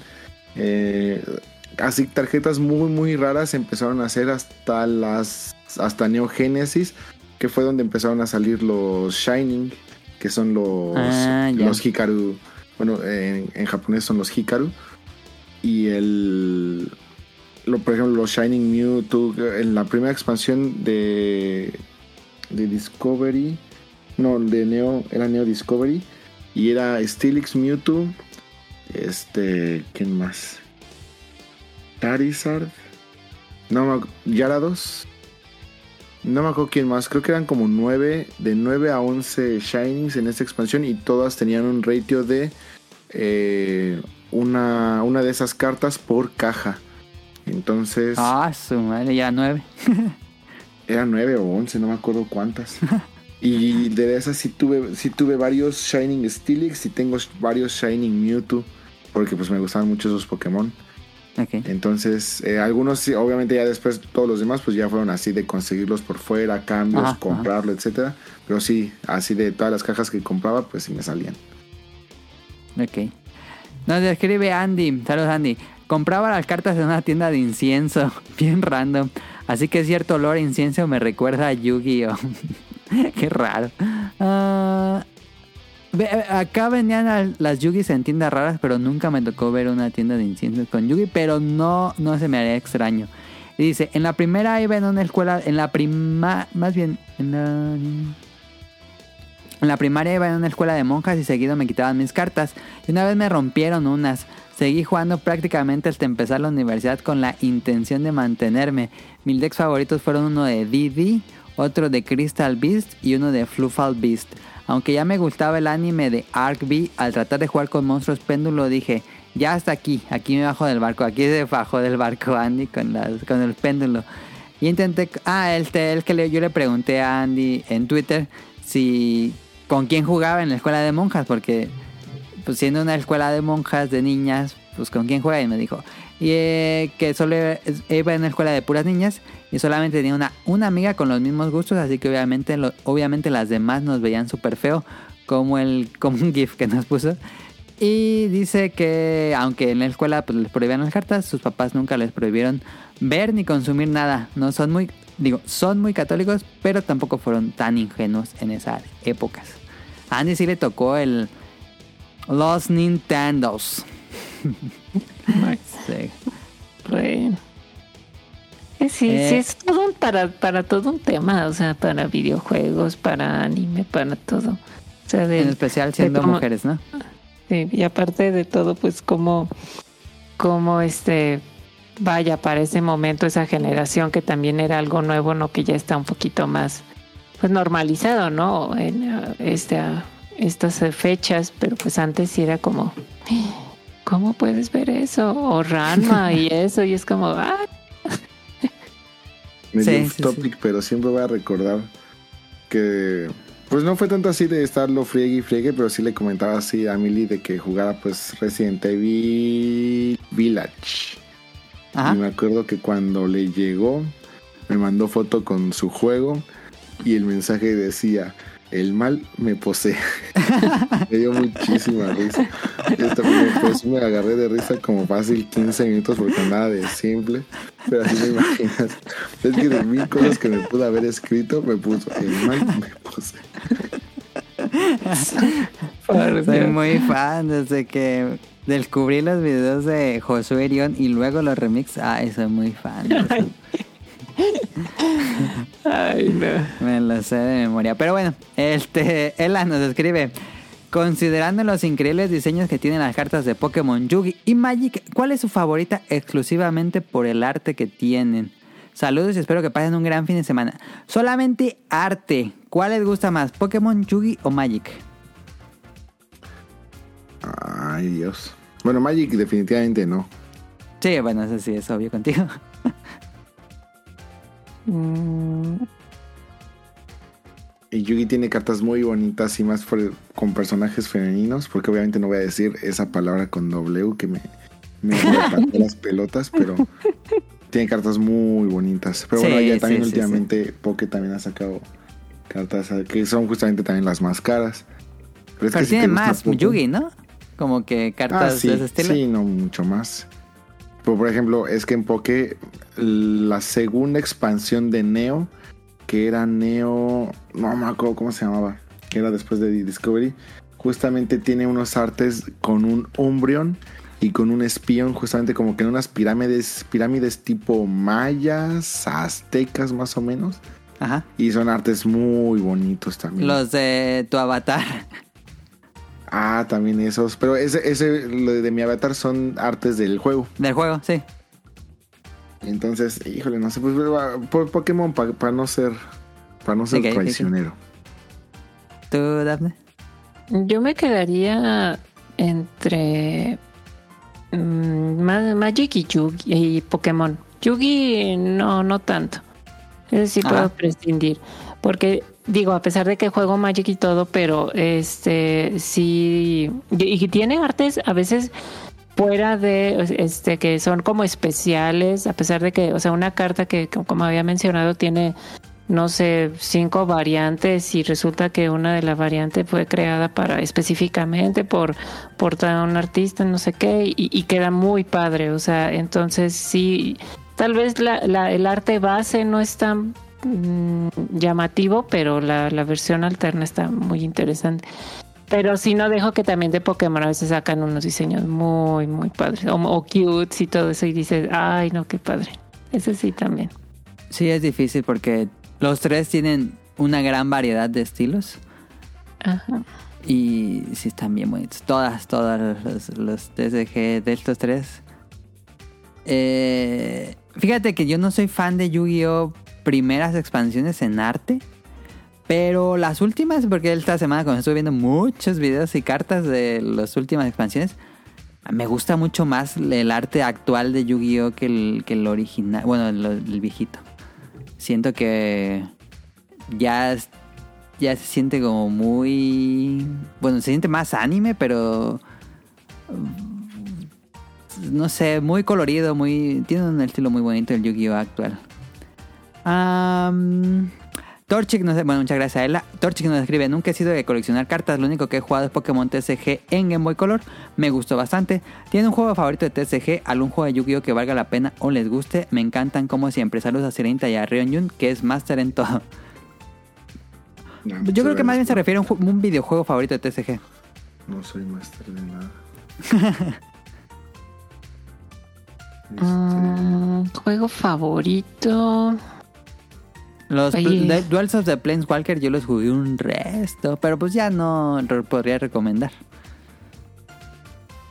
Pues es que como tal es la plataforma que juego diario, pues porque Sí. digo, es- o sea, pero si ya nos basamos tal vez a, a un solo juego, híjole, pues ah, seguramente vaya el, el que sí jugué mucho en PSP, el de el de Yugi también. Tag Force, como- se llamaba Tag Force, ¿no? Sí, Sí, sí, Sí, sí, lo sí, jugué. sí. También, creo que de lo que más. Porque a pesar de que, por ejemplo, salían los Duels of the Planeswalker, este, decían, no, es que yo quiero como la versión completa, y es que, o sea, y sí los jugaba y lo disfrutaba y estaba bien. Pero sí es como, ah, tienes casi, casi las herramientas y, y no sacas este una versión así que pudiera Libre. tener todo. Ajá. Pero bueno. Sí, yo creo que ese. Pues yo estoy jugando ahorita, digo, es una recomendación basada en 3, 4 horas que jugué hoy. Eh, Yu-Gi-Oh! Duel Speed, Rush Duels Down of the Battle Royale. Si te gustó Yu-Gi-Oh! en su momento, o si nunca te ha gustado, digo, nunca has probado Yu-Gi-Oh! eh, yo lo puedo recomendar bastante. Es un juego así de campaña. eh, tiene las cartas, expansiones, compra los sobrecitos ahí dentro de la tienda sin gastar más dinero. Eh, me está gustando bastante y es muy fácil de entender cómo funciona. No, pues yo no tendría nada que recomendar. O sea, No muchos de los. O sea, diría los juegos de Game Boy de Pokémon, pero es que recomendar eso sería engañarlos porque a pesar de Ya que no la sustancia funciona del juego de TSG de Pokémon no ha cambiado, es decir, pues sigues utilizando energías para, para tu Pokémon, etcétera. Sí ha cambiado mucho del ruling en cuanto a, por ejemplo, los ítems ahora son bueno, los trainers ahora son ítems y Ajá. trainers y los trainers ya nada más puedes utilizar uno por turno, etcétera, etcétera. Entonces ya cambió muchísimo. Y Además de que pues ya también eh, si lo juegas te tendría que gustar mucho Pokémon o mucho el TCG para encontrarle el gusto, pero pues yo creo que ahorita cualquier persona que lo agarre diría ¿qué es esto? Porque creo que el mapa son que seis lugares nada más. Sí, es bien chiquito, sí. y ya, entonces no. No, no Tienes tiene que tener el mindset de que vas a jugar algo retro. Porque, pues sí, ya es, Ajá. es, es un juego de. como del 2001, creo. Que es un juego que se ve como de NES, la verdad que se ve como de NES. Eh, porque es de Game Boy Color. Dice: El bicho. Yu-Gi-Oh! Con las primeras reglas del juego, reglas de anime de por ahí, las de 2004, si mal no recuerdo, o las nuevas reglas del juego. ¿Cuáles son las mejores? Ay, pues. A mí me gusta el, Yu-Gi-Oh! Vanilla, el, las primeras reglas. Pero pues los jugadores que siguen jugando Yu-Gi-Oh! te van a decir que, que las mejores reglas son las últimas. Que de hecho el día de hoy salió la lista de prohibidas para este año de Yu-Gi-Oh! Estaba viendo en Twitter. Em, dice, juego favorito de la franquicia y en qué consola. Ah, de la franquicia Yu-Gi-Oh! Yo recuerdo mucho de Yu-Gi-Oh! World Championship 2004 en Game Boy Advance. Fue el juego que cuando compré mi Game Boy Advance, eh, por alguna razón en esas épocas cuando ibas a... que justamente compré mi Game Boy Advance en ese tianguis donde compraba las Yugis. em, y me les compré Game Boy Advance y me dijeron, escoge uno de estos juegos y te lo llevas. Entonces yo el primero que, que agarré fue el Yu-Gi-Oh! World Championship 2004. Y pues como estaba en mi boom de jugar Yugi, me voló la cabeza comprar los sobrecitos ahí en el en- dentro del Eh, juego. eh, ajá, y fíjate, traía tres buenas cartas. Bueno, era. No, traía dos muy buenas, que era el Harper's Feather Duster y Ajá. la Sinister Serpent. La tercera, no Esa es muy buena, la Sinister Serpent, que creo que la banearon Ajá, un, sí, un rato. fue baneada también. Y la Sí. Harper's Feather Duster también. Este, pero nada, me dieron el cartucho, no me dieron la caja. híjoles. Um, ¿Ustedes pueden recomendar alguno de Yu-Gi-Oh?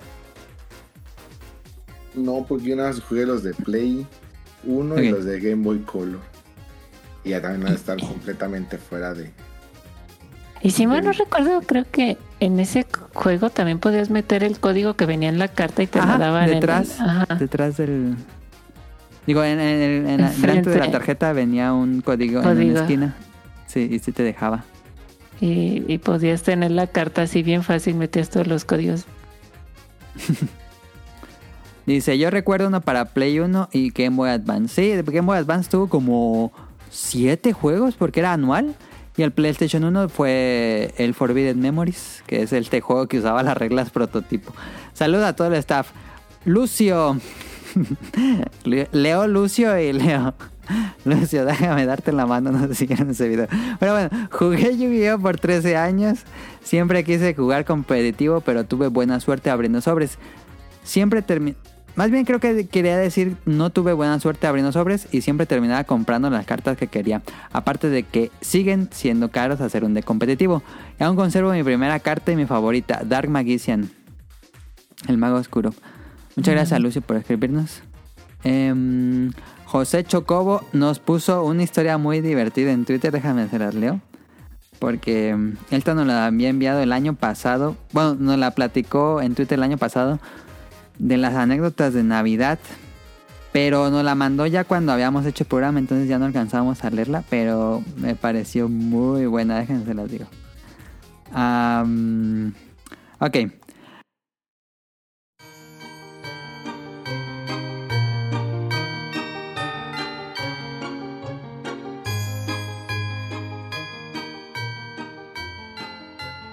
Nos dice, allá por el año 2002-2003 más o menos, perdonarán si algún dato no es preciso, en aquellos años yo trabajaba en la tienda de Rookies, la Plaza Amistad en Guadalajara. La tienda aún existe, que era de las pocas tiendas en México que tenía cartas de Yu-Gi-Oh en ese momento que es cuando la serie estaba en plena moda, y el juego de cartas causaba furor. El día particular del que hablo llegaba la expansión más nueva, Spell Ruler, si mal no recuerdo, y llegaban las latas de metal de Yugi y Joy. Mi patrón, Don Mark, traía el producto desde la frontera. Y al saber que éramos los únicos en todo Jalisco con Yu-Gi-Oh disponible en la fila para comprar ese día era enorme. Era diciembre, fechas previas a Navidad aproximadamente, la segunda semana de diciembre. Y un amigo y yo habíamos separado productos para nosotros, precio a la venta. Bueno, que ellos trabajan ahí, entonces antes de que lo vendieran ellos se lo separaron. Sí lo iban a comprar, pero pues tenían descuento de empleado. Dice, una caja de Spell Ruler y una caja de Metal Riders para los dos. Y una lata de Yugi y una de Joy para cada uno. Si mal no recuerdo, el precio público era de 450 pesos la lata y como 1100 pesos las cajas de sobres. El caso es que en menos de una hora se acabó todo lo de la venta al público. Cajas y latas. Entonces llegan dos guaruras, entran a la tienda y después entra un trajeado y se acerca preguntando por cartas del juego del Yu-Gi-Oh! y pues agotado. Y nos dice, espera, déjame te lo digo de nuevo. Soy el asistente del gobernador Ramírez Acuña y las cosas son el regalo de Navidad para su sobrino. Y el encargado les dice, lo siento, no hay. Y uno de los guarros señala nuestras cosas y dice, ahí tienes mercancía. Y él responde, es de mis muchachos para su uso. Si ellos les quieren vender, ahí negocien. Para no ser ya tan larguero, les vendimos la caja de Metal Riders, una lata de Yugi y una de Joy en 4 mil pesos por todo. El asistente del gobernador se fue sintiéndose el ganador y nosotros lo estafamos de lo lindo y con eso nos dimos una muy feliz Navidad. Ahí está la anécdota de José Chocó o Gotsu en Twitter. Oye, Eh, qué buena, ¿eh? Les vendieron una caja y una lata por cuatro veces su valor. O sea, no sabiendo que fácilmente se los podían arrebatar nada más. Pero pues Ay, yo creo que a- a- teniendo ese cargo tan alto no les dolió nada. Fue como quitarle un pelo a un gato. Exacto, así de, ay, pasa nada. Lo que, lo que me cobren. Pero, Pero pues es sí. más, hasta salí, creí que me lo iban a vender al doble, ¿no? Casi que. Ajá, pero estuvo divertida la que Fíjate que hoy estuve viendo un unboxing. Bueno, un. Pues sí, es un unboxing de un youtuber que abrió una Metal Rider, primera edición. Cuesta 5 mil dólares una caja sellada de Metal Riders. Que es la segunda expansión de Yu-Gi-Oh! Bueno. Y ni le salieron cartas chidas. Bien arrepentido. Sí, Em, no, es que, eh, o sea, abrir una carta, porque digo, porque en, en su momento yo también, y de vez en cuando me aparecen en, en mi, ah, para, mm, vaya en YouTube, este, como sugerencia, videos de personas que compran, bueno, o que tienen este stock de cartas y que lo compran para parte y lo abren ahí mismo en, en YouTube. sí, sí, sí. Y este, y, y si dices, es que es que, pues sí, la carta, que diga, la, la caja mantiene su valor hasta que no se abre. O sea, como Correcto. porque si, realmente te sale el muy bien, pues híjoles, hay más o menos pues, dice, recuperaste, pero si no, híjoles, perdiste un dineral. Sí, sí, sí. Está. Sí, se pone nerviosa la gente. Yo he visto a gente esos videos y luego se ponen nerviosos cuando no les empieza a salir cosas chidas. Am, nos escribió Jesús Sánchez como cada semana, muchas gracias. Dice, yo intenté jugar Yu-Gi-Oh en la universidad, pero me parecía más entretenido Magic. Además, las cartas en su momento eran más caras que las de los otros juegos. Solamente me clavé en el juego de Game Boy Advance en un emulador. Varias preguntas para el staff invitados. Cuando dejaron de jugar Yu-Gi-Oh en formato... Ah, ¿cuándo dejaron de jugar Yu-Gi-Oh en formato físico? Ya lo contestamos un poco. Fue eh, alrededor de año 2, año 3 probablemente. Dice, ¿cuál es la carta más cara que tienen en su colección? Pues la platicamos un poco en el episodio pasado, ¿no? Fue la, la que tiene Rion ahí sellada en una Corocoro que eh, tiene un Hikaru Mew. ¿Cuál es el que tiene ahí la Corocoro? Es un Hikaru mío, pero no sé, o sea, no sé cuánto pueda valer eso. Pero sí es mucho. Posiblemente, pero si no, sí tengo otras ahí que son, bueno, que sí sé más o menos el precio y que sí son relativamente caritas. Ok. Yo ahí estoy Ah. especulando completamente con el Hikaru mío. Pues como todos los que tienen cartas, todos están especulando. Am, ¿Ustedes le entraron al juego de TCG por el anime o por el manga? Yo le entré porque, bueno, ya, ya dijimos eso un poco, pero yo le entré porque ya sabía del juego de cartas, pero quería entrarle a uno y pues llegó esta cosa. Y después yo ya sabía del juego y recuerdo el, día que eh, ah, tenía muchos comerciales de Nickelodeon que iban a estrenar Yu-Gi-Oh! y recuerdo que fue un... Ay, no me acuerdo qué día, pero fue en la noche, como a las 8 de la noche estrenaron Yu-Gi-Oh! Me acuerdo mucho del episodio. Mm, pero pues sí, ya, ya lo platicamos un poco también en el Sí, tema. sí, sí, lo platicamos. ¿Cuál es el mejor juego de Yugi en consolas? Uh, eso sí depende de a quién le preguntes. Eh, ahorita hay unos nuevos, por ejemplo está el Master Link, que es el como la plataforma actual. Y yo recomiendo el nuevo, que es eh, Rush Duel. Eh, pero ya si te quieres poner vintage, pues ah, están los, los World Champions. Cada uno tiene sus favoritos. Hay mucho de dónde escoger. Ah, ¿Vendieron su colección o mazos de Yu-Gi-Oh o lo siguen conservando? Yo tengo una carpeta con mis cartas viejas, pero no tengo nada raro. Me lo hubiera traído. Fíjate que de Yugi, ahorita que lo mencionas, no sé, digo, yo me acuerdo que había todavía como una bolsa por ahí perdida, pero según yo creo que de Yugi ya no tengo. Lo que sí me quedé, este, porque están las cajas, digo, e- en eso sí son, eh, habría que como sacar y volver a ver, este, porque son cartas que abrí y que, que realmente pues para ese momento no eran muy buenas y como pueden ser que sigan sin tener valor, como pueden ser que, que alguna vaya haya subido, pero si es como sacar, clasificar, este, etcétera.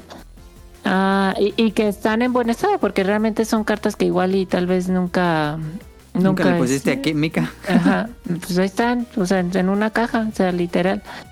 Eh, Pero pues sí es como un, vaya, pues un albur, porque como puedes decir, uy, sí, tengo ahí un, una fortuna, como puedes decir, no, pues ahí tienes puro cartón, ¿eh? O sea, no, no, pues, no, no Sí, tiene sí, más, sí, sí. más valor de un par de pesos. ¿Dónde me quedé?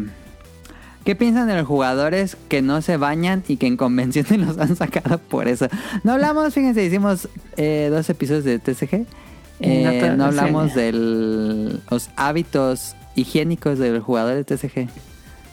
Híjoles, ese sí es todo un caso, porque sí, sí, digo, ya no frecuento eh, como tal esos lugares, digo, salvo cuando fui a los, eh, a, a estos últimos de prelanzamiento, que fíjate que sí me gustaría volver a... a- a- A un evento de prelanzamiento. Ajá, de prelanzamiento.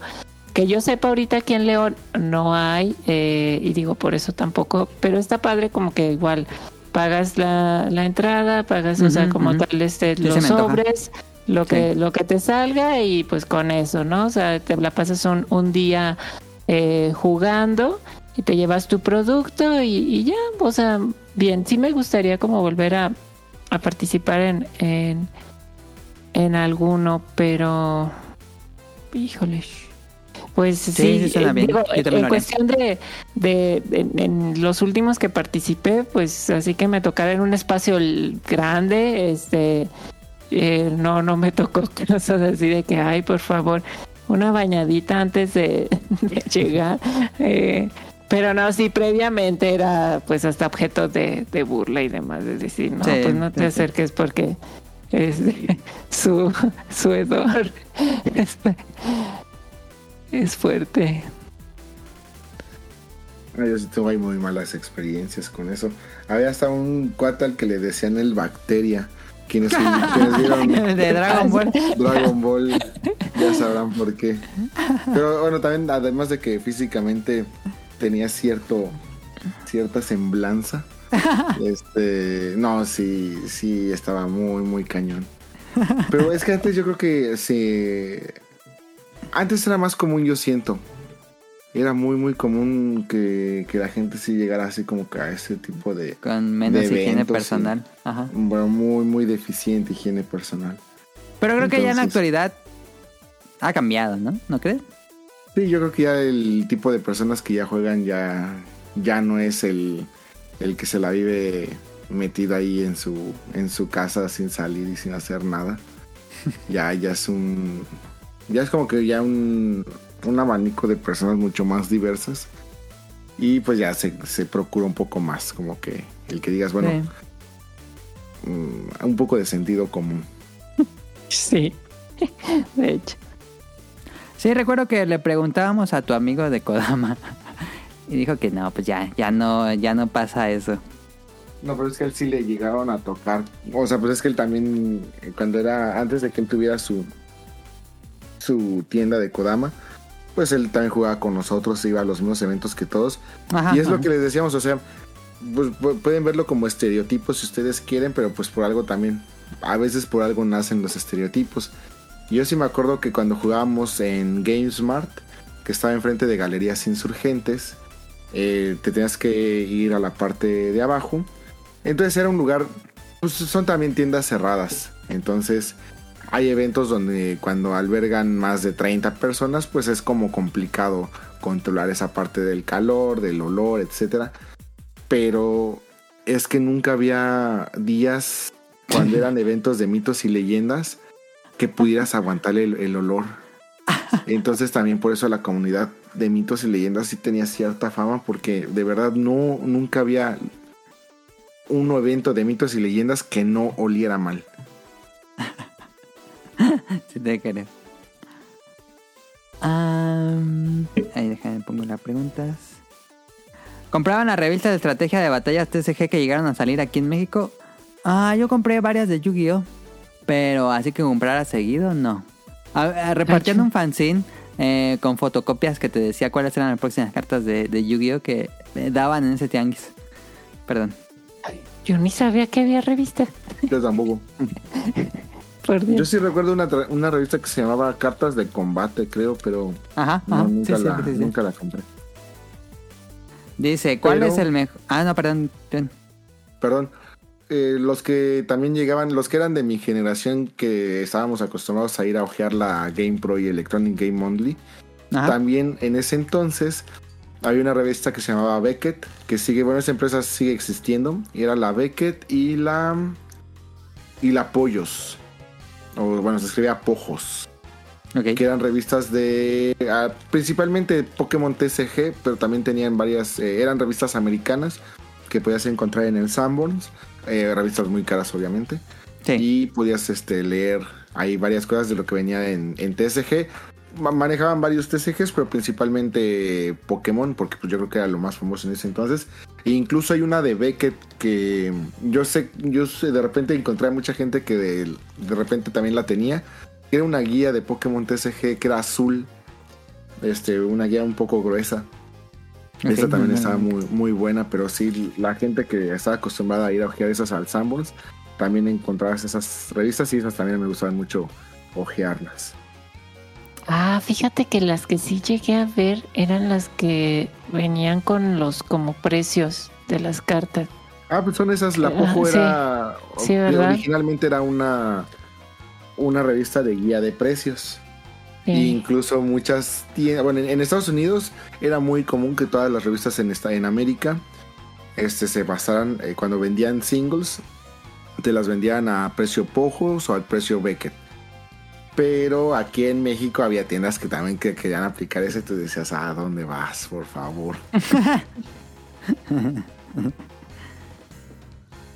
Eh, viene esa pregunta. ¿Cuál es el mejor diseño de monstruos de cartas de Yu-Gi-Oh? De monstruo, de monstruo. ¿Cuál es el mejor diseño de monstruo de cartas de Yu-Gi-Oh? Ay, está difícil, son muchos monstruos. A mí me gusta mucho Slifer. ¿Cuál? Perdón. ¿Slifer? Ajá. Slifer de Sky Dragon. Yo, mi carpeta que todavía tengo, le dibujé un Slifer en la portada. A ver. Foto mañana, por favor, ahí en Twitter. No, pero es uno de esos. eh, me basé pues en un arte original, no es como un dibujo original de Slifer, sino me bajé, me basé en un. Ah, pues ahora vas a tener que crear uno nuevo. un nuevo arte. Van a tener que hacerle su Uh. fan art a Slifer. Oye, sí, estaría padre. Bueno, y de Ra, a mí me gusta Ra. Yo hace ya como dos años te había puesto un tweet de que hicieras un TSG, un arte de un TSG. Sí, no me acuerdo si te lo pedí de poker o te lo pedí de. O nada más te puse así un TSG o algo así. Y me dijiste, sí, Ah, acuerdo. interesante. Uy, ya tiene Ah. trabajo, imagínate. Ah, digo, de, de Yugi, por ejemplo, los espíritus estaban padres. Ah, me gustaba. ¿Ya O sea, digo, y ajá. Sí, Ok. este Hino Kagusuchi. Ah, sí. este, sí, eh, o sea, estaban padres lo- los diseños de ellos. Digo, recientes, la verdad es que no, no, no conozco. Debe de haber igual algunos muy, muy padres. Eh, pero, eh, digo, de los dioses, pues sí, Ra. ¿Ra es tu Y- favorito? Ujú. Y de otros monstruos, pues la única razón por la que no me he casado no es por mi fracaso en el amor, sino porque sigo esperando casarme con Dark Magician Girl. que Que sí si alguien te hace día. cosplay, ya. Así Rion con la Sí, con ya el vestido de bodas como el meme de Homero. Em, dice, ¿ustedes son Team Dragón de ojos azules o de la maga oscura? No, pues ahí está la respuesta de Rion. Aunque yo cuando tuve que decidir entre Kaiba o Yugi, pues me fui por, Yai- por Kaiba por los por el dragón de ojos azules. Yo soy más team no, dragón negro de ojos rojos. Ah, sí, Es nunca que- fui fan de ese, eh, fíjate. A mí me gusta el diseño, sí, sí me gusta. A mí me gusta mucho el diseño del dragón blanco de ojos azules. Pero me gusta más Slifer. Pero. Ah, De hecho, yo creo que desde ahí podemos ver qué tan roto estaba el, el juego de que no tenía ninguna planeación al principio. Porque, pues creo que hasta la fecha no ha habido una carta más fuerte que el dragón blanco de ojos azules, o sí. O sea, me refiero a como carta normal. ¿Normal? Ajá, no de evolución o algo así. Ah. Al menos en cuanto a valores de ataque y defensa, creo que sigue siendo la carta más fuerte, ¿no? Ah, es una buena pregunta, No ¿eh? sé. Porque sé que, sé que con efectos ya hay otras cosas, pero Sí, hay un montón, pero... No, ahí está, normal. salió la, que es la fusión del dragón. Es que las cartas normales Mago se oscuro fueron- rotísimo. Sí. Se fueron para abajo las cartas normales. Casi no hay cartas normales. Todo debe ser con efecto, link, sincro, XY, etcétera. Pero cartas normales creo que Y ya es con un muy raro. tratado de efecto. Es tra- Sí, sí, sí. Ya se van a poner así despliegue y sale para abajo. Ándale. Esa es una buena pregunta, ¿eh? ahorita lo voy a buscar. Eh, y por último nos escribió JC. Saludos a los integrantes del podcast y a los invitados si es que hay. Esta semana Hola. fue el evento de PlayStation y hubo bastantes anuncios que llamaron mi atención, pero principalmente Metal Gear, Snake Eater, Spider-Man 2. Pero enseguida terminó el evento, salieron noticias de que Metal Gear será multiplataformas y ya hablado en programas anteriores, he comentado que para las consolas de Xbox las versiones multiplataforma han salido bastantes defectuosas y algunos desarrolladores han comentado que el Series S es un lastre para esa generación, a lo cual lleva mi pregunta, ¿ustedes creen que si es necesario que existan exclusividades de juegos para evitar lo que el, que el juego en cuestión se vea falta de calidad debido a cuestiones de hardware o en este caso Series S o que, le o que se le pueda sacar el máximo rendimiento en una sola consola. O son del team que salga en todos lados para que todos lo puedan jugar. Estaría interesante que el Xbox Series X tuviera exclusivas. Fíjate. No, tú adelante, primero. adelante. Primero. Eh, bueno, yo creo que todos siempre vamos a coincidir de que mientras en más, mientras en mayor tipo, eh, mientras en mayor diversidad de plataformas esté un juego, pues siempre eso va a beneficiar al videojugador. Hablando de mm, todos los problemas que pueden, puedan pensar, el que ustedes quieran de ports que han salido medio defectuosos. Ahí hay un tema muy interesante que de hecho una parte se iba a hablar en un programa que misteriosamente no aparecí. este, una disculpa otra vez. Sigue guardado ese tema. Pero yo, y de hecho yo le decía a Mili que lo podíamos este, todavía desarrollar más. Porque, por ejemplo, muchas de las razones de por qué los ports no funcionan, créanme que viene, es un tema que viene desde muy, muy, muy, o sea, viene desde Doom. O sea, yo sé que para todos Sí, ustedes sí, sí, sí. creen que Doom corre en todo, pero en su momento Doom no corría en todo. Entonces ahí hay unas versiones de Doom hiper, hiper rotas. Sí. Entonces, este, mucho de eso yo les quería hablar, yo quería que en un tema, eh, más que discutirlo, porque pues realmente no es mucho, ahí no hay mucho que discutir, sino más bien contarles cuáles han sido las razones por las cuales los juegos a veces se rompen. Este, sí, o sea, al final no, no le podemos dejar de echar la culpa, pero hay muchas otras razones a- detrás del por qué un juego no funciona. Y esa es una de las cosas que yo quería tocar en un tema. Posiblemente el tema siga vivo. Ahí Sí. habría que hablarlo con el, la Master Hand. Pero este es un tema muy, muy interesante y muy, muy complejo, ¿eh? muy, muy complejo. O sea, este, porque también es un tema que te obliga a meterte a cuestiones muy técnicas. Pero obviamente, pues nosotros para hacer un tema mucho más digerible y más entretenido, pues simplemente mencionaríamos como que algo muy superficial. Pero es muy muy complejo toda esta situación. O sea, desde el PlayStation 3, por ejemplo, en la- acuérdense que en la era del PlayStation 3 las peores versiones siempre eran las de PlayStation. Sí. Este, ahorita se está cambiando un poco, pero por ejemplo también tenemos lo que está pasando con The Last of Us, cuando llegó ahorita A PC. a- a PC. El juego está completamente roto, pero hay muchas razones de, de fondo que sería muy importante que las conociéramos para no simplemente pues tirarle ahí el hate a, a la desarrolladora o a quien ustedes quieran. Perdóname, Dafne. No, no, está bien. De hecho, ahorita que comentas los de eh, los de mm, Last of Us, sí es como lo lanzo, o sea, a pesar de que no funcione y ya después pido perdón, sí es como, ay, no inventes en qué momento llegamos a. Que ya tenemos un. Bueno, no sé si has visto el tweet de que ya hay una. eh, Alguien hizo una lista de todas las.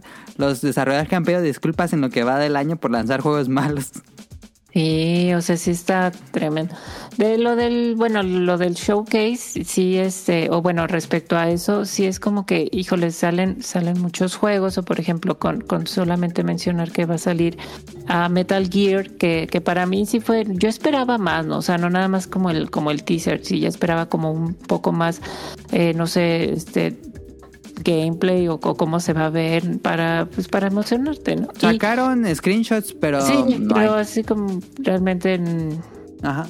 X. Entonces, este, si, si dices, ah, ok, pues está padre, porque pues igual puede ser una exclusiva y todo, y de repente, ay, pues no. O sea, ya ya cuando lo empezaron a, a- a salir como estas comparativas y que incluso Microsoft sacó su tweet de que todo va a salir para Xbox también. Y después exclusivas, pues realmente no hay muchas. Sí, sí se. Y, si no, ya realmente es como, ah, sí es que va a salir para PlayStation ah, 5, pero pues no sale en Xbox, pero sí sale para PC, por poner un ejemplo. Y, y con todo esto también, pues sí es una queja eh, en general, porque eh, incluso con estos últimos juegos de que sí salió a Horizon para este PlayStation 5, pero pues también venía con el lastre porque también era para Play 4. Eh, God of War, que también es para Play 5, pero que sale también para Play 4. Entonces sí te quedas, híjoles, eh, hasta que pudiéramos haber este, explotado realmente la, una, la consola, si hubiera salido nada más realmente para pues para la, la plataforma eh, actual, ¿no? Porque ya ni es nueva generación, o sea, ya es la actual. No, ya, ya es Este, el ya- tercer ya- año. ya es el tercer año, entonces sí, sí te quedas como que, bueno, eh, o sea, hay, hay cosas que, que sí valen, valen la pena, pero pues otras sí, hasta no ver ya Puro no creer. dinero. Ajá, sí, ya, ya hasta no ver, no creer, definitivamente. Pero sí, esas decisiones son por pues, puro dinero, para ganar más dinero de las redes. Pues bueno, ahí está todo lo que nos escribieron esta semana. Muchísimas gracias. Digo los saludos y nos retiramos. Saludos a Camuy y a Mika. Camuy lo pueden escuchar en Pixelena Podcast y grabo con él los eh, Dream Match o Spring Match con César. Y Mika sale en tipos móviles. Eh, salió episodio la semana pasada, si no me equivoco, fue la semana pasada. No sé si esta semana tocó la que sigue de tipos móviles. Van a hablar de manga LGBT. Ma- un tema muy interesante. Eh, saludos a Nao, a Radcliffe y a Manu o a Rol. Eh, ellos llegaron al, tre- al episodio número 350. Lo pueden escuchar y ver en eh, en el canal de YouTube que es Bolobancas. Y posiblemente sea el último. Muy divertido el, el último episodio. Eh, felicidades a Rol, que cumplió años el pasado 25 de mayo. Saludos a Rion Jun, que nos está acompañando esta semana y que me da mucha pena pedirle que nos acompañe porque estaba malito en la garganta y ya lo hice hablar muchas horas seguidas. Ay, Nombre ni hablado. No, pero no, yo estaba enfermo de la tos, entonces no, no te preocupes. Más bien estaba por causa de la tos. Estaba un poquito ronco, pero bueno, ahorita creo que la voz se me ha ido haciendo un poquito ronca, pero no, estoy bastante bien, estoy muy bien. Muchas gracias por invitarme. Yo encantado de participar en todo este tipo de temas. Muchas gracias por considerarme y gracias por tenerme otra vez aquí. Espero que haya sido interesante las cosas que les conté. No, pues muchísimas gracias a ti, Ren, porque pues sí, sí te agradezco que estés aquí, aún, aún con, tu, con tu garganta. Eh, saludos a Axel, saludos a Andy que nos escribió esta semana, a Heladito que también iba a acompañarnos, pero por cuestiones de eh, ocupaciones no pudo. Ela, Ela lo había invitado porque creo que él sigue activo en Yu-Gi-Oh! Y Eh. eh, estábamos en la transmisión y de ahí salió todo. Que, que Sí, estaba- nos estaba platicando en la, en el- la transmisión de, de Twitch de Daphne o Sirenita, que la pueden eh, ver en, Pe- bueno, es en Twitch, Petit Mermaid, todos los fines de semana por la noche, aunque ahora le robé sus horas de juego y de eh, streamear y de sueño, porque ya es tarde y seguro que esta hora ya son ya. muchísimo más pasada de la hora que generalmente duerme, entonces... eh, así como a Rion le pido mil disculpas a, a Daphne por, por la desvelada de esta noche. No, muchas gracias por la invitación. Espero que, que les, que les guste y que nos escriban ahí qué, qué les pareció en general. Digo, qué tan, qué tanto jugaron o, o se acercaron a, a Yugi y demás. No, pues te lo agradezco mucho, Daphne, porque eh, pues ha estado muy ocupada en la semana, entonces tómalo el fin de semana para jugar y ya le pedí que grabara con nosotros. Mil disculpas. Nada. Saludos a Rob Sainz, que lo pueden escuchar en Showtimes, a Jacobox y al Cut. El Cut también eh, iba a estar en el primer especial. Eh, saludos al Cut, nos puso ahí en el chat. Saludos a Jesús Sánchez, que siempre nos escribe, a Aline, a Josué Sigala, a Carlos F. Tomar, a Protoshoot, a Eric Muñetón, al señor Suki, a Gerardo Olvera, a Oscar Guerrero, a Mauricio Garduño, Gamer Forever, Gustavo Mendoza, Gustavo Álvarez, Andrew Lecín, Marcos Bolaños, Vente Madreo, El Quique Moncada, Doctor Carlos Adrián, Cadasco, a Helter el Skelter, a Daggett, ya Yuyos y a César de Dream Match. Muchas gracias a todos los que nos escuchan, a todos los que nos comparten, eh, comparten los tweets que ponemos en la cuenta del podcast beta. eh, que nomás tenemos su cuenta en Twitter y es podcast beta, así tal cual como está escrito, podcast beta nada más. Subimos noticias, compartimos el programa y subimos efemérides y videos de, bueno, trailers de anime. Y gatitos. El Falta poner de gatitos. Eh, recuerden suscribirse en Apple Podcast, iBox, Spotify. Por si quieren que les llegue el programa o que les recuerde cada que subimos el programa. Lo subimos los domingos por la tarde noche. Y en langaria.net pueden checar noticias de videojuegos. Y eh, ahí están alojados todos los episodios del podcast beta. No me queda nuevamente agradecerle infinitamente a Dafne y a Rion por acompañarnos en esta ocasión. Con esto cerramos los especiales de TCG. Lo habíamos prom- prometido desde el año pasado, pero ya eh, me siento contento de que ya cumplimos esa promesa. La tachamos de la lista y ahora las que siguen. Este, Seguimos con programas pendientes. Este, pasen una excelente semana. Nos vemos la próxima. Y si Gracias. quieren mandarme artes de Dark Magician Girl, bienvenidos. Miles. Bye. Bye.